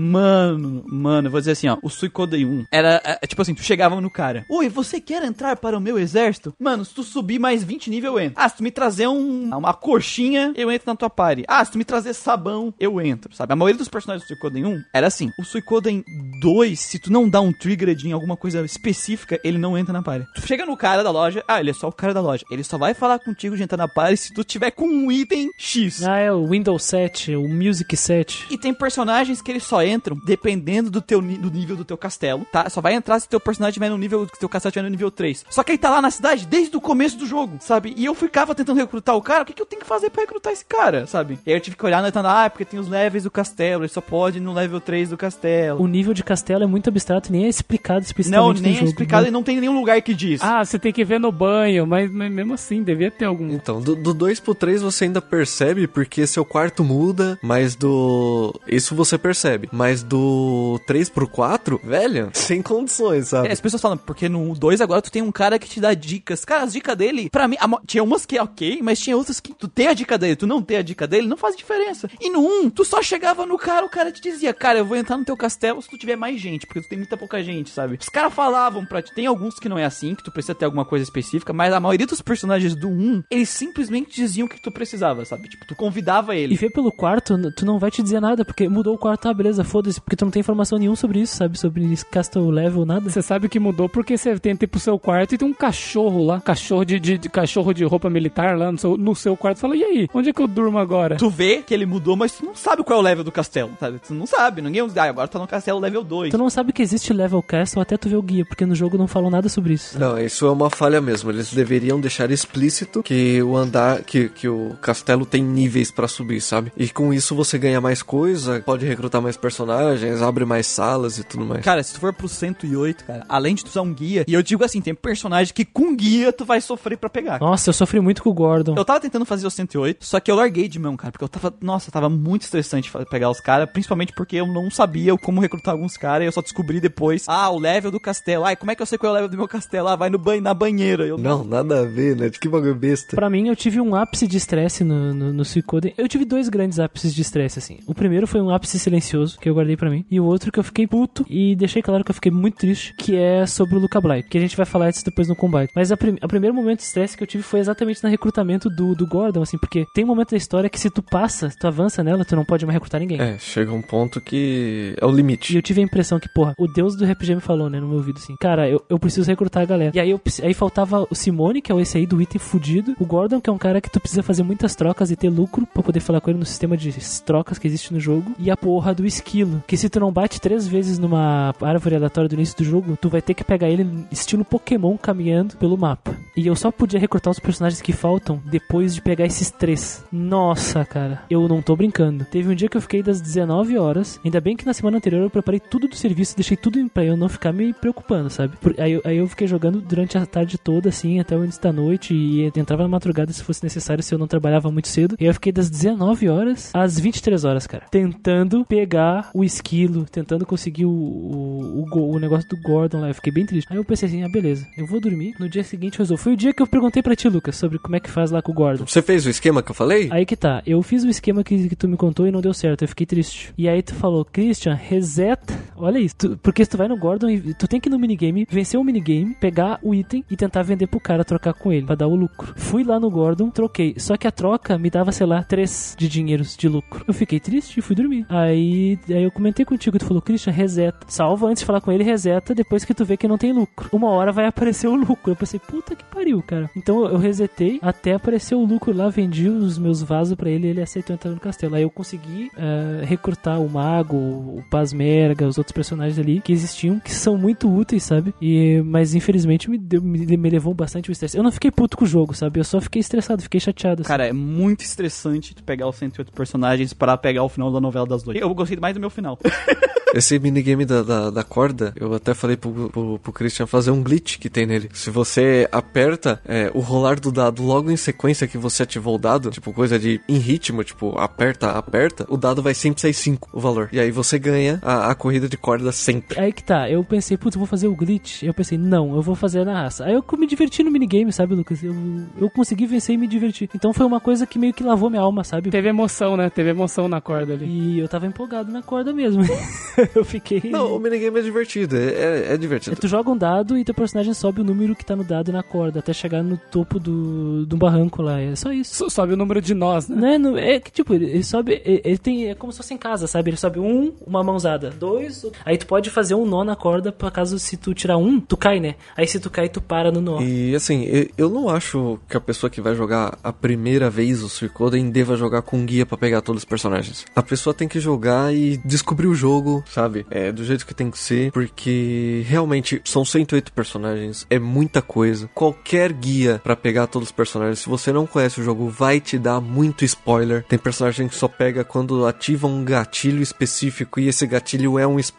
Ele vai te avisar, ele vai falar um monte de coisa. Inclusive, o, o melhor final, se você procurar com guia, é spoiler também. Tanto que eu fui nessa onda aí, sabe? Eu falei, meu, eu não vou ficar usando guia pra ficar pegando personagem, sabe? Eu vou jogar como alguém sem guia jogaria. Às vezes que eu olhava no guia era quando eu não sabia onde ir, sabe? Por algum motivo. Ou eu, eu joguei o jogo, aí eu fui dormir, e no dia seguinte eu, caralho, onde é que eu tinha que ir mesmo? E às vezes eu não sabia como deu no jogo, eu olhava no guia pra ver, ah, é, direção tal, cidade tal, beleza. Eu não joguei pra pegar personagens, sabe? Então os personagens que eu achei foram os que eu achei durante o caminho e consegui contratar. E eu achei que minha experiência foi, foi boa e foi bem menos estressante do que você ir atrás das coisas. Mas, por exemplo, é bom que tenha tido pessoas que foram atrás Pra trazer aqui, né? é, mesmo o Christian que chegou pra mim e falou, cara, eu quero testar todos os personagens do jogo, sabe? Eu quero poder ver é, até onde que, que, que o jogo deixa, é, até, até onde que, que vai a gameplay do jogo, testar esses personagens, ver o que eles têm pra trazer, sabe? E trazer pro, e levar pro podcast. O que é, tipo, bem legítimo também, porque agrega bastante, sabe? Mas eu quis fazer a experiência de alguém sem guia, sabe? Como que essa pessoa ia zerar esse jogo? E dá pra zerar, sabe? Tem lutas que é bem mais difícil, porque, ah, se você pegar tal, tal, tal personagem, tal boss fica muito mais fácil, beleza? Mas e alguém que não pegou? Aqueles últimos personagens que tu pega ali do, do- depois que tu tem que primeiro tem que pegar todos os 100 aí que libera os últimos 8, eles são bem, inclusive Inclusive, o protagonista do primeiro jogo, ele vem com aquela runa dele, filha da puta, ela é bem roubada, tá ligado? E o Knight dele é roubado. Tem o Knight, é, de bater em área, igual do Kai. E, e assim, e foi aquela coisa, e alguém que não pegou, sabe? E alguém que tem que enfrentar o Luca Blight com esses personagens aqui que eu tinha, sabe? Como que vai fazer? E foi interessante, porque eu tive que quebrar a cabeça pra montar os times, quebrar a cabeça pra ver qual runa ia aonde, é, que, que item que eu ia deixar com quem, posição que eu ia deixar os caras, sabe? Tipo, fo- foi, foi um desafio, sabe? Foi legal. Acho que também é bem válido isso aí. E todos odiamos o minigame dos dados.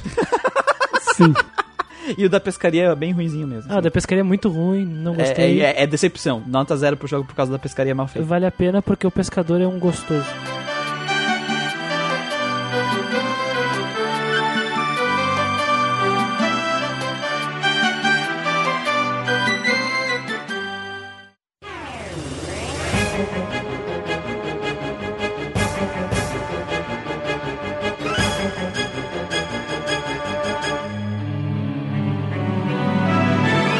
Assim, o, combate do Suicoden, combate principal, combate que importa, combate normal do jogo, ele vem com essa proposta, todo mundo conhece, seis personagens, né, na, na party. Só que ele tem alguns esquemas legais aqui pra gente falar. Primeiro que cada personagem, ele tem um alcance, que é o curto alcance, médio alcance longo alcance. E tanto tu quanto teus oponentes, eles são divididos em duas fileiras, né. Os de curto alcance, se eles estiverem na parte de trás da fileira, eles não acertam ninguém.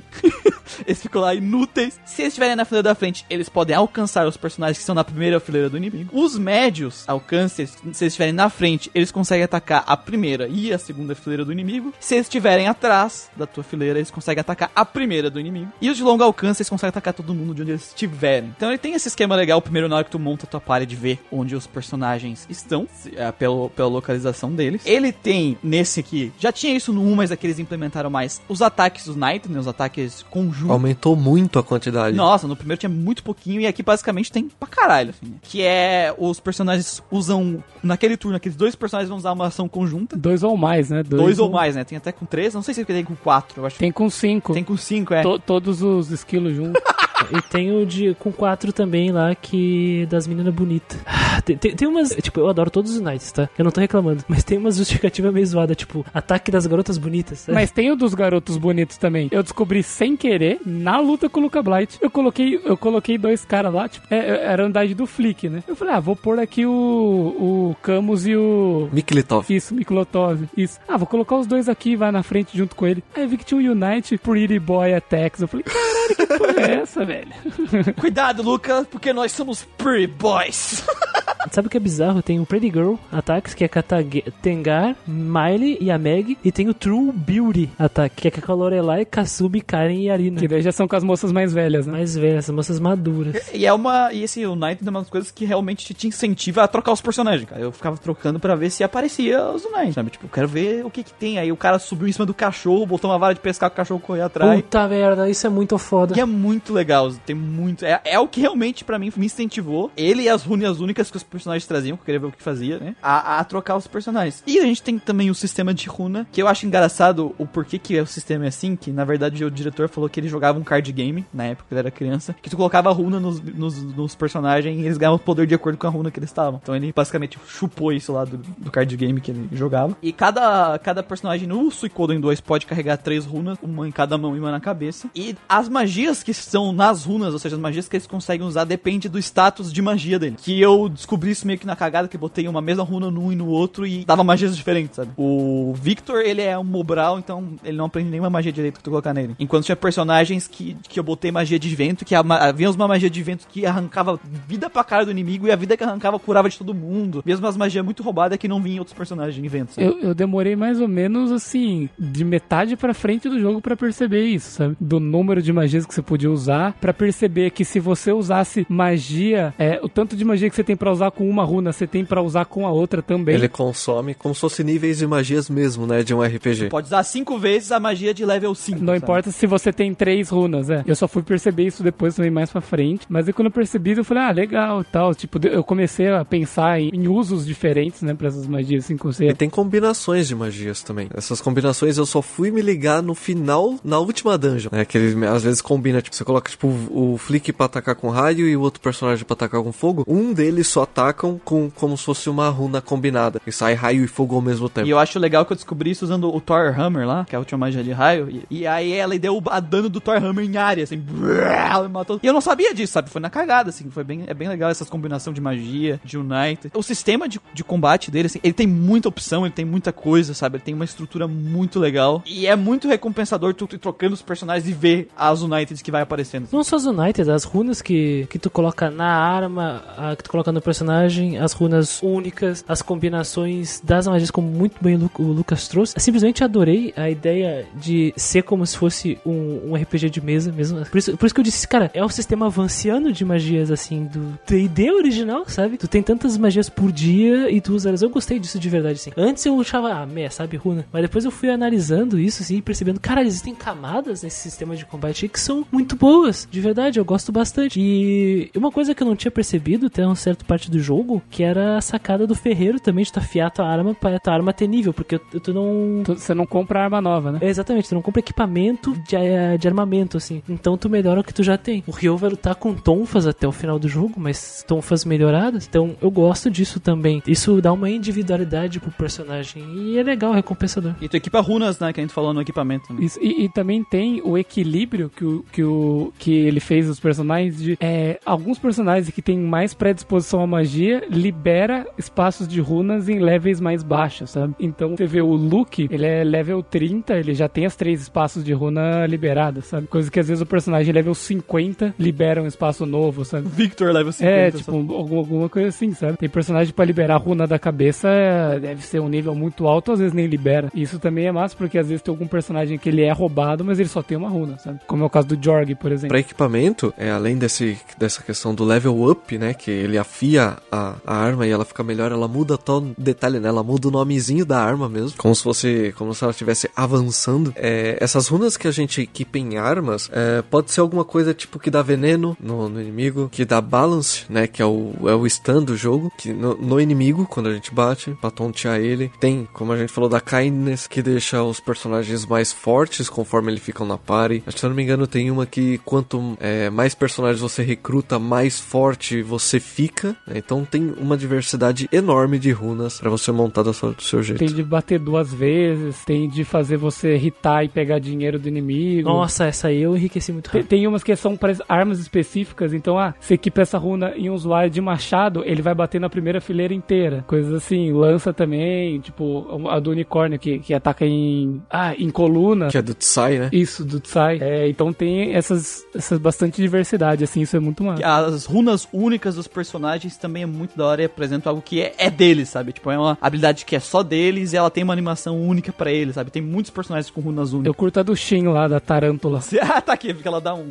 Que ele bate várias vezes, gira e. Mas não só no sistema, né? No próprio combate, cada personagem tem uma forma diferente de, de atacar, né? O Simone joga pétalas de rosas, né? Mas ele faz o serviço de um arqueiro. Ele joga a própria rosa, na verdade. O. Ah, esqueci o nome dele agora, mas é aquele que ele fica com um palito na boca. Você contrata ele jogando dado com ele em Lake West. É o Hitmont. Ah, não, ele não entra em batalha, né? Hitman é o detetive. Ele não luta. Aquele cara loiro, cabelo meio pidiote. É o Shilo, Shilo. Isso, isso. Ele tem um palitão na boca, assim, igual alguns personagens geralmente de coisa tem, assim, de anime. E ele, mano, ele fica com a mão no bolso e dá uma cuspida no palito nos caras. Eu Falei, É caralho. o, é o delinquente do rolê. É, depois a gente vai chegar na parte mais dos sprites, mas assim, já adiantando o trabalho de sprite pro combate, que eles trabalharam uma caralhada de personagens, conseguiram dar individualidade pra cada um deles no combate. Tem que bater. Isso é uma coisa que dá- tem que bater palma, assim, pra Suicoden, que, que realmente foi bem feito nessa parte aqui. E eu só tenho duas reclamações pra fazer do combate do Suicoden. Um, que ele é fácil demais, que tira a graça de. Tipo assim, porque esse sistema é tão complexo, ele é tão legal se tivesse. Ele te desafiasse mais pra te poder usar todas as nuances dele. Então, meio que, tipo assim, tu tem um monte de nuance da hora de runa e tudo mais, mas isso fica, tipo, só um. Acaba ficando parecendo só visualmente interessante porque o jogo não te dá desafio. Teve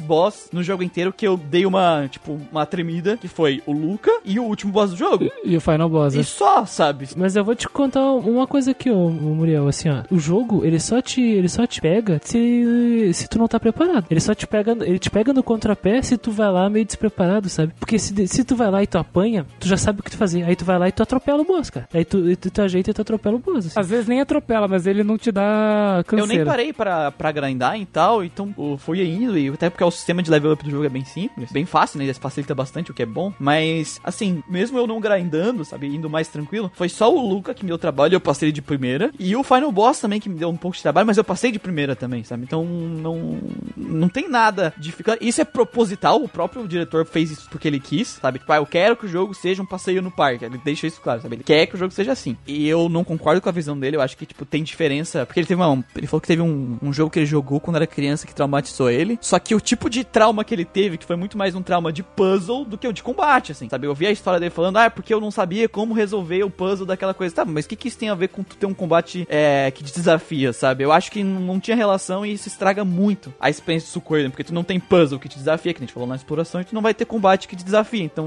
Subestima a tua inteligência, a caixa na, na é, tipo assim, todo aquele combate interessantíssimo que o Suikoden apresenta, aquelas opções, acabam caindo meio que em desuso, porque, sei lá, tu bota free will e ele, o modo automático, né? E eles limpam, sabe, o- o- os inimigos e, sei lá, nos boss tu bota todo mundo pra dar um night e as magias e acabou, sabe? E, e, assim, eles não criaram boss secreto, dungeon secreto, opcional, essas coisas que daria pra você explorar mais isso aí, não, não acabou não entrando no jogo. né? Nem seleção de dificuldade. Você até tem alguns, tá, Guido? Tipo, se você for. Mas assim, é coisa muito simples. Qu- Quando você vai recrutar o Ryo, você enfrenta um boss que você não precisa enfrentar na, na, na gameplay normal. Quando tu vai recrutar o Ryu. O, o Tyr. Ah, bom!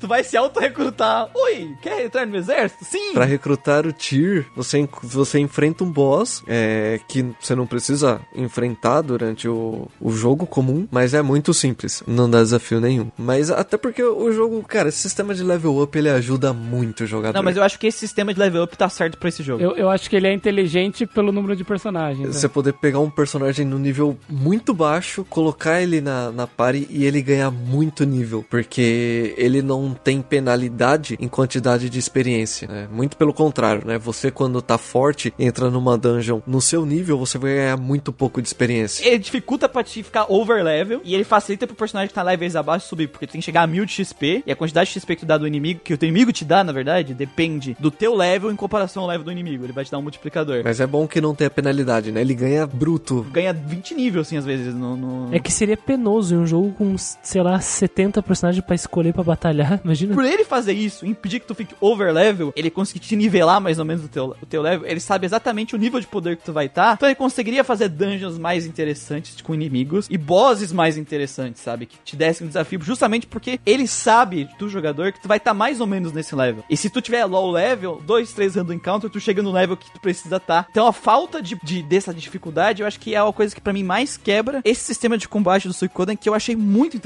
Ele poderia ter pego todo o trabalho e esforço que ele fez lá naquele tático de Chernobyl lá e ter colocado no, no- na parte realmente boa, sabe? Boa, do gameplay muito boa, que é o combate normal, com camadas, complexidades, personagens únicos. Não, não quer dizer que todos são únicos. É, é, a, a runa, a runa única, ela é bem legal, sim. Mas como o fato de tu poder trocar runas entre personagens é bem interessante também, eu gosto disso, então eu não reclamo. Eu, eu digo que eles são únicos por causa do trabalho com, os- sprites, né? Que deixa eles bem individual. Ah, sim, a parte gráfica é o parte mais foda. Do- é. Um- Uma coisa que, assim, a, a primeiro momento parece preocupar, mas o jogo também faz isso de maneira boa, é que, tipo assim, tem seis personagens. Você vai pensar, nossa, até todo mundo agir vai demorar pra caralho, tá ligado? Tem jogo que você tem três, quatro membros na party e até todo mundo fazer sua ação demora. No Suicoden, eles fazem ao mesmo tempo, sabe? Então, às vezes, você manda o cara atacar na primeira fileira, aí você manda outro personagem atacar o mesmo cara que... é o mesmo cara que o outro vai atacar. Aí se o cara ataca e ele já vai matar o cara, o jogo já sabe disso e já manda o cara atacar um outro inimigo aleatório, assim, junto, ao mesmo tempo, sabe? Todos agindo ao mesmo tempo e não perde tanto tempo, assim, por ser muita gente pra agir, E se sabe? tu manda atacar personagens diferentes, os, tipo, três atacantes físicos, os três pulam, sabe, ao mesmo tempo, vão lá bater nos caras, sabe? É, é bem mais rápido. E, e tirando que tu tem a opção do automático, que daí isso vai mega rápido, sem tu ficar escolhendo ação por ação. Então tu tem muitas coisas que realmente fazem a- o combate random dele ser bem rápido, assim.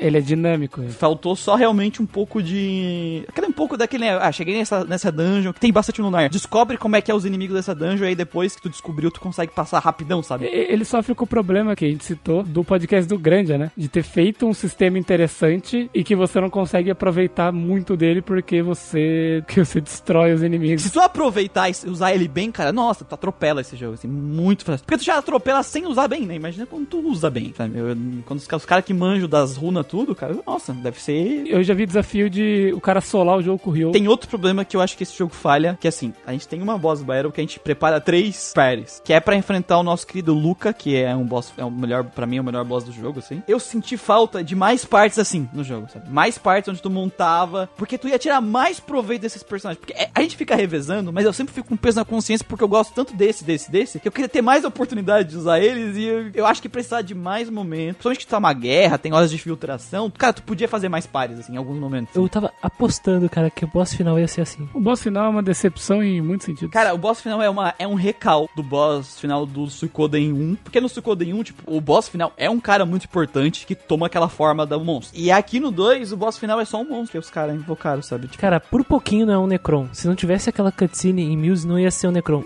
é, é bem isso. Por muito pouco. Os caras colocaram aquilo só pra não ser o Necron. E quem não sabe o que é um boss Necron, escute o nosso podcast sobre vilões de RPG. Lá nós explicamos o que, que é um boss Necron. Eu, eu gosto do combate, sabe? Eu só senti, cara, se eles tivessem feito isso, daria pra te colocar realmente, tipo assim, olha, o Suikoden tem um dos combates mais criativos e mais bem feitos, sabe? Ele tem um dos combates mais criativos que eu vi ali da geração dele, mas faltou apego nessa outra parte pra fazer ele ser, tipo, realmente algo extremamente memorável. A filosofia do, do diretor não atrapalhou. É que que tá. O Suikoden tem esse problema da, da filosofia e das propostas. O cara tem a proposta das 108 estrelas para ser o, tipo, um, um motor do jogo. Aí ele vai lá e as 108 estrelas são alguma coisa que acabam causando detrimento na narrativa do jogo, sabe? E aí tu tão, ah, ele tem a proposta de fazer um gameplay muito engajante de combate, que tem várias camadas e personagens que tu pode fazer combinações. Isso é massa. Só que daí a, a filosofia dele fala que não, tem que ser fácil. Então, por mais que tu se empenhe, tu não vai ter o, o resultado, não vai ter a tua recompensa, sabe? Pelo teu esforço, porque já é fácil. Complicado. O diretor é meio que se, se sabo, auto-sabotou aí, sabe? Espero que ele tenha amadurecido muito pro Euden Chronicles, que vai estar pra sair, cara. Também espero. Vamos falar de coisa boa? Vamos falar de Fire Emblem do Paraguai? Quando ele falou coisa boa, eu, eu tinha esquecido completamente disso e tava indo pra parte gráfica já. Falando, olha só a parte artística. Meu, assim, vamos explicar como é que funciona esse, esse minigame, assim. Tu tem unidades que andam de cavalo, unidades que não andam de cavalo. É um mapa tático, começa assim. Pequeno, pequeno. Pequeno e de unidades. É. Os personagens, eles começam bem distantes uns dos outros. A unidade de cavalo, que é a mais rápida, anda só duas casas. Então, tipo assim, é algumas horas pra eles se encontrarem. Alguns personagens têm runas pra usar na, na, na batalha, que é que nem as runas que estão equipadas neles. Só que assim, até eu acho que, tirando as três últimas batalhas de tático do jogo, todas as outras batalhas, elas são simplesmente historinha, sabe? Tu joga dois... Automáticas, né? Não, As primeiras batalhas tu nem controla todo mundo. E a unidade de pessoa caminha uma casa só. Então, tipo assim, a maioria, até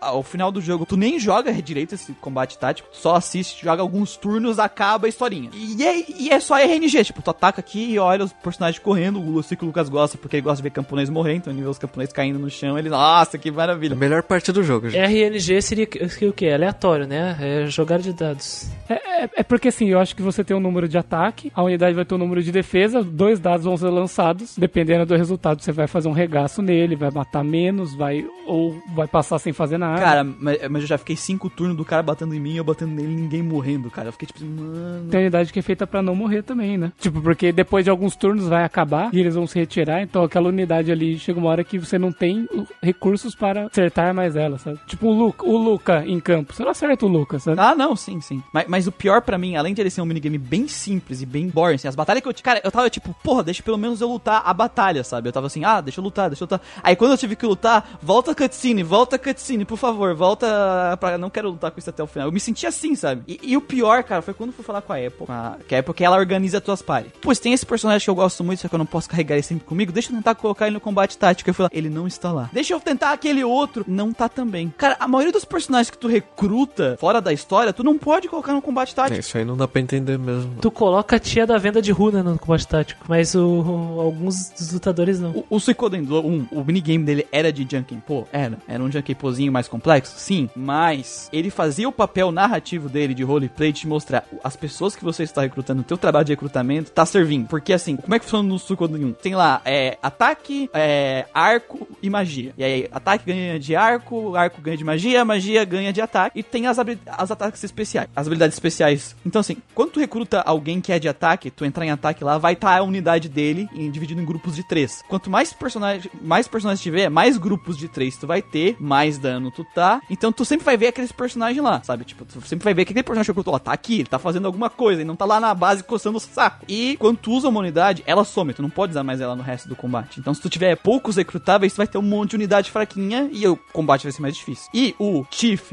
né, o ladrão, o ninja, os mercadores, eles têm skills de suporte. Até os mercadores fazem parte do, do negócio de combate. O que, que o mercador faz? Ele vai lá e tenta convencer os inimigos a se unir a ti. Então ele vai lá e pega lá, dá, tira mil unidades do inimigo e coloca pra tua, sabe? O, o Chief, ele consegue ou roubar dinheiro deles pra te usar no, no jogo. Ele traz a dica da próximo ataque. É a dica do próximo ataque com alguma chance. E o ninja, ele consegue com 100% de chance é saber qual vai ser a próxima ataque do inimigo. Então todo o teu trabalho de recrutamento, apesar do minigame não ser, é bem simples, assim, é bem tosquinho, mas tu vê todo o teu esforço pra recrutar e todo o roleplay da guerra acontecendo no minigame, sabe? Tanto como o jogo, como gameplay, quanto narrativamente. E aqui tu só vê um minigame narrativo que não bota em prática o teu recrutamento e que até o final do jogo tu nem joga ele, sabe? Tipo, E ele, e ele é muito chato de assistir, cara, porque é, ao invés de todas as jogadas de, das pessoas que você não controlar, ao invés delas serem automáticas, ele vai mostrar o cara selecionando, selecionando a unidade, andando, selecionando o weight, sabe? Coisa que, que, que não precisava, sabe? E, tipo, isso faz com que tome um puta tempo, porque às vezes o cara tem 10 unidades pra andar e, e todas elas o cara vai andar um quadrado, apertar o weight, andar um quadrado, apertar o weight, sabe? E, tipo, na sua também, às vezes aquela que você, que você só controla você, também na sua também vai andar sozinho, sabe? Você fica, tipo, puta, que caralho, sabe? E demora, sabe? Demora. Nossa, teve um combate que eu fiz ali que demorou um tempão, hein? Puta que você deu azar pra caralho. É que por algum motivo, na- no rolar de dados do jogo lá, nos- na aleatoriedade do jogo, um personagem que era pra morrer não morreu e fugiu. E aí eu fiquei vendo, por muitos turnos, uma perseguição. É, é aquela parte lá de, de Matilda, né? Que o, o Gorudo coloca todo mundo lá na, lá na borda pra ficar vendo o cara que tá fugindo se fuder, né? O Luca cerca ele. E, pra mim, é, foi tipo assim: ele tá cercado pelo Luca Blight, tem três, quatro unidades ali, metem o pau nele ele morre em um ou dois turnos, beleza? O do Christian, o cara deu sorte de esquivar de todos os golpes, cara. E ele começou a fugir pra, pra floresta. E os caras de cavalo não chegavam nele, mas dava wait, sabe? Não atacava. E às vezes atacava e ele, e ele esquivava. E, mano, ele durou uns 10, uns 10 turnos fácil, assim. Aí eu fiquei vendo lá, hum, gameplay engajante. Eu comecei a torcer pra ele chegar até onde o Goruto tava. Eu falei, nossa, será que tem como esse cara sobreviver? Será que tem como ele escapar? E fiquei na expectativa, até torcendo. Mas aí ele foi interceptado uma hora lá e morreu. E eu falei, tá, foi, foi apenas perda de tempo então. Eu considero essa batalha tática quase uma cutscene. Eu não me incomodei, talvez porque eu já conheço o jogo há muito tempo e eu realmente não me incomodo com nada disso. Nem o NPC jogar por mim, nem o ponto que eu só controlo eu mesmo, ou é, esse ponto do Guido, né? Tipo, você tem que assistir o, a máquina jogar, fazer os movimentos. Talvez porque eu já, já conheci o jogo e na época não estranhei. Poderia ter mais? Poderia, né? Eu controlar to todas as unidades, fazer a minha estratégia do jeito que eu queria. Só que, cara, eu aceitei que isso aí é. Ele existe apenas para roleplay e é uma cutscene. Mas, mas sabe o que, que eu acho ruim? É porque num era bem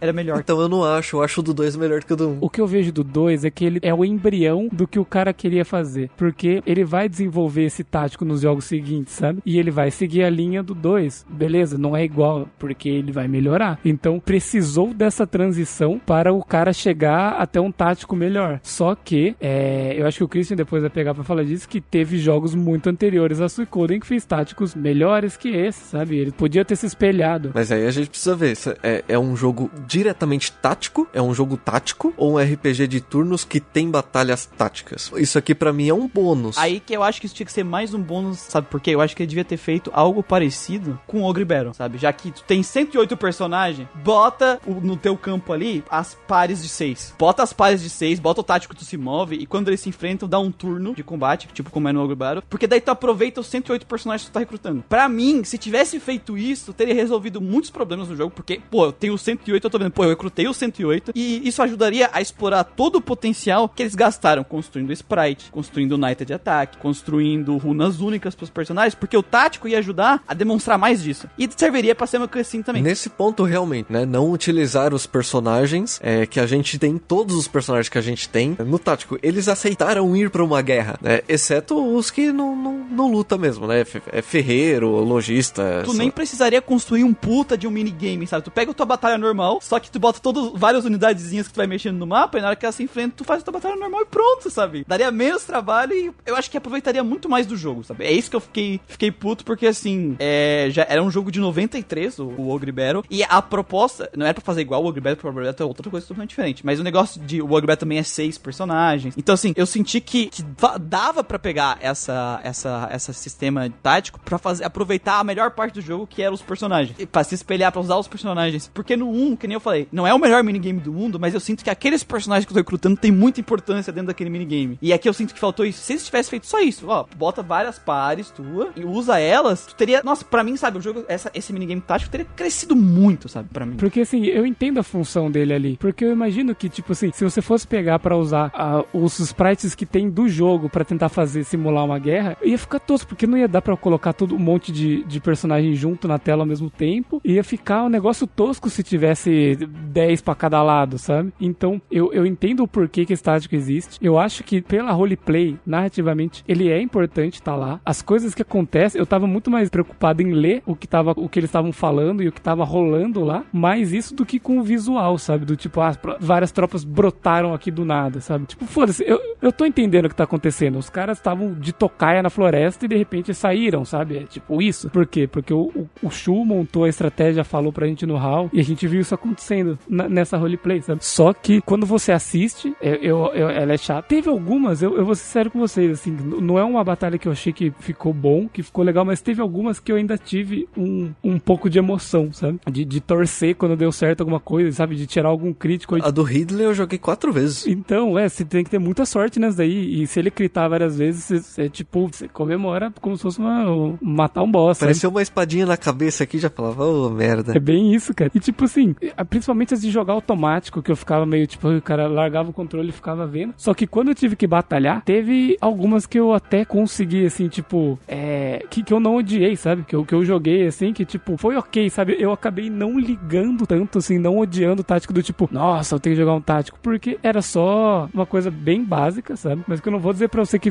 tá, tipo, nossa, tá bem feito. Nossa, eu, é, tá legal. Eu só, eu só não odiei ele, sabe? A única coisa que eu odiava do meu tático é que eu não sei porquê, o RetroArch não gostava do tático, fechava durante as lutas, tá- todas as minhas lutas táticas, o emulador fechou sozinho, sabe? Eu tinha que fazer elas várias vezes, porque às vezes ele, ele fechava, às vezes eu usava o save state pra poder voltar de um ponto, avançar um pouco mais e ela fechar mais pra frente. Esse foi o meu problema com o tático, sabe? Foi uma coisa mecânica do emulador e não, não dele em si, assim, tipo, eu não acho ele bom, mas não odiei. Eu consigo perceber que o diretor ele queria contar uma história através da guerra e eu acho que uma das piores partes de todo o Suicoden é quando esse diretor ele tenta através de gameplay ser narrativo, cara, porque ele não consegue. Porque não tem nem gameplay pra ele estar sendo narrativa atrás da gameplay. Aí, aí que tá. A- a- a- eu acho até um insulto chamar isso de, de tático.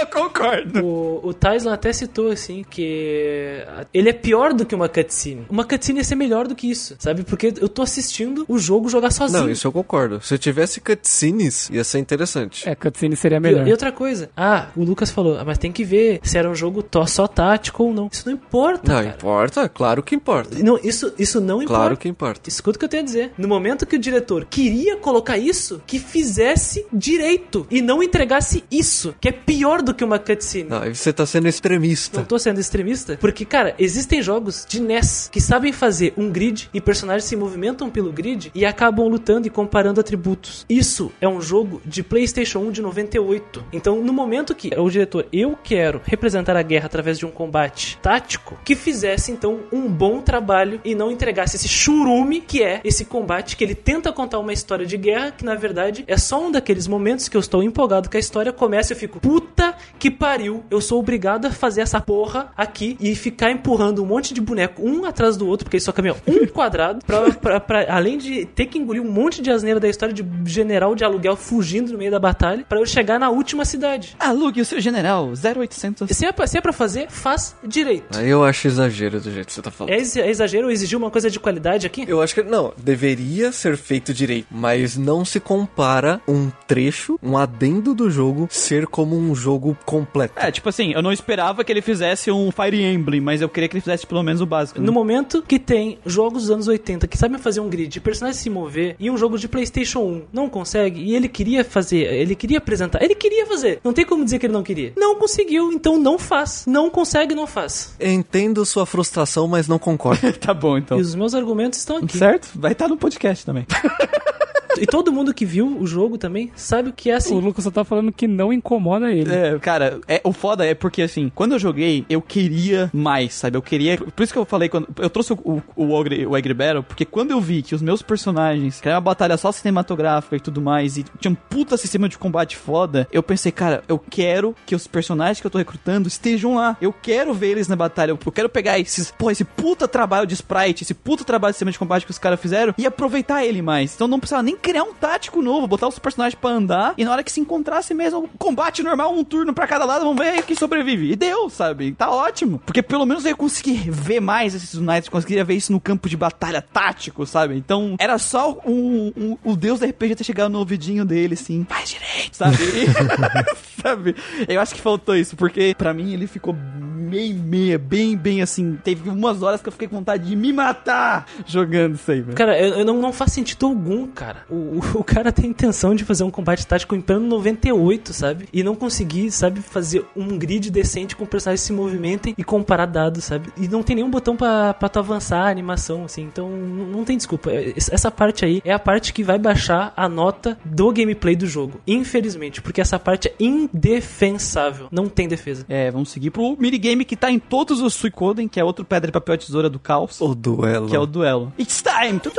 Como é que funciona? São três opções: ataque, defesa e o will de ataque, que é um ataque especial. O inimigo, no começo de cada turno, ele vai falar uma frase. Tem um, um número X de frase por personagens. E essa frase, ele vai te telegrafar pra te deduzir qual vai ser o próximo ataque dele. Mas também tem que decorar, porque ele vai falar essa frase de novo. E sempre que falar essa frase, ele vai usar o mesmo ataque. Então, a moral é tu saber decorar as frases dele, deduzir talvez pela frase dele qual vai ser a próxima ação dele. E guardar essa informação pra que quando ele usar de novo, tu saber qual é o ataque e usar a melhor opção. Só que assim, diferente lá do minigame do, do- de guerra do 1, que era literalmente um pedra, papel, tesoura, esse vence esse, esse vence esse, aqui é um pouco diferente, tá? Cada opção tem interações diferentes com cada opção. É, por exemplo, se tu usar ataque e o inimigo usar ataque, os dois vão tomar um ataque normal, sabe? Vão tomar um dano normal. Se tu usar ataque contra a defesa, se algum, quem usou ataque vai dar metade do dano em quem usou defesa. E o ataque contra o ataque selvagem, ele, quem usou ataque vai causar dano normal. E quem usou o ataque selvagem vai dar um puta dano no cara. A defesa, se os dois ficarem usando defesa, os dois vão ficar se olhando. Se alguém usar o ataque selvagem na defesa, vai, não vai dar dano no inimigo, ainda vai tomar um Um counter violento. violento que dá tanto dano quanto um ataque selvagem. E se for ataque selvagem com ataque selvagem, é tipo os dois dão uma facada no outro. A dica pra vocês é fica defendendo até decorar as frases. Funciona. Não deu certo pra mim. O problema é que, assim, às vezes ele vai falar algo que vai te dar uma ideia do que ele vai fazer, e às vezes é algo que não vai, sabe? E, e tem personagens que, por exemplo, o Luca, eu fui ver o número de frases que ele tinha, e ele tinha bastante pra cada coisa, sabe? Bastante pra pra cada um dos três. Algumas eram mais óbvias e outras não, sabe? É, tem uma que ele fala, vou comer teu cu. É. Eu acho que ele vai vir pro ataque selvagem, sabe? E tem duelo que vai permitir que você tenha tempo de ver essas frases e tem duelo que não, sabe? Tem duelo que, que, é o, que você tem menos, menos oportunidades, sabe? Não, mas a, a frase é sempre fixa. Tipo, ela escreve e você pode esperar. Você não precisa apertar. Ah, não, mas eu digo oportunidade porque, por exemplo, na luta contra o, o Luca, por exemplo, Ela é curta, né? é, ela é curta, eu sei, mas tipo assim, mas ele é muito forte, sabe? Se você ficar só defendendo pra ver qual é que é, tipo, ele vai tirar bastante dano. A menos que ele já use o de ataque. A menos que ele já use o wild ataque, é. Você daí pode matar ele numa só. E tipo, o Han também, você não pode dar bobeira com ele. O que eu vejo de problema é que foram. Ele, ele quis introduzir isso. Do, do- introduzir não, porque já tem no outro jogo, mas ele quis colocar o duelo. Só que é muito pouco duelo durante o- a gameplay pra você Me- a mestrar o, o duelo, né? é, porque, por exemplo, quando você enfrenta o Luca, passa muito tempo desde o duelo com a Amada, sabe? O do Flick e o do Amada foi meio perto, passa um puta tempo do jogo sem, e daí você enfrenta o Luca, sabe? Eu dei meio que sorte, mas assim, eu fui numa coisa mais intuitiva do tipo, ah, vou fazer tal coisa que a chance de eu ganhar é muito alta, sabe? Mas, tipo, há chances de você ter problemas com isso. Assim, o Luca, a- o que eu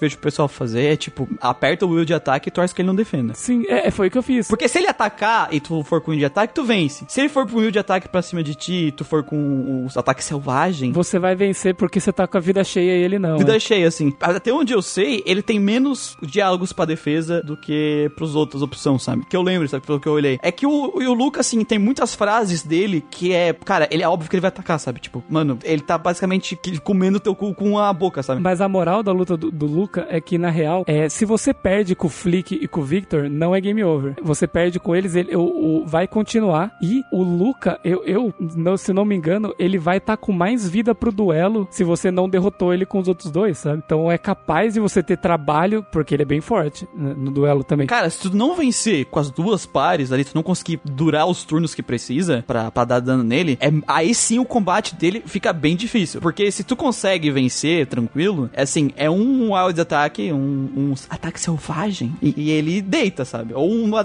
ou um counter, ele deita fácil. Foi o que eu fiz, eu usei o Wild Attack, ele não usou defesa e eu ganhei. É, eu no caso, tipo, ele gritou assim, histericamente. Eu pensei, cara, assim, eu acho que ele vai vir pra cima com tudo. Eu vou botar defesa e aí ele tomou um counter e morreu. O foda é que nem tu falou, isso no 1 também é um problema, cara. Tu tem, sei lá, dois, três, quatro duelos no máximo no jogo, sabe? Um negócio que podia ser uma mecânica legal, um minigame até pra te fazer, sei lá, faz um minigame de torneio com isso pro cara praticar e entender, tipo, ah, normalmente os personagens quando eles vão uma frase tipo, desse tipo assim, eles vão atacar. Faz algo assim, tem, tem, tem tanto minigame nesse jogo, por que, que tu não faz um torneio, alguma coisa assim, sabe? Pra ajudar o jogador, porque realmente é muitos poucos duelos que tu faz durante o jogo. assim. Tem fala que, que indica, mas tem umas que também não, sabe? Então aí às vezes você, tipo, você fica meio assim. Eu, quando, quando ele fala alguma coisa que eu não sei, eu defendo, sabe? Só pra garantir. É, normalmente a melhor opção quando tu não sabe é defender, porque ou tu vai dar um counter, ou vocês vão ficar se olhando, ou tu vai tomar um dano mínimo do ataque. Então, normalmente, quando tu não tem certeza, tu defende. Tem frases, né, que você consegue pegar, né? Tem frases que eles falam, tipo, é. Agora é minha vez. Aí beleza, você sabe que ele vai te bater. Agora você vai sentir o poder real do que eu tenho, tipo, do, do da minha espada. Você fala, bom, esse cara vai bater legal agora. Mas tem frase que eles falam, tipo, vamos ver do que você é feito. Aí você não sabe se ele vai te bater pra ver se você aguenta. Ou você tá te beitando. né? Você não sabe. Então é bem, é bem sorte mesmo. Você tem que arriscar. O que vocês fariam se ele falasse, seu pequeno punk? Ele mandou You Little Punk.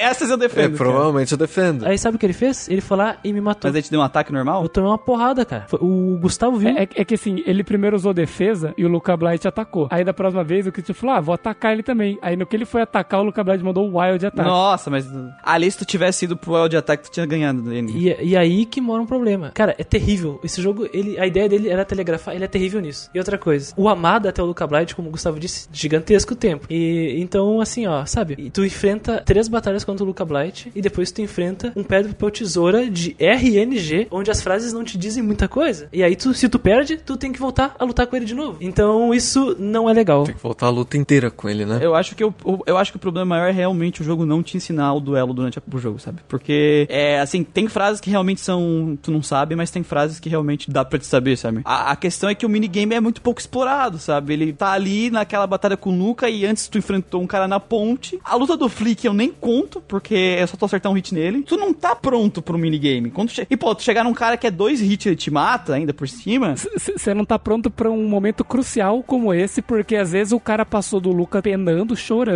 chega lá, morre e tem que jogar de novo, sabe? Porque assim, se tu tivesse feito mais vezes esse minigame por escolha também, tem um torneio, alguma coisa, uma recompensa massa se tu quisesse fazer. Alguém no castelo que gosta de, de, disso. É, que te treinasse, te desse dicas de qual, olha, as frases normalmente sim tem mais chance de não. Sabe assim, o jogo te preparasse mais pra isso, aí beleza, sabe? Mas o jogo não te prepara, te joga lá e eu dei sorte da frase dele ser claramente vai me bater, eu vou defender aqui, eu tomou um counter. Ou que nem o, o, o próprio Gustavo falou, sabe? Se tu, tu, tu vê uma frase que tu acha que ele vai atacar, ataca ele com o Wild Attack, com um ataque selvagem, ele vai morrer caso tu consiga vencer todos os combates, sabe? Mas é, é, tu é, mas é realmente um negócio que o jogo não te prepara para. O que, sabe? o que, que vocês acham que o Luca Blight vai fazer? Se ele falar assim, ó, ridículos! Você pensa que punks como você pode me parar? O que, que vocês acham que ele vai fazer? Cara, eu acho que ele vai vir me comer. Eu acho que ele vai vir atacar também. Ele vai defender. Filho da puta. E assim, e eu gostaria de saber se isso é problema também da tradução ou não. Ah, pode ser. Porque às vezes japonês é uma coisa mais evidente, sabe? Não Ou sei. às vezes, como os caras não tinham o contexto, eles traduziram os lugares errados, tá ligado?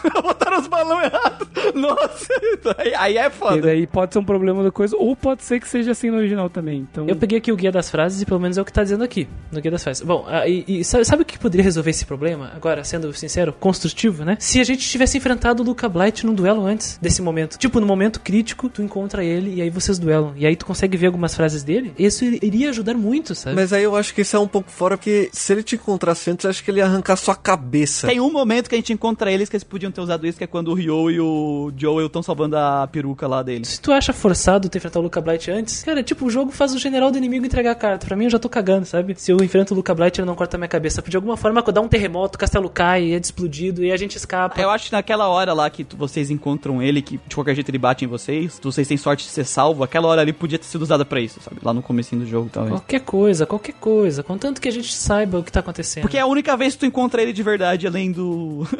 da batalha final, né? Que tu vai de frente Tipo, pra o sistema, o sistema de duelo, ele é legal. Só precisa ser mais polido com as frases.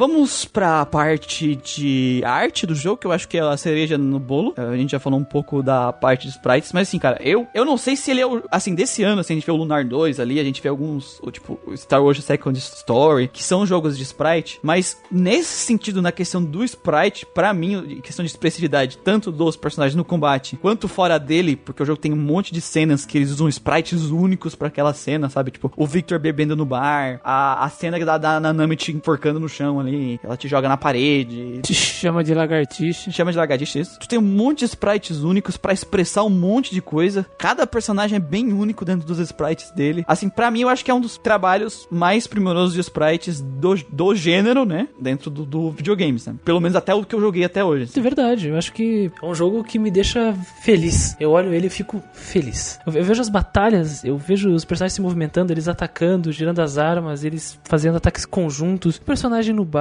o personagem no castelo lá, tomando canequinho, ou tem alguma cena que o personagem levanta a mão, sabe? Eu gosto bastante de tudo isso, assim, eu não tenho nada a reclamar dessa. Até tem algumas coisas a reclamar, ma- mas em relação a, a esses sprites especiais, assim, que tem aos montes, assim, eu não tenho nada a reclamar ao movimento deles, assim, sabe? Todos os personagens que entram em combate, eles são muito bons. É, é muito legal você ver que é bem claro o movimento, sabe? Tipo, às vezes tem alguns jogos, tá vendo, que você meio que você tem que interpretar mais ou menos o que o cara fez. Ou Suicoden não, você consegue ver perfeitamente.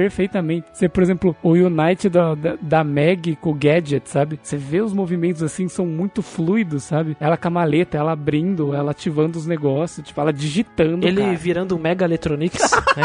Boa, boa. girando e tal, depois ela termina, tipo, ela manda um tchauzinho pra câmera e tal, fecha a maleta e volta, tipo, é muito massa, sabe? Alguns são meio preguiçosos, sabe? Mas fazer o quê? São 70 personagens que tu usa pra jogar, mas tudo bem. Tipo, o, o, o Gabote ainda vai lá, o, o Gengen, que é o cachorro, dá uma porrada com a espada. Aí o Gabote vai lá e dá um tiro de estilingue atrás dele, sabe? É só isso. Ou vários personagens que o ataque deles são iguais, sabe? Eles e batem com a espada, sabe? Que é a mesma coisa. Mas, mas num geral, assim, o jogo ele é realmente bem bonito. A movimentação dele bem fluida, cara. Isso pra mim eu acho muito massa. Não, e tu bota lá no, no, no, tipo, no YouTube pra procurar os United Attack, tipo, é 8 minutos de vídeo, tá ligado? É muito. E, e os efeitos também são muito bonitos. Efeito da magia, efeito do- da- das coisas que você usa, da- das, Das runas. Das runas, é muito da hora, velho. É muito bonito. Blue Gate, cara. Eu no Blue Gate quebra um O portal. Blue Gate é muito massa. Que elas sumam, né? É, ó, summon. Você summona várias coisas, inclusive um barco, um navio voador. A runa do caçador de vampiros lá que cria um ciclo mágico que explode. Que vai um- uns. Ai, como é que chama aquela porra pra selar? Ah, é aquele papel, não sei, é bem, é bem comum. Eu sei o que é, mas não lembro o nome. Tipo no Shaman King, que os caras usam aqueles papel com escrito em japonês. Os O amuletos. Fudá, né? Que eles chamam. né? Isso, que, que o cara manda vários desses assim em área ti, ti, ti, ti, ti, e manda uma magia sinistra de, de holy, né? Muito massa. Cara, eu gosto muito. Eu acho que, como o Muriel falou, eu acho que do- dos jogos antigos, né? Que hoje nós temos jogos é, mais novos tentando imitar sprites, mas dos jogos antigos foi o topo do- do- dos sprites pra mim. É, acho que é o, o jogo mais primoroso nesse, nesse quesito que eu vi até hoje. É, e eu já cacei jogo de sprite pra tudo que é lado. Os sprites exclusivos, um que me chamou muita atenção, que eu gostei, além do da Nanami, é o do Victor, quando ele pega o Necklord, né, que ele chama uma, acho que era a namorada do Victor ou algo assim, né, e ele saca a espada e corta a cabeça do, do, do boneco. A, a própria apresentação do Joey também com uma boneca, né, vocês sabem o que que é, vai entrar na zona de spoiler depois. Sim, sim. É muito legal. A cena da Nanami, quando ela se fere, também é muito exclusivo isso. Ó, até o portrait dela muda, né? Os portate muda, exatamente. O, o do Ryo muda. O do. Desculpa, do Joey muda. É, O, o do Joey, o Joey tem umas três variantes. Sim. O da Pelica muda quando ela fica na, na bad vibes. Cara, teve muito trabalho com isso, né? A parte de design recebeu uma atenção muito grande e espetacular. Eu não tenho ideia de quanto tempo durou é, o desenvolvimento desse jogo, desde o início até o lançamento, mas ganhou uma atenção muito grande. Eu, eu tenho a mesma impressão do Lucas, assim. Eu fico pensando, caralho, esses caras tiveram um puta de um trabalho fazendo isso aqui, cara. Putz, deve ter sido muito difícil mesmo fazer tudo isso Até aqui. porque os personagens são muito únicos visualmente. Você não tem nenhum que fala, puta, esse aqui parece com esse daqui. É tudo muito diferente. Até os personagens é, híbridos, né? Tipo o Gengen e o Gabocha, eles são diferentes. Híbrido, é furro que fala. Furro, híbrido. Kobold. A raça dos cachorros são diferentes entre si. O Ridley é um, o Gabocha é outro, o Gengen, né? Ele é um, sei lá, um Doberman. Não. É, o Ridley é um Doberman, por isso que ele é brabo. O Gabocha é um cachorro caramelo. E, e realmente, cara, tem um jogo que eu não, eu não joguei ele ainda. Acho que alguns de vocês jogaram. Vocês poderiam me falar melhor. Que eu não sei se, se a parte do sprite, se ele é mais bonito, se ele é mais fluido. Eu acredito que ele tenha menos coisas exclusivas, sabe? Menos trampo assim envolvido, mas vocês podem comparar. Que eu vejo o Breath of Fire 4 sendo muito bonito também, bem expressivo. Assim, na batalha, é porque assim, os sprites deles são mais detalhados, tem mais pixel art. A pixel art dele tem mais quantidade de, de pixel nos personagens, sabe? Eles são mais detalhados, mais desenhados. Ele, tipo, assim, ele é pixel art, só que ele é, tipo assim, ele tem- a pixel art dele tem tanto pixel. Sabe aquelas pixel art que tu ah, desaproxima 10 bilhões e parece um retrato de uma pessoa e tu aproxima e tu vê que o cara fez pixel por pixel? É nesse nível assim. Só que ele não tem 108 personagens pra, pra fazer. Os efeitos normalmente das, magi da ma- das magias é 3D, não é sprite. Então, o que tem de sprite é os a palha ali dos membros e os inimigos, sabe? Então, se tu for parar pra pensar só qual dos dois sprites é mais detalhado, sabe assim, é mais visualmente bonito, é o do, do Breath Fire. Mas é outra tecnologia, né? É outro... Pra mim, né, se tu comparar todo o processo e todo o que o jogo tem pra oferecer em sprites, no geral, eu ainda acho que os trabalhos do Suicoden foi melhor. sabe? É, eu perguntei porque assim, eu não lembro como que é o visual fora, fora das batalhas, eu não lembro como é que é. O Breath of Fire 4 é bonitão mesmo, sabe? É, eu não, não lembro como que é a movimentação, eu falo do, do- da fluidez do- fora da batalha, eu não lembro como que é esse trabalho com os sprites exclusivos lá. Eu perguntei só pra ter um compara uma comparação mesmo, porque você falou que esse era o topo e eu olhando e falei, porra, lembro do Breath of Fire também e eu achar ele muito bonito. Tipo sabe? assim, ele não tem tanto sprite único fora de, de combate, sabe? Que nem o Suicoden tem do cara bebendo no bar. E... Ele não tem. Ele não tem mesmo, assim. Ele não tem essa, esse trabalho. Normalmente as cutscenes são com os sprites básicos mesmo. sabe? Mas é realmente um trabalho muito massa em cima que, que eles fizeram no Suicoden. Os sprites são tão grandes, os sprites do, do Breath of Fire 4, que os sprites de combate são os mesmos do mapa. É o mesmo sprite, sabe? Então, tipo, aqui ainda tem no Overworld e na Andar é um, é um- são dois sprites diferentes e no combate é outro. Bonequinho. Lá é o mesmo sprite que tu anda no, no- nas dungeons, é o mesmo sprite de combate, é o mesmo tamanho, tudo, sabe? Eles têm menos quantidade de sprites criados, mas aí os, sprites que eles fizeram eram bem mais detalhados. Essa é a vantagem deles. No, no Suicoden 2, cara, eu gosto tanto, tanto de como os, os sprites são expressivos, cara. Como eles conseguem dizer o que os personagens estão sentindo, sabe? A, a Nanami falando, se expressando, o, o personagem com o balãozinho, parecendo um balãozinho com uma gotinha, ele olhando pra trás. Essas coisas, sabe, me pegam. Eu gosto tanto disso, assim. E, e, tem- e teve um apego muito, muito forte em cima. Mas só que é uma faca de dois gumes pra mim, esse tipo de coisa, assim. Porque quando eu vejo que os caras tiveram um esforço tão grande com algumas coisas, e eu vejo algumas coisas meio bobas, assim, eu fico tipo, por que, que vocês deixaram assim e não fizeram como o resto do jogo tava, sabe? Então eu, te- eu tenho duas reclamações, assim, sobre essa questão de sprites. A primeira é quando os bonecos, eles começam a pular, que nem Skyrim, sabe? Os bonecos de Skyrim, eles ficam tiltando, assim, parece que eles só sobem e descem. Dá pra fazer uma coisa melhor que isso, porque vocês fizeram já algo melhor que isso. Eles pulam num lugar sem nem mexer o joelho, né? Eles só... É, eles, eles só tiltam, eles só ficam.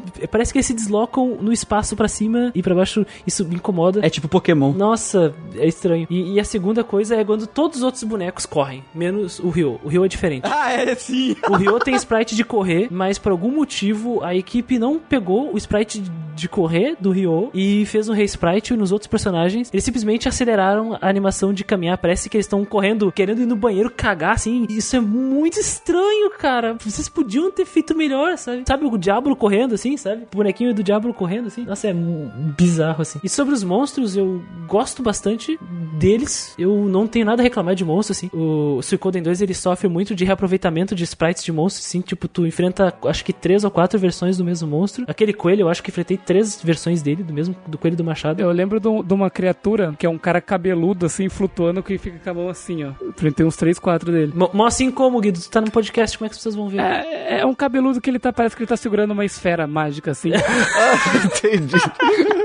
Desculpa, é que eu mostrei pros caras na cal e esqueci da, da galera. Ai, que burro. É o cara que parece que ele vai dar um Kamehameha, ele tá de ladinho assim, com a mãozinha posicionada, só esperando pra mandar um Hadouken na sua cara. Eu, go eu gosto dos monstros, não tenho a reclamar, só dos reaproveitamentos, assim, mas acontece. Então. Mas os pulinhos do Skyrim. Nanami! Sabe? Principalmente ela, né, que ela curte... Ela adora dar esses pulinhos. É, o, pro- o problema é que as coisas que... É ela que, ela que desencadeia. Eu acho que é só, só a questão das portas também, e é isso, né? De resto, cara, é bonito, o cenário é bonito, os personagens são bonitos.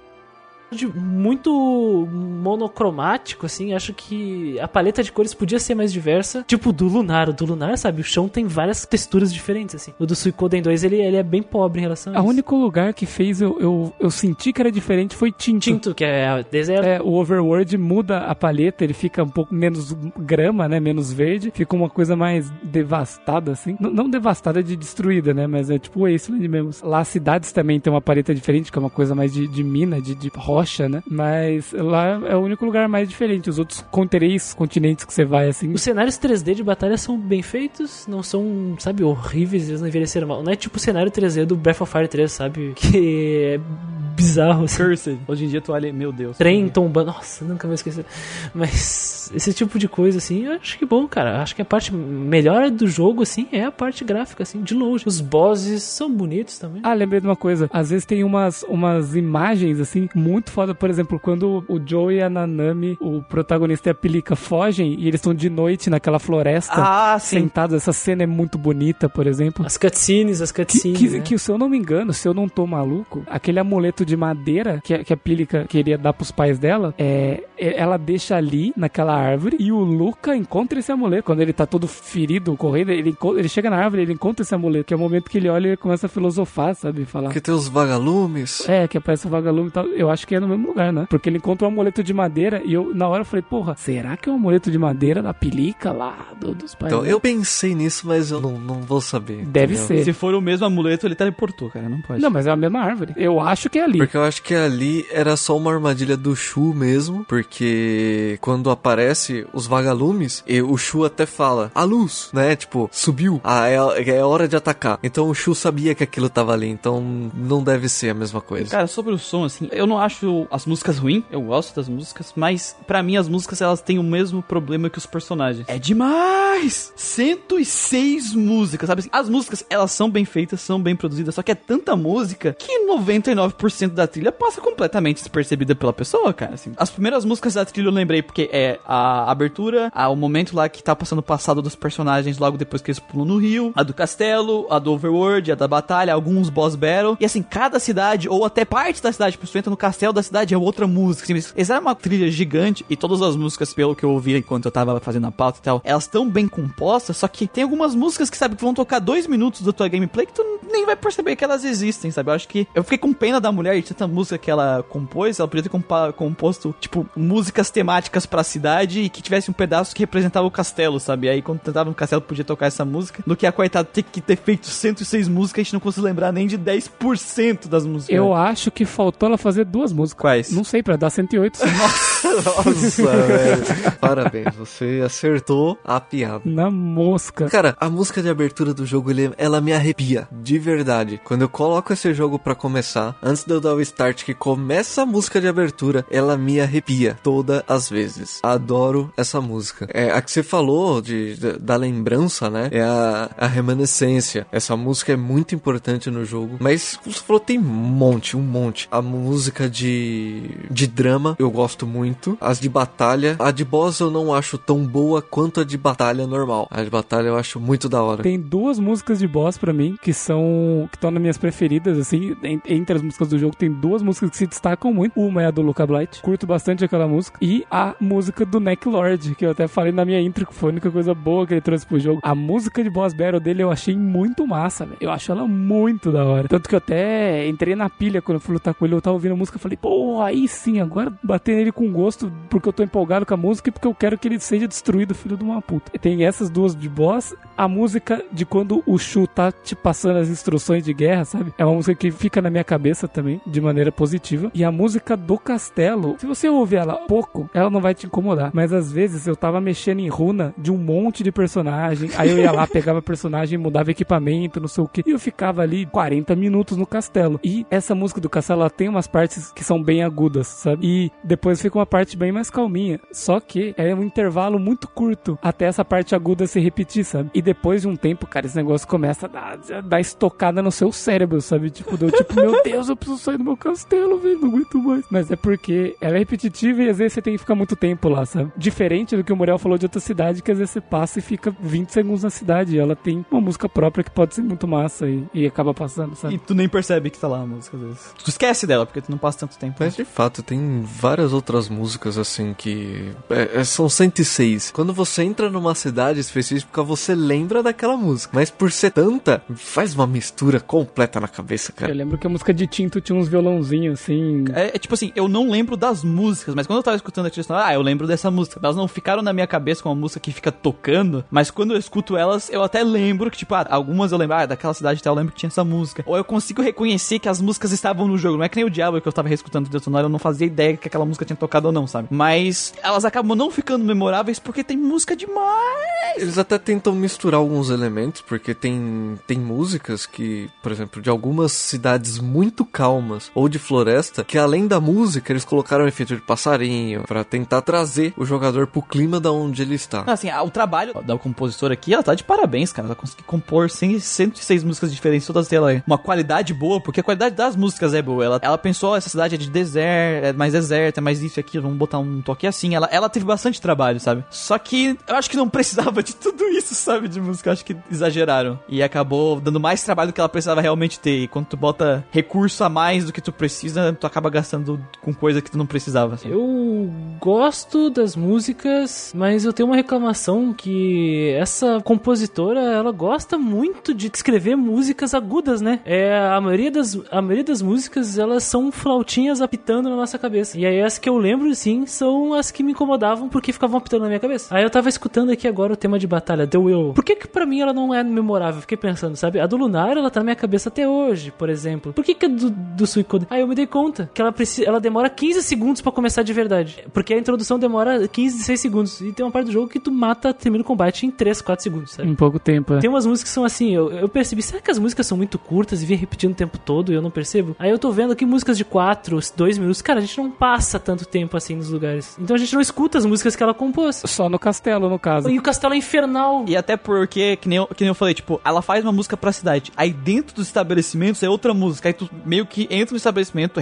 volta a música, sabe? Volta outra música. Aí quando tu sai na cidade, volta pro começo da música. E aí tu não escuta a metade da música do, do lugar, sabe? O Amp High Wind, né, o famoso Esfirra, de acordo com o Manuel, no grupo do, do Discord ele mandou a real. Ele falou assim: Cara, Konami, ele meio que zoou a trilha sonora do Suicoden 2. Porque quando saiu o jogo, eles lançaram um CD com a trilha sonora todo rearranjada, instrumentalizada. Nossa. Eles podiam ter colocado essa trilha sonora no jogo, mas não, eles queriam vender CD Eu, separado. não sei, eu sei que lançou. Acho, acho que lançou dois discos que eram duplos. Mas eu não vou saber o conteúdo exato dele, né? Aí a gente vê mais uma vez a ganância da Konami zoando o jogo. Aí a gente tem o.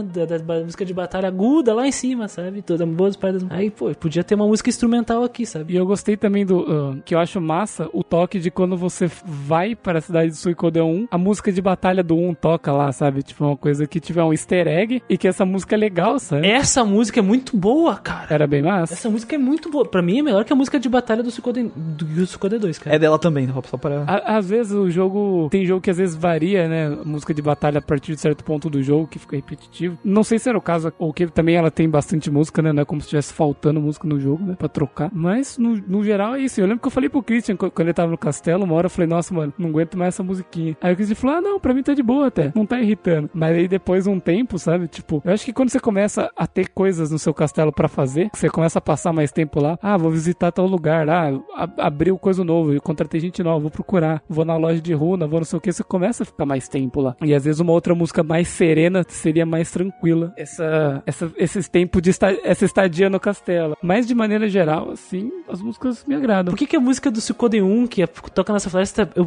acho ela muito melhor, assim? Ela começa com... Tan, tan, tan, tan, tan, com 3 segundos de música. Tu já tá, putz, batalha, foda-se, ah, caralho. Dedo no cu, cristaliar. Ela já te coloca no, no, no humor já da batalha, assim. As músicas têm papéis, e eles precisam ser cumpridos. Mas o sonora é legal, cara. Não é ruim, só não sei se cumpriu bem o papel dela. Ah, cumpriu, cumpriu. Tipo assim, tem músicas que eu, ou que eu já coloquei pra ouvir quando eu fui lavar louça, sabe? Ah, Mas a do Duca Blight é diferente. Cara lavando a louça com a música do Cabai. Cara, foi, uma, foi a lavagem de louça mais radical de todos os tempos. Tá? É, eu, eu tinha vontade de quebrar os pratos, de, de jogar tudo na parede. O irmão passava do lado e voava um prato na cabeça. Mó, porco! É, tipo isso. Cara, tem muitas músicas que eu não vou lembrar. Possivelmente as do fim do jogo é as que vai passar mais em branco, porque o começo do jogo ela é mais. Você passa mais tempo ali. Mas, cara, pra mim é. É ótimo, é perfeito essa trilha sonora. Eu não tenho o que reclamar, não.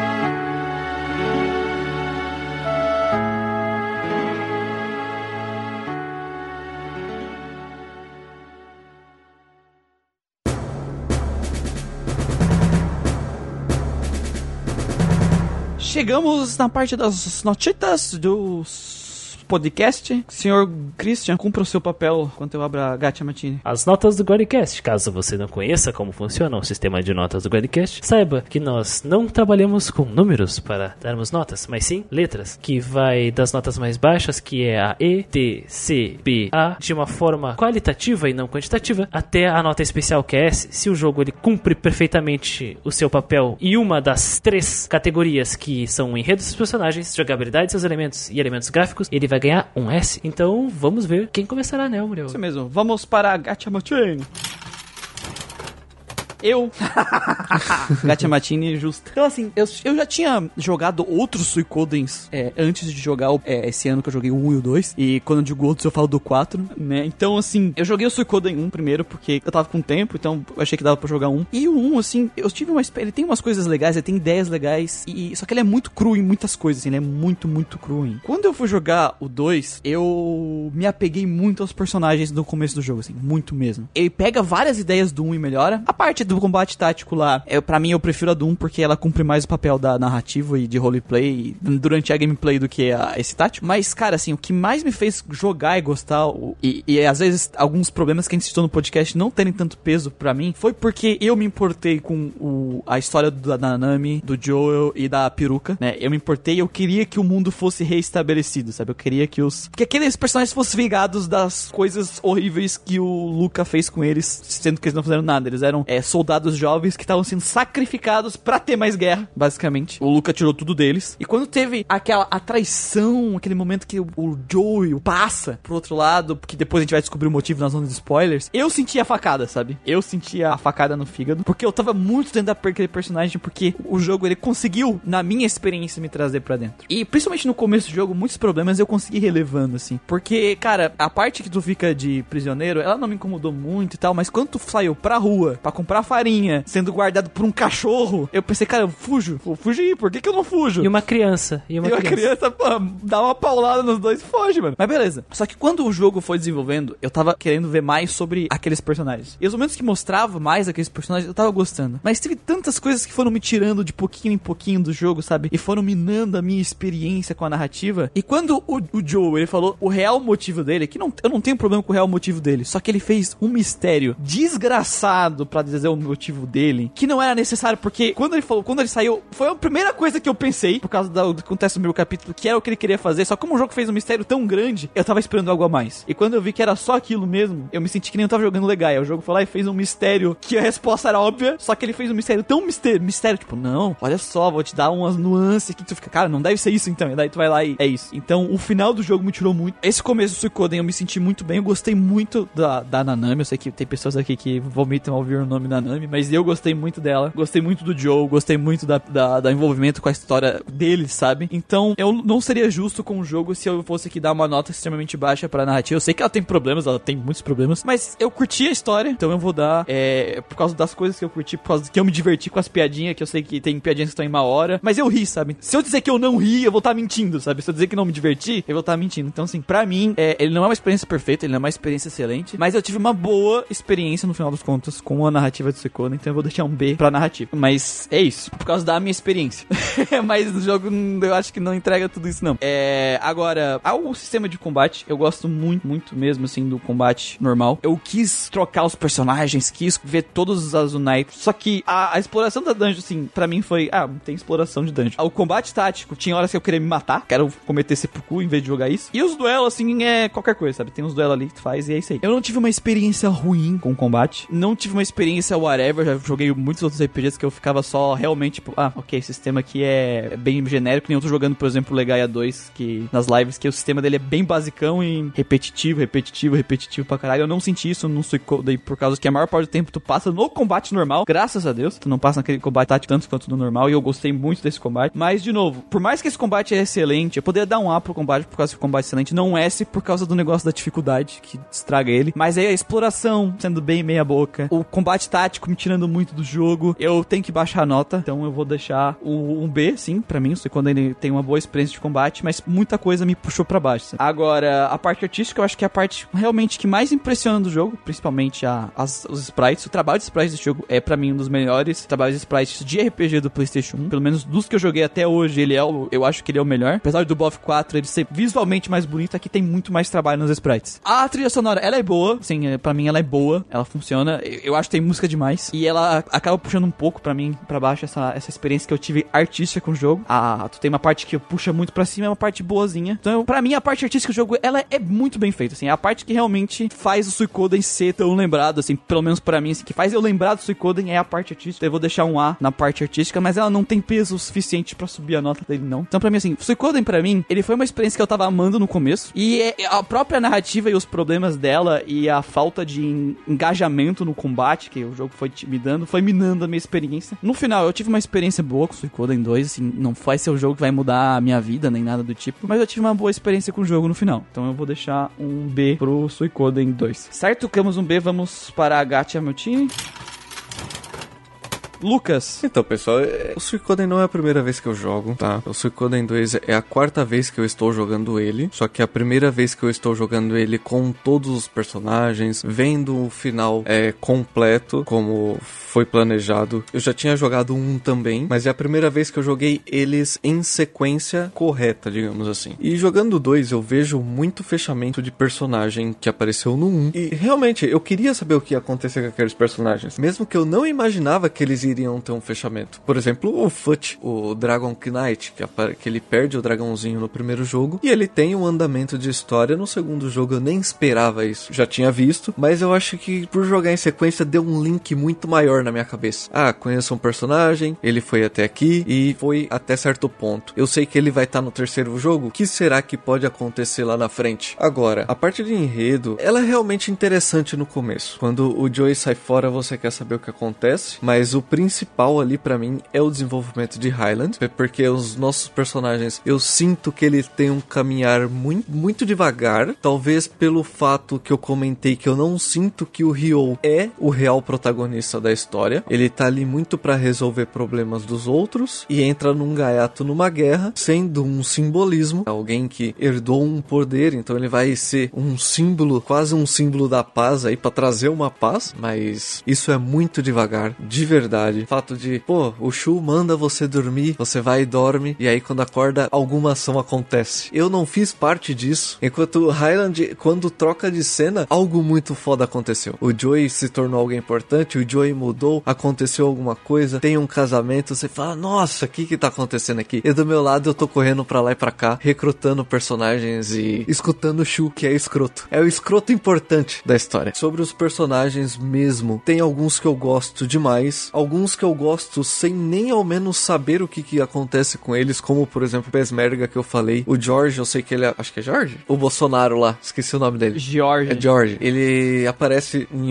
acho que no terceiro jogo, ele entra de gaiato no segundo também. Ele aparece no 5 também. No 5 também? Com o tapa-olho, não sei se você lembra. Lembro, lembro. Futuramente eu quero jogar a Visual Novel pra saber o que que acontece, porque a Visual Novel ela conta um link entre um e o 2 com um personagem que aparece no 3. Eu quero exatamente por curiosidade, por gostar do jogo, mas ficou muito falho. Tem muita coisa que eu não consegui é, aceitar também. Então a minha nota pra enredo e personagem também vai ficar um B. A jogabilidade, eu gosto muito do sistema de combate desse jogo, o sistema de três personagens, a utilização de, de personagens entre o, o perto, né, o médio e o longo. Eu gosto muito porque isso até faz eu trocar bastante personagem, testar outros personagens. Apesar que pra mim geralmente fica o, o Victor e o Flick sempre na party, né? Eu gosto bastante desses dois personagens. É muito fácil, é muito fácil o sistema de combate desse jogo. É, não tive dificuldade em bosses, apenas no, no, no último boss que eu morri duas vezes pra ele, mas foi coisa assim, eu já tinha em mente, né? Porque eu fui equipado e com uma definição e pensei o seguinte: vou enfrentar esse boss. Se ele não matar o Ryo no primeiro turno, eu ganho. E foi exatamente o que aconteceu. Na primeira, na primeira tentativa matou, na segunda matou e na terceira ele não matou. Aí eu ganhei dele, sabe? Então eu já tinha meio que planejado, porque a gente consegue planejar as coisas nesse jogo. Tem bosses muito aleatórios, como a larva que você encontra na, na floresta. Por que ter uma larva ali? Tudo bem, a gente aceita, a gente aceita. Mas passa, passa. São coisas que passam. Sistema de grinding, não é necessário grinding. As runas, elas ficam mais fortes conforme o decorrer do próprio jogo, tá? Conforme você vai jogando e vai jogando com o personagem, ele vai ficando forte e você nem percebe, né? Você ganha níveis de, de habilidades lá dentro das próprias runas. Ah, navegação de jogo, gosto do, do, do mapa mundi. Nunca me perdi naquele mapa mundi, mesmo sem o mapa. Consigo decorar o nome de tudo, onde tá cada cidade. Isso pra mim é ótimo. Mas eu acho que precisava de mais também. Precisava de um, um empurrãozinho ali pra deixar o jogo mais competitivo pra mim, sabe? Puta, eu gostaria de sofrer mais com os inimigos da- do, do mapa do que simplesmente colocar ou o Knight ou colocar no Auto Battle, sabe? Eu gostaria de ter mais dificuldade no jogo. Por isso, então por isso eu vou deixar um B também na avaliação de jogabilidade de seus elementos, junto com exploração. Agora, o elemento gráfico é aquela minha velha história, é sprite. E pra mim é o topo do sprite aqui. Design dos personagens são ótimos, dá pra você ver é que cada um é muito diferente um do outro. Por ter tanto personagem e você não ter acesso à história de tantos personagens, a gente até tem ó, lá o Hitmont, que você paga uma moedinha pra ele e ele te conta sobre aquele personagem. Você tem de 3 a 4 níveis de história, né, que ele te traz um trecho do texto falando quem é o personagem, da onde ele veio e o que que ele quer. Mas imagina, 108 personagens, 4 níveis, 10 minutos por nível, você não vai ter tempo de conhecer todos os personagens que você quer, a menos que você esteja dedicado a fazer isso dentro do jogo. Então, o que pega a gente é o visual deles, como eles se movimentam, até mesmo como eles se falam. E nisso eu gosto no, no jogo, apesar de ter textos incoerentes em vários momentos, mas esses textos incoerentes estão na linha principal e não no personagem, né? São, são frases que às vezes a gente não entende, né? Tem coisas que eu não entendo ainda nesse jogo e é a quarta vez que eu jogo ele. Eu acho ele muito difícil de entender, tipo locais é, do próprio continente, né? O que ações de alguns personagens eu ainda não consegui entender, mas aqui em elementos gráficos isso é ótimo. E a música é aquele negócio. Algumas são memoráveis, ficaram na minha cabeça e vão ficar. Eu estou ouvindo nesse momento e eu não vou lembrar de muitas, mas eu sei que quando tocar eu vou saber que faz parte do Suicoden, mesmo que eu não lembre exatamente em que parte do Suicoden ela toca. Então, para elementos gráficos, eu vou dar uma nota S. Então aqui eu tenho dois Bs e um S. É uma discrepância muito grande. Esse jogo ele está no topo dos meus jogos favoritos. Não não é o primeiro jogo, mas ele tá ali, talvez no top 5 dos jogos que eu mais gosto. E é o que eu sempre falo: nem tudo que você gosta precisa ser perfeito. Você simplesmente precisa gostar daquilo. E eu vou dar, acho que por causa do S, eu vou puxar a nota pra A. Então temos um B e um A, vamos para a. É, Gustavo, É, sobre o enredo do jogo, vamos lá. Eu gosto de muitos dos acontecimentos do, do, do jogo, porém tem certos pontos que eles me incomodaram e muito, sabe? Tipo, eu tava gostando de muita coisa, eu tava relevando pontos pequenos, assim, relevando de tipo, eu noto que eles estão ali, mas eles não estão me incomodando, né? Mas tem outras coisas que, que achei, assim, não tinha como deixar passar, umas coisas que me tiraram do jogo, assim. Como a gente já citou, o lance do pessoa morrer e o cara entrar e poderia ter ajustado essa coisa da cena, o cara da carta, é, o outro lá também que invade a reunião, essas coisas aí que, que, que me deixaram realmente puto, o Necklord, essas coisas que me deixaram realmente puto, assim, de resto das coisas menores, não, não foi me afetando tanto essas outras coisas, mas isso aí eu realmente peguei pra levar em, em consideração, porque isso realmente é uma coisa que, que me tirou, mas num geral, eu tava gostando sim, eu tava interessado, eu achei interessante esse panorama, o panorama geral de acontecimentos, ah, isso aqui levou a acontecer aquilo, tal coisa foi consequência daquela outra, sabe? Isso é uma coisa legal do jogo, só é meio foda às vezes a ligação entre esses pontos, sabe? É tipo, ah, aconteceu uma coisa legal aqui, mas foi através de alguma coisa que eu achei merda. Mas eu gosto, gostei da história, assim. Mais daquela parte do, do da guerra quando o Luca tava vivo, sabe? Para mim, o ápice do jogo é, é quando a gente tá com, com o exército, é, assim, com o suficiente para enfrentar Highland com o Luca, sabe? Naquela parte do conflito com ele, para mim, ali é o ápice do jogo. Depois dá, dá uma quedinha, mas eu ainda tava interessado em saber o que, que o Joey tava planejando, o que, que ia acontecer, sabe? Então a história me intrigou até o final. Mas é aquela coisa, eu gosto, mas é, você não pode. É, não é aquela coisa que você via por aí, né? Eu via muita gente falar por aí que ah, é uma masterpiece, é uma história incrível. E não é bem assim. Mas, vou dizer que eu gostei. E dos personagens, bom, eu vou analisar mais os que aparecem na main quest mesmo, assim, né? Porque os outros eles entram mais no, no quesito do gameplay. Começando pelo trio, no trio ali principal, que é que o Muriel falou, que se afeiçoar pelos três é, vai ditar muito da experiência deles na história. Apesar de ter os probleminhas no começo, eu consegui seguir com, com eles numa boa, sabe? Eu tava querendo ver o que, que ia acontecer com os três. Que realmente é bem trágico o que acontece com eles, assim. Eles têm que fugir, eles só se fodem, acontece um monte de coisa com eles. Eu tava querendo saber para onde que o jogo iria levar eles e o que, que eles iam fazer. Porém, conforme o jogo foi passando, eles acabaram sendo personagens que eu me interessava menos do que outros que estavam sendo introduzidos, sabe? O Joey, o Joey ainda que se sobressaía um pouco em relação aos outros dois, no caso o protagonista e a Nanami, porque eu sabia que ele tava planejando alguma coisa, sabe? Quando ele traiu, eu queria saber o que que era, qual que era a motivação dele. E quando, quando ele aparecia, geralmente era com alguma coisa interessante, era junto com o Luca, sabe? Então era uma cena que trazia alguma coisa, era uma cena interessante, sabe? Eu gostava bastante disso. Já a Nanami, ela é o tipo de personagem que me irrita, sabe? Eu não, não gosto muito desse tipo de, de, de, de personagem num geral, assim, em, em outras obras, não só aqui. E assim, graças a Deus que o Suicune 2 não tem voice acting, sabe? Senão eu ia odiar ela com todas as minhas forças, assim, do mundo. Porém, eu sei qual é a função dela ali no jogo. E eu não é que eu queria que ela não existisse. Eu sei porque que ela tá ali, é, a motivação dela, as coisas, sabe? Tipo, eu só não gosto desse tipo de personagem, sabe? Ela só me irritava pra caralho. Mas não é como se eu quisesse que ela realmente morresse. E, e o protagonista é aquela coisa, taba rasa, sem carisma, infelizmente, sabe? É, as opções de diálogos que ele tem às vezes são muito escassas, não, não, não, não conseguem passar uma emoção que você realmente tá sentindo, que você gostaria que ele falasse, que alguém que tem personalidade falaria, sabe? Muitas das opções é uma coisa ou reticências, sabe? E o jogo perde muito com ele sendo um, um protagonista silencioso. Mas, assim, ainda indo para personagens como Shu, Ridley, Flick, Victor, até o Kiba, sabe? Me interessavam mais sabe, ver o que, que eles iam fazer, o que, que eles estavam pensando, o que, que eles achavam. Enquanto o exército do outro lado, não adianta, cara. O Luca Blight, pra mim, ele rouba a cena completamente, sabe? Não é que nem alguns falam por aí que só tem o Luca no jogo, mas ele é o melhor personagem, para mim, sabe? Porque pelo menos o que mais me cativa. O personagem preferido. E as cenas que envolvem ele, pra mim, são as mais legais. Porém, em Highland, eu acho que meio que só ele, sabe? Porque os outros comandantes dele ali, nada. O Leon, como eu falei durante o podcast, ele tem umas, umas aparições esquisitas.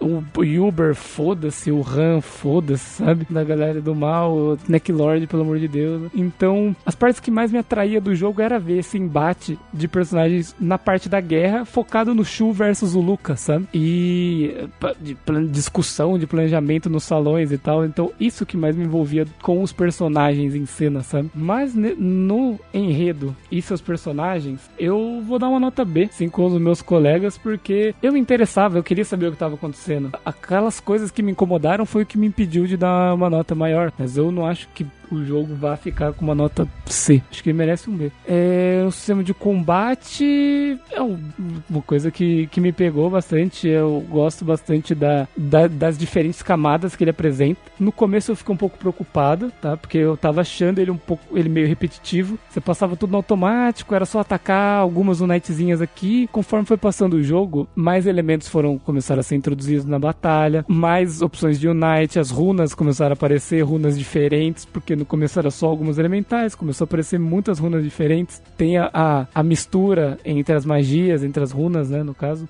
consegui equipar mais de uma runa por personagem. Então o jogo começou a fazer com que eu não usasse mais o alto e começasse a fazer alguma coisa diferente, sabe? Principalmente para não ficar tomando dano a todos os inimigos e tal. Para mim um dos ápices do jogo também é a luta contra o Lucas, sabe? Que você consegue aproveitar o máximo da gameplay que é apresentada até agora, porque o jogo não te dá muitas oportunidades, então o Lucas foi uma oportunidade que eu tive de montar três partes que você tem que equilibrar entre tanque, suporte, atacantes efetivos, runa ofensiva, runa defensiva, cura, o Knight, você tem que pensar em o Knight também. Eu te convido a usar o máximo do sistema, você acaba não usando no resto do jogo, sabe? É, você pode até buscar um monte de personagem apelão para lutar contra ele ali, sabe? Mas a graça para mim foi me virar com os charts que eu tinha achado no jogo porque eu joguei sem, sem o detonado. E pôr a cabeça para funcionar e montar a pare assim, foi algo bem massa. Infelizmente, tem uh, o, o, tático lá, que não é bom, não é legal, mas meio que foda-se, sabe? Ele é ruim, sabe? Mas eu, porra, às vezes eu tava meio, meio cagando, eu tava prestando atenção na história, queria acabar ele para seguir mais com as coisas. Realmente puxa um, um, pouquinho para baixo nesse quesito. É o grinding. Não exige grind, não, não tive problemas com, em, em questão de, de nível. E eu acho um mérito do jogo também aquele sistema de balanceamento de XP, que faz que dá uma equalizada no nível dos personagens, assim, porque tem muito personagem, então tem algum que ficou bem pra trás, que às vezes você quer usar ele e esse sistema do jogo é muito bom, sabe? De poder fazer com que o personagem fique útil em muito pouco tempo. Muito, muito pouco tempo mesmo, sabe? E a navegação não tem nada que se destaca, sabe? Mas ele fez o, o básico ali, sabe? Exploração de dungeon é igual a vários jogos que fizeram o básico, sabe? Andar no mapa da dungeon, pegar itens e isso. Tem algumas coisinhas que a gente criticou, assim, mas que também não é nada muito cursed, assim, coisas assim. Tem alguns cenários variados, tal, algumas cenas bonitas que entre dungeon assim, exploração e tal. Então, também a parte do overworld não me incomodou andar devagar, porque tinha pouca handle battle, então não era algo que ficava me travando muito, sabe? Então, mas também é coisa básica, sabe? Foi, foi bem, foi bem no básico e para jogabilidade esses elementos eu também vou dar um B. E a parte artística, vamos cenários então os sprites desse jogo são para mim a coisa que mais chama atenção, os pontos que mais se destacam do jogo. Gosto muito do visual, movimentação fluidez dos movimentos. É, ele consegue é, fazer o carisma do, dos personagens, a emoção que eles querem passar, sabe? Ele cumpre muito bem esse papel. Como a gente falou, muita coisa é, única, sabe? Os caras tiveram um puta trabalho. É inegável que no quesito de personagem, o jogo consegue trazer muito personagem visualmente legal, interessante, diferente. Beleza, você não conhece nada dele, beleza, mas visualmente ele é muito legal. É impossível uma pessoa jogar esse jogo e, sem, e não se afeiçoar por pelo menos uns 10 personagens, sabe? Também gosto do design dos inimigos. Tem uns que são bem viajados, assim, mas monstro, tem, pra mim, tem que ser viajado mesmo, tem que pirar, sabe? Cenários, ele varia um pouco nas cidades, assim. Acho que é mais que diferenciou mesmo que a gente falou foi Tinto. E sobre as músicas, como eu falei, teve as duas músicas de boss, assim, que eu curti bastante, que destacaram para mim, assim. É como vocês falaram, as músicas, tem bastante música que você passa meio batido, tem música que você vai ouvir e falar, ah, isso é Suicoden e tal, legal. É, a única coisa que eu reclamei, foi, já falei, é, é o lance do castelo, mas de resto, assim, eu acho que fez um bom trabalho. Efeito sonoro, pra mim, ele é, tipo, competente, sabe? O efeito sonoro é normal, cumpre o papel. E as músicas, algumas se, se destacam. E no final, a minha média para elementos gráficos é a mas eu coloquei o peso maior no enredo seus personagens, porque é, o foco dele é a história, é o enredo, é o que, que ele, é o que que acontece com esses três personagens que ele quer que você se afeiçoe. Ele tá contando a história desses três personagens. O peso maior eu coloquei ali, então a nota final dele é B, assim como dos meus colegas. E é por isso que é foda às vezes você vir depois. Copiou minha nota, copiou. É, dois Bs e um A. Deixa eu pegar aqui a última da cápsula Machine.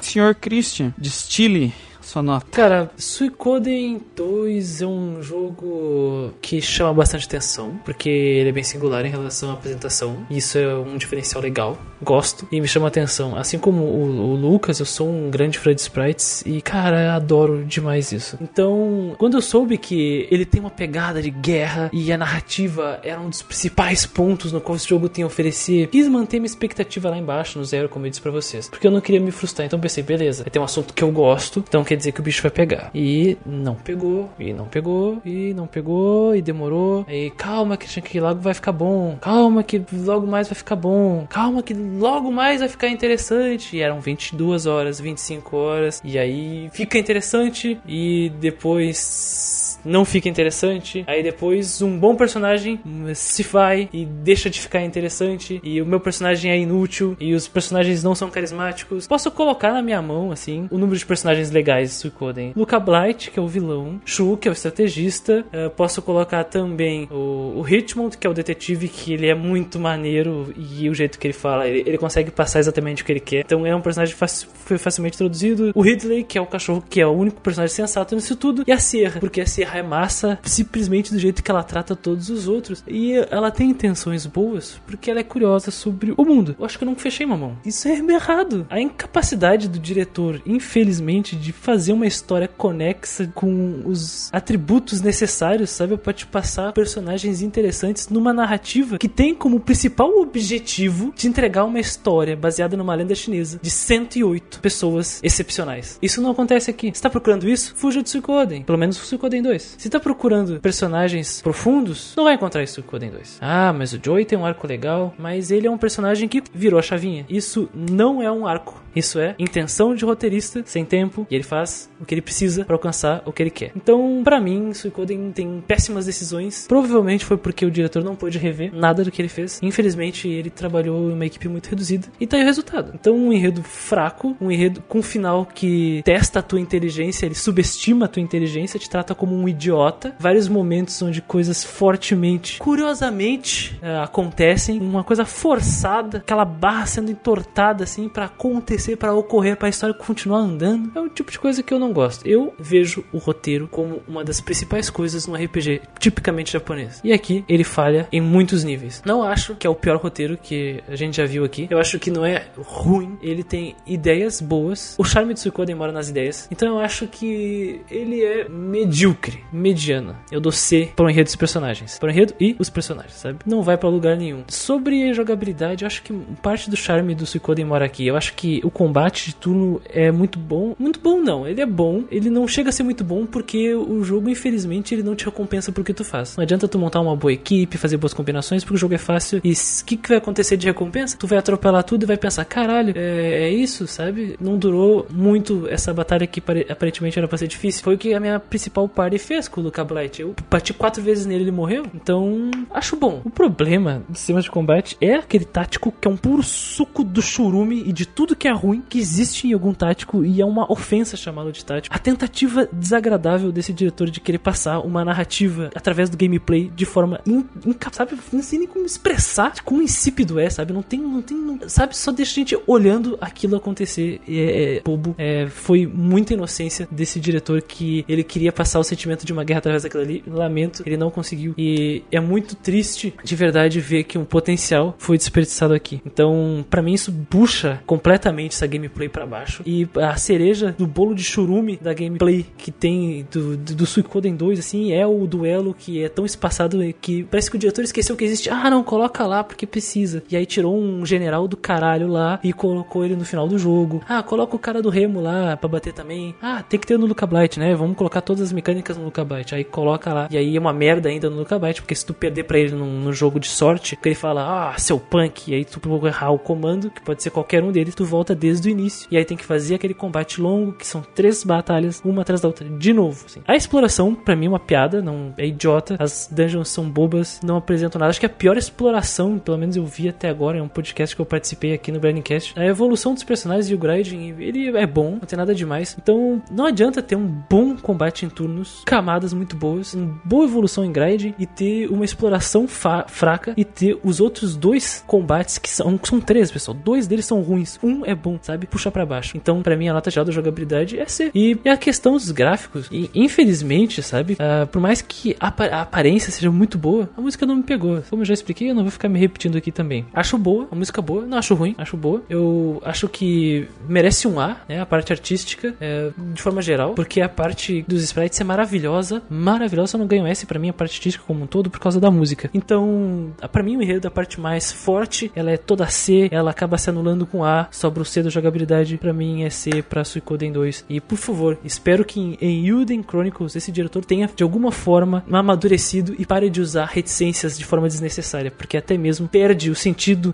sabe, literário da reticência, não faz sentido. Isso é idiota, é, parece que ele não sabia o que colocar ali. Reticência não é sim, sabe? Reticência é continuação de é, é- ou ausência de qualquer coisa, sabe? Então isso só piora a situação do personagem passivo. É para mim Suicoden 2, infelizmente é C. E infelizmente para muitos não é o Game of Thrones JRPGs, não é o melhor JRPG de todos os tempos e quiçá o maior jogo de todos os tempos, não é. As reviews pelo mundo em inglês, em português, em espanhol falam que ah, ele é muito bom porque fala de guerra e a guerra é um assunto muito raro de se contar em RPG. Essas pessoas não jogam RPG pra falar isso, que o, vilão é- não é um, um deus de cabelo espetado, provavelmente só jogaram Final Fantasy VII, depois Suicoden 2 pra falar isso, sabe? Então é, é o caso do Chrono Trigger aqui. Nós temos um Chrono Trigger no PS1, sabe? Que não é o, o port do Chrono Trigger pro PS1, mas enfim, vocês entenderam.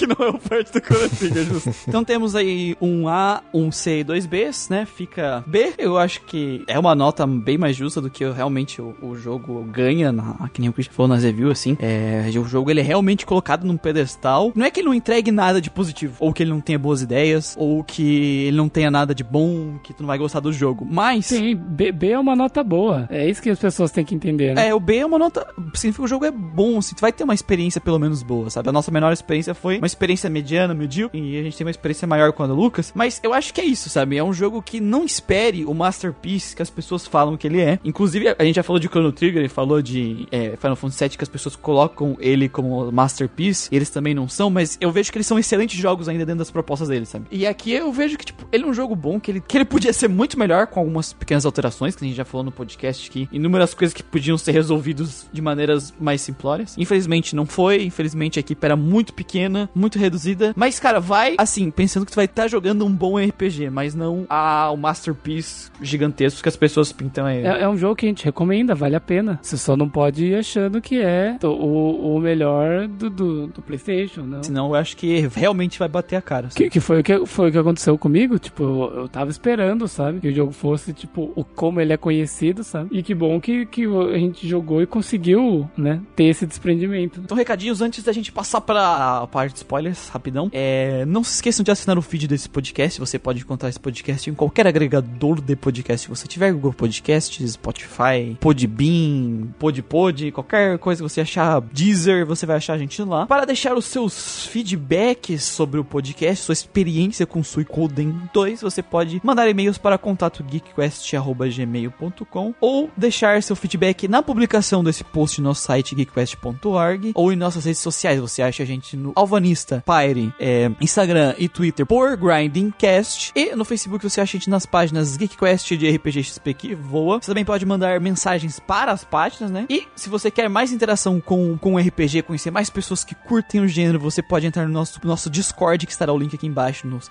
RPGs do Grindcast, ou no nosso grupo do Facebook RPGeiros do Grindcast. Todos os links estão na descrição do podcast. Se tu concorda que Suicoden é um jogo muito bom, ou se você discorda que ele é um jogo muito bom, ou você acha que o tático é de Chernobyl, você discorda da gente, quer xingar a gente, quer meter pedra, manda e-mail, desce a letra aí, mostra a sua experiência com o Suicoden 2, rejogou recentemente. É isso que a gente quer, que as pessoas falem sobre os joguinhos. E no mais, se você gosta de RPG, você gosta do nosso projeto, do todo o Grindcast e quer ajudar o podcast a continuar, como você pode fazer? Você pode fazer ações simples como curtir e compartilhar o, o podcast, isso te ajuda muito, por causa que sabe como é que é alcance de rede social. Ou se você quer ajudar muito, você pode ser um padrinho. Eu sempre digo aqui no final do podcast, não subestime os padrinhos de um real, sabe? Eu sei que não tem nenhuma recompensa pro padrinho de um real, mas a situação tá braba pra todo mundo. Mas um real ajuda muito o projeto. E se você doar de cinco reais pra cima, você pode participar das votações que decidem os jogos do ano seguinte do Grinding Cast. Se cada um dos nossos ouvintes colocasse um real no padrinho, o que aconteceria com o nosso projeto? Nós teríamos um canal no YouTube lá, com vídeos semanais, teríamos datas fixas pra postar o podcast todos os meses. O Muriel não se mataria editando todos os podcasts, teríamos um editor. Seríamos um site novo, com tudo bonitinho. Poderíamos garantir novos conteúdos pra todos vocês. Pra te ver que loucura, né? Se cada um colocasse pelo menos um real. Exatamente. O, no- o- o nosso padrinho não é pra gente se manter na mesma coisa. Quanto mais a gente ganhar, mais a gente vai trabalhar, porque o nosso foco é fazer isso aqui crescer, né? Então, no padrinho você não tá ajudando só a manter. Se todo mundo ajudar, a gente vai. Você vai ajudando pro- o projeto a crescer, a dar mais passos. No mais, vamos pras zonas de spoilers.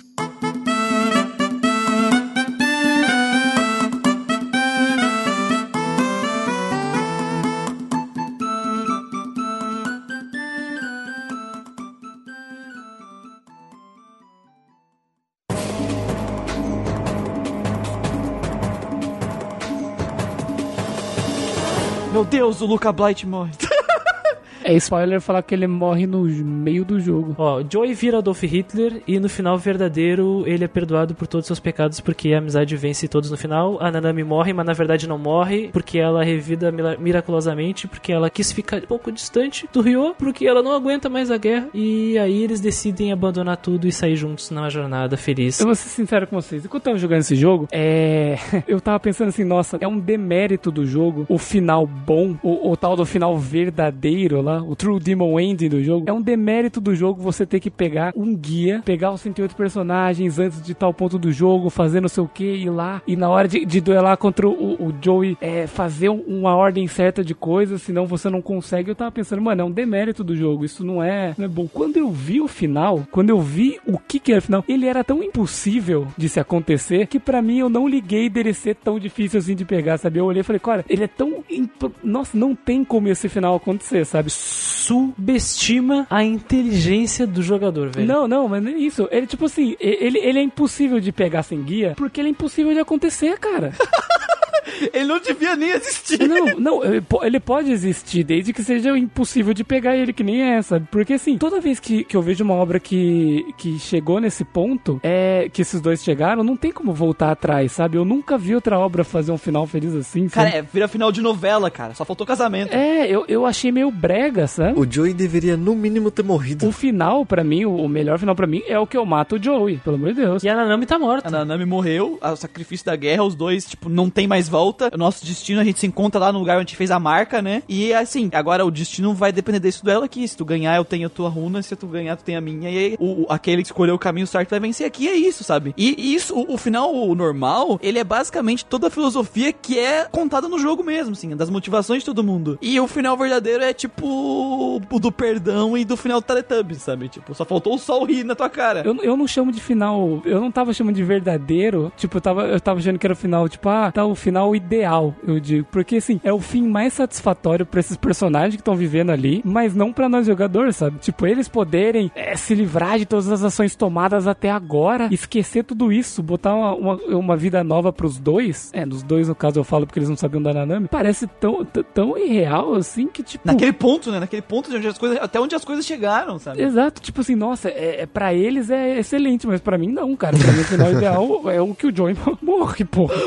O Gustavo entrou no jogo e empalou o, o, o Joe, assim. O cara causou genocídio, matou gente, velho. Matou gente pra porra, velho. Ah, eu te perdoo porque eu sou teu amigo. Vamos viver uma vida de mendigo homeless caminhando pelo mundo. Ele matou dos dois lados. Ele queria buscar a paz da forma dele. Ele não tava nem ligando, mas chegou um ponto que ele não tava mais ligando. Ele tava matando gente do- do- de Johnston. Ele matou o rei, que foi foda. Ele tomou veneno pro sangue dele envenenar o rei. Ele botou o Luca numa enrascada. Traiu ele e, fe- e- e fez a raid. O único jeito do- do- da gente conseguir derrotar o Luca Blight é assim, cara. Eu não vi outro jeito de a gente derrotar o Luca. É, isso é tipo um milhão de vezes pior que a- aquele negócio de traição lá do Lunar, sabe? Puta Sim. que pariu, cara. Não, assim, ó. Sim, isso é zoado. Agora o Chris já tá voltando, querendo voltar no tempo pra dar um A pro Lunar. E se eu pudesse refazer minhas notas, eu mudaria a nota de um monte de podcast. Eu daria um A pro Lunar, eu diminuiria um pouco da nota do Earthbound. Eu mudaria um monte de coisa, cara. Isso é normal, isso é normal. Isso é normal, não, a gente vai jogando. Porque assim, cara, o foda é que assim, quando o, o, o- o- ele revela o plano dele, que é tipo, como é que eu vou conseguir a paz? Eu vou derrotar todo mundo, vou criar um império de mão de ferro. Como eu vou mandar em todo mundo, não vai ter mais guerra. Por que que então ele não acatou o acordo de paz, sabe? Exatamente o que eu pensei. exatamente. Ele não quis aceitar porque ele não confia que aqueles governos do, do, do lado de lá vão querer se manter em paz, sabe? Ele não confia nisso. Ele acha que uma hora eles vão querer se matar de novo e tal. Mas eu vou dizer, eu acho que ele tá certo que eles realmente algum dia vai acontecer alguma outra guerra, porque não vai impedir guerra. Só que assim, ó, se ele realmente conseguisse fazer o, o império dele, ele não ia impedir guerra. Uma hora ia ter uma rebelião. Não, não existe isso, sabe? Ele tava numa utopia louca na cabeça dele. O melhor era mesmo ele ter aceitado o tratado de paz e acabado ali, Cara, o pronto. Joey era o mestre dos Mobral, cara. Como é que virou a chavinha pra ele virar o Kira e despirocar, velho? Não faz sentido, cara. Eu tô muito triste com isso. Ele traiu em cima da traição depois. E o- o- uma coisa que eu realmente fiquei muito WTF foi a princesa falar que amava ele, que foi um, um casamento arranjado. Eu falei pro Chris, falei assim, cara, às vezes obras assim, tipo, de RPG, eles confundem muito o sentimento de amor com outras coisas, por exemplo, respeito, admiração. Ela fala de admiração, mas logo em seguida ela fala que ama. É, porque pra mim era tipo assim, eu admiro o que você tá fazendo, eu respeito o que você tá fazendo, só que assim, ela não tinha nenhuma ligação com o Joey, o Joey nunca mostrou um afeto por ela. Quando ela fala assim, é, eu vou ver você de novo, ele vira e fala, Gília, por favor, saia. Por favor, saia, tá ligado? E ela fala que ama, e ele foda-se, sabe? Pode até ter alguma coisa que não foi mostrado pro jogador, porque até o sacrifício não foi real. Se ele realmente tivesse ligação zero com ela, enfiava a faca no bucho dela e foda-se. Mas é que ele queria se livrar da pílica também, né? Tem que deixar a pílica com alguém, né? Não, mas pelo menos dele, dela ele, ele gostava da, da pelica. Não mostrou, não vale, sabe? O resto, o resto é fanfic. Talvez tenha alguma coisa que não foi mostrado e isso tornou a cena bizarra. Porque eu falei com o Chris na hora, eu falei, nossa, cara, tem sentimento às vezes que existe outros, sabe? Não, não precisa ser amor. Amor é uma coisa muito específica, sabe? Ela pode sentir outras coisas por ele, mas amor. Ó, vocês ainda tem tempo de diminuir a nota de vocês, sabe? Porque pra mim, esse.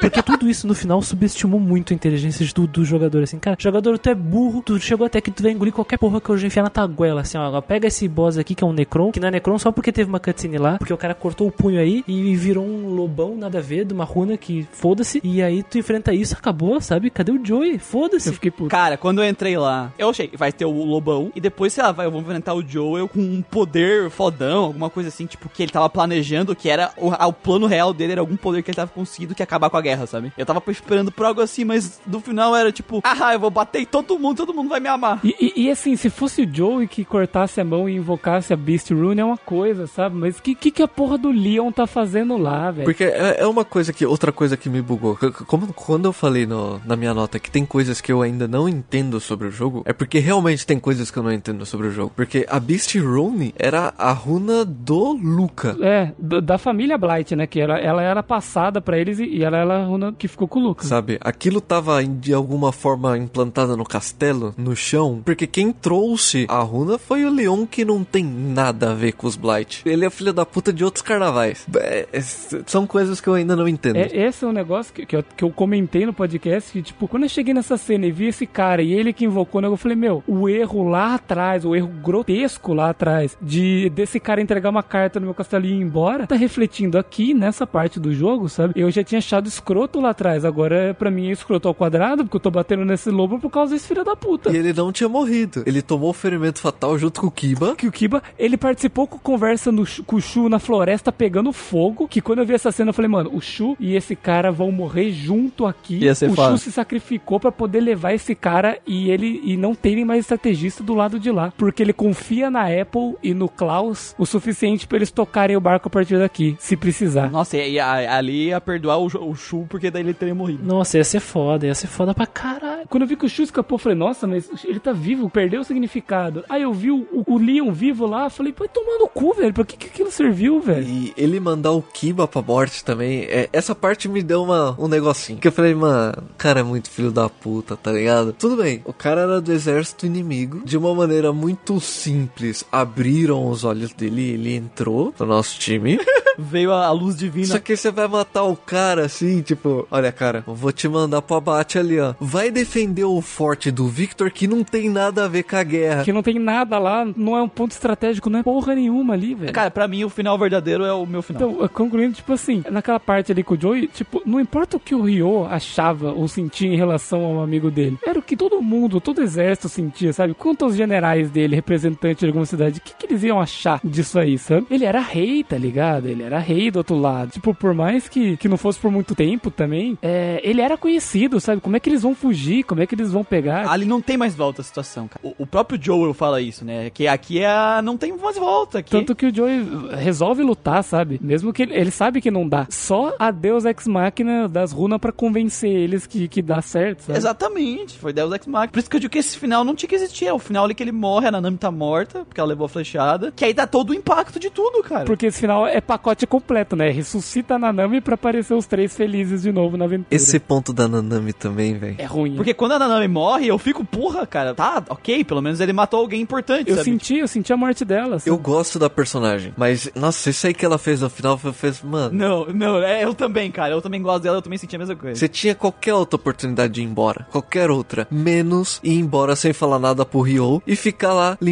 a casa, que foi isso que ela fez. Se ela tomasse uma flechada e ficasse tipo assim, estou ferida, não vou participar das próximas lutas, vou ficar aqui descansando. Vou trabalhar no RH aqui do castelo. Aqui. Cara, pegar 108 personagens pra isso, cara, não, vale a pena. Pra mim, a narrativa do jogo, ela tá tá doente. Ela é doente, sim, uma narrativa doente. Uma coisa que eu vou falar pra vocês, que eu acabei de perceber agora, que eu acho que é por isso que eu era tão implicante com a Nanami, sabe? Que ela tava sempre falando, para Joey, para com isso, vamos voltar a viver junto, desista disso aí, vamos pegar e ir embora pra algum lugar muito longe, sabe? Todas as vezes, até o final, sabe? Ela não se conformava, ela não conseguia aceitar. E eu ficava irritado com isso, porque pra mim era impossível voltar a ser como era antes. Sim, não, mas, cara, não tem como, cara. Aquele final ali é, é muito fanfic, é muito final de fanfic. Sim, mas por isso que eu ficava irritado com ela. Eu ficava tipo, para menina. Tipo, para de ser tonta, caralho. No final acontece isso, eu falo. Ai, Porque porra. corta todo o clima. Porque assim, o final, o final do normal do jogo, pelo menos ele fecha a guerra como uma guerra tem que ser fechada. Sacrifício dos dois lados, morte. Não tem felicidade numa guerra. Porque seria o final normal, assim, só pra, só pra eu explicar assim. Nanami morre, o Joey some, tu vira o presidente de um país novo que as cidades e estado formam. É isso. É, esse é o final da guerra. Não vai ter 100% de salvação, não vai ter 100% de felicidade. Porque é uma guerra, cara. Um monte de gente morreu. Não tem como ser um final. Aí eu até concordo, sabe? Tipo, o Ryo pegar a princesa e levar pra um lugar isolado pra ela cuidar da pelica, né? Mas sem o Joey. Sim, e- quando, quando eu terminei o jogo, primeiro eu terminei, aí tipo assim, normal, aí teve aquela tela que mostra o Joey sentado sozinho esperando naquele, naquele ponto com o X. Esse é quando você não vai encontrar ele. É, aí eu olhei e falei, caralho, ele tá esperando lá. Aí eu dei load no save e fui lá, sabe? Aí eu falei com ele, só que eu, eu não tinha o- os pré-requisitos, nem que se eu, nem que se eu tentasse eu ia conseguir convencer ele, sabe? E eu nem tentei, duelei e, e matei ele. É óbvio pra mim. Eu nem tentei. Ele tava deitado, eu cheguei pelas costas, passei a faca. Tofa na cabeça. tipo isso. E, sabe, e eu lutei com ele e pelo menos ali, tipo, porque o primeiro foi totalmente insatisfatório. Eu falei, meu, cadê o Joey? O cara sumiu. O cara pegou as coisas e vazou. Ele tá vivendo com, a, com a mulher e com a filha. KKK, vou embora, não vou ser o boss Eu falei, eu falei, não. que merda. Eu falei, eu falei, mano, que merda, que final merda. Aí eu vi isso aí e falei, não, tem como matar ele pelo menos. Daí eu fui lá, encontrei, teve, teve o diálogo, porque eu achava que eles precisavam se encontrar, eles precisavam conversar e pôr as coisas claras. Conversaram, ah, eu fiz isso por causa disso, disso, disso. Ah, pode crer, mano, mas zoado, né? Ruim isso aí que você fez, né? Eu acho que você tem que pagar, tá ligado? Não tem como, não tem mais como voltar. Consequência, você fez, você paga. E eu matei ele, virei o, o líder do negócio. E é isso aí, sabe? Beleza, pelo menos esse final foi um pouco mais de boa, mas e pra mim tem que ser o final do jogo, é isso. É incrível o Guido puto, pistola xingando e deu B pro jogo, velho. Eu fico puto com uma coisa. Eu fico. Ah, cara, eu já falei, vocês aceitam a merda do Final Fantasy VI lá, dá pra aceitar outras coisas Não, não, também. não, não, cara, não, não. Fi- Final Fantasy VI perto disso aqui, velho, não tem comparação, cara. Me desculpa. Aquilo é um jogo bom. Isso aqui é um jogo qualquer coisa, sabe? eu, eu, eu analiso o jogo num, num- geral, sabe? Essas partes me incomodaram bastante, eu fiquei puto, mas teve outras partes que eu gostei, sabe? Que eu gostei genuinamente, que eu achei legal, que eu tava envolvido. Então, isso também é balança. Eu não consigo compreender, velho. Esse, essa, é, não, não tem desculpa. Não- Mas é que, é que não tem como chegar e falar bem do final. Porque desse final, né? Porque, tipo assim, eu gosto do final normal. Pra mim, o final normal ele é bom. No final normal, que todo mundo morre, tá legal. chama de burro o, o O jogador. final normal eu acho ok, sabe? Tipo, pelo menos tu fecha uma guerra pra mim do jeito que tinha que fechar. A Nanami tava Tu morta. acha satisfatório o Joey sumir e tu ficar sem resolver esse problema com o Joey assim? Não, não, não. O final normal é que tu vai atrás do Joe. Porque eu nem, eu nem peguei esse final do, do, do Gustavo, que ele não foi atrás do Joe. Porque quando eu cheguei que ele não tava no castelo, eu pensei, cara, deve ser lá no começo do jogo. Eu voltei lá é, no- na pedra da promessa. E aí ele tava lá, sabe? Então eu fui e consegui achar ele lá. Então nem peguei esse final de o Joel sumir, porque quando eu vi que ele não tava lá, eu, cara, só tem um lugar onde ele vai estar. E eu fui, deu essa cena, eu matei ele, virei o rei ali, e é isso aí, sabe? Pronto, morreu a Nanami, morreu ele.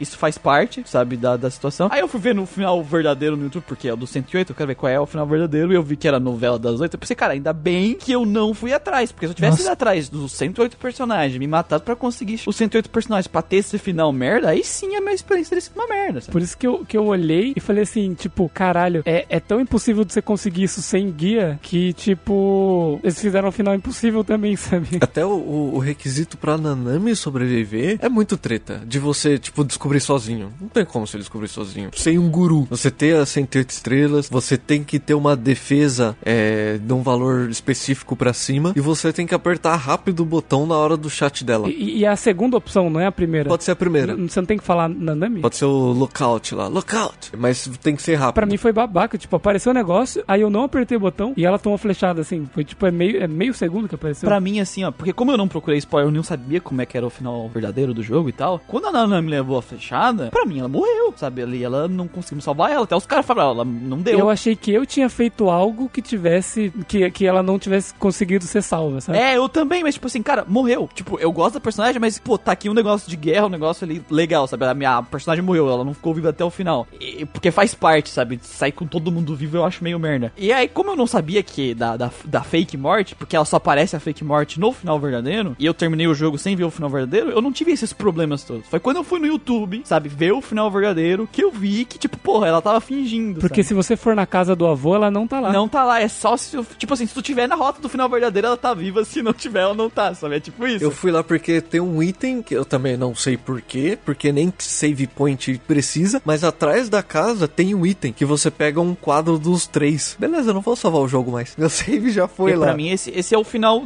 covarde, sabe? Esse final da novela aí, sabe? Ele meio que zoa todo o pulote do jogo mesmo, sabe? Mas não é o final obrigatório, sabe? Não tem sequência mesmo, então tu tem outros finais. O final normal, que é o mais comum de tu tirar, porque tu não vai conseguir o 108 sem guia, eu gostei, sabe? Tipo, não é o melhor final de jogos, é ainda muita coisa minou minha experiência, que nem eu falei. Eu, no começo do jogo, eu tava amando, assim, a experiência da, do jogo. Um monte de coisa legal tava acontecendo na segunda parte, só que aos poucos, ela foi minando, minando, minando, a minha nota foi caindo do S pro A, do A até ficar no B, sabe? Foi minando pra mim um negócio que eu tava achando lá em cima e eu fui descendo. Por isso que a minha nota chegou até isso. Agora, se eu tivesse feito o 108 e ainda pegado esse final, provavelmente eu estaria muito mais frustrado, sabe? Eu acho que é porque eu não fiz mesmo. Cara, eu fiz o 108 pra deixar guardado no, no, no meu memory card. Tá aqui. Suicoden 1 com 108. Suicoden 2 com o 108 no final do jogo. Bonitinho. Eu tá, tá junto aqui com o Grandia, finalizado no PlayStation também. Tá tudo guardadinho aqui. E, e é isso, sabe? Quando eu, eu ia é, falar, eu ia demonstrar o jogo de, de ter o final verdadeiro impossível de pegar, sem guia, né? Aí quando eu vi ele, eu falei, putz, beleza, é menos mal ele ser, ele ser horrível, ele ser pior, sendo impossível de pegar sem guia, Eu sabe? fico triste que, que é o canônico, né? É, ele ser canônico é, é escroto. E tem gente que fica feliz com esse final canon. Tem gente que, tipo, é, final maravilhoso. É porque era o tipo de pessoas que, tipo, ai, é o melhor que pode acontecer para os personagens que eu amo. Eles vão ser felizes e isso me deixa feliz. Mano, Não deveria! não é. Olha o que o Joey fez, cara. Pra mim, o melhor pros personagens é ele estar morto. O cara causou genocídio,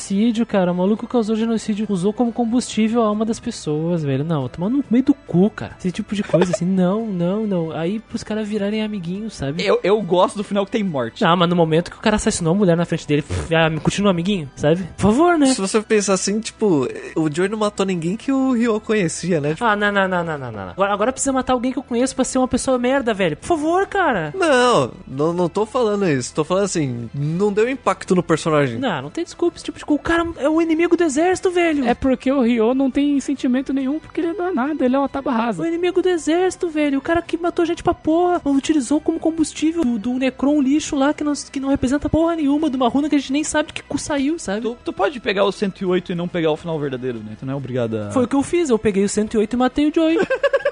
Ah, toma, Joey! O Chute sabe, esse que é o problema, sabe? Tipo, ele tá lá e ele sabe, e ele sabe da Nanami também. cara, isso não combina. É fora do personagem. É fora, completamente. Ah, mas é que o Shu, ele, ele, ele é frio, ele é escroto. E- Ele é inteligente. Ele jamais aceitaria um negócio desse. No final, esse final, esse final não tinha que ter exist- nem existido. Pior que quando eu vi, eu falei, nossa, será que eu fui o único que achei essa, pô, brega pra caralho, tipo, irreal e possível, assim? E tem a ceninha deles ainda vendo a pelica, cara.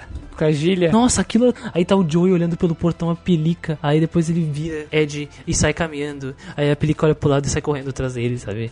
Assim, sabe, tudo errado, cara. Nossa. Eu, por exemplo, imagina, primeira noite de acampamento, eu, o Joey eu não ia conseguir dormir. Eu não ia conseguir dormir, eu não ia conseguir dormir do lado do Joey, cara. Ó, Joey, tu vai dormir, mas ó, é- essas cordas... Amarrar o Joey.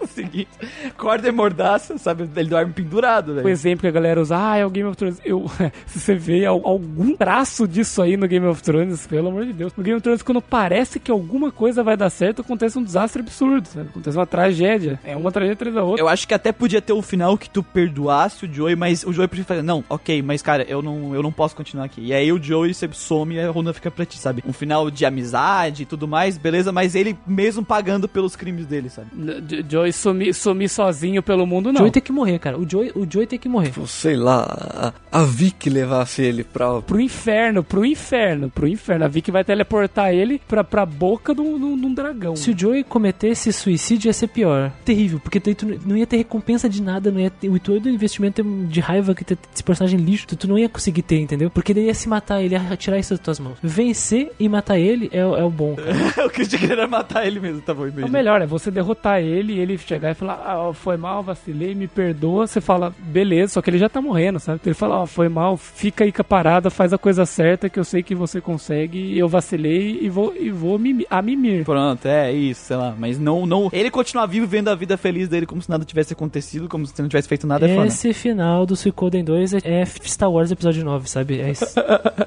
Enquanto que o, que o jogo inteiro foi as prequels, né? Não, sim, zoado, assim, sabe? Tem algumas coisas boas, massa, mas é zoado, zoado. Aí o final é o episódio 9, assim, sabe? 8 e 9 junto. Com que música a gente terminou o podcast? Música do Castelo Ratimbum. Então ficamos aqui, até a próxima, pessoal. Fiquem aí com Castelo Ratimbum.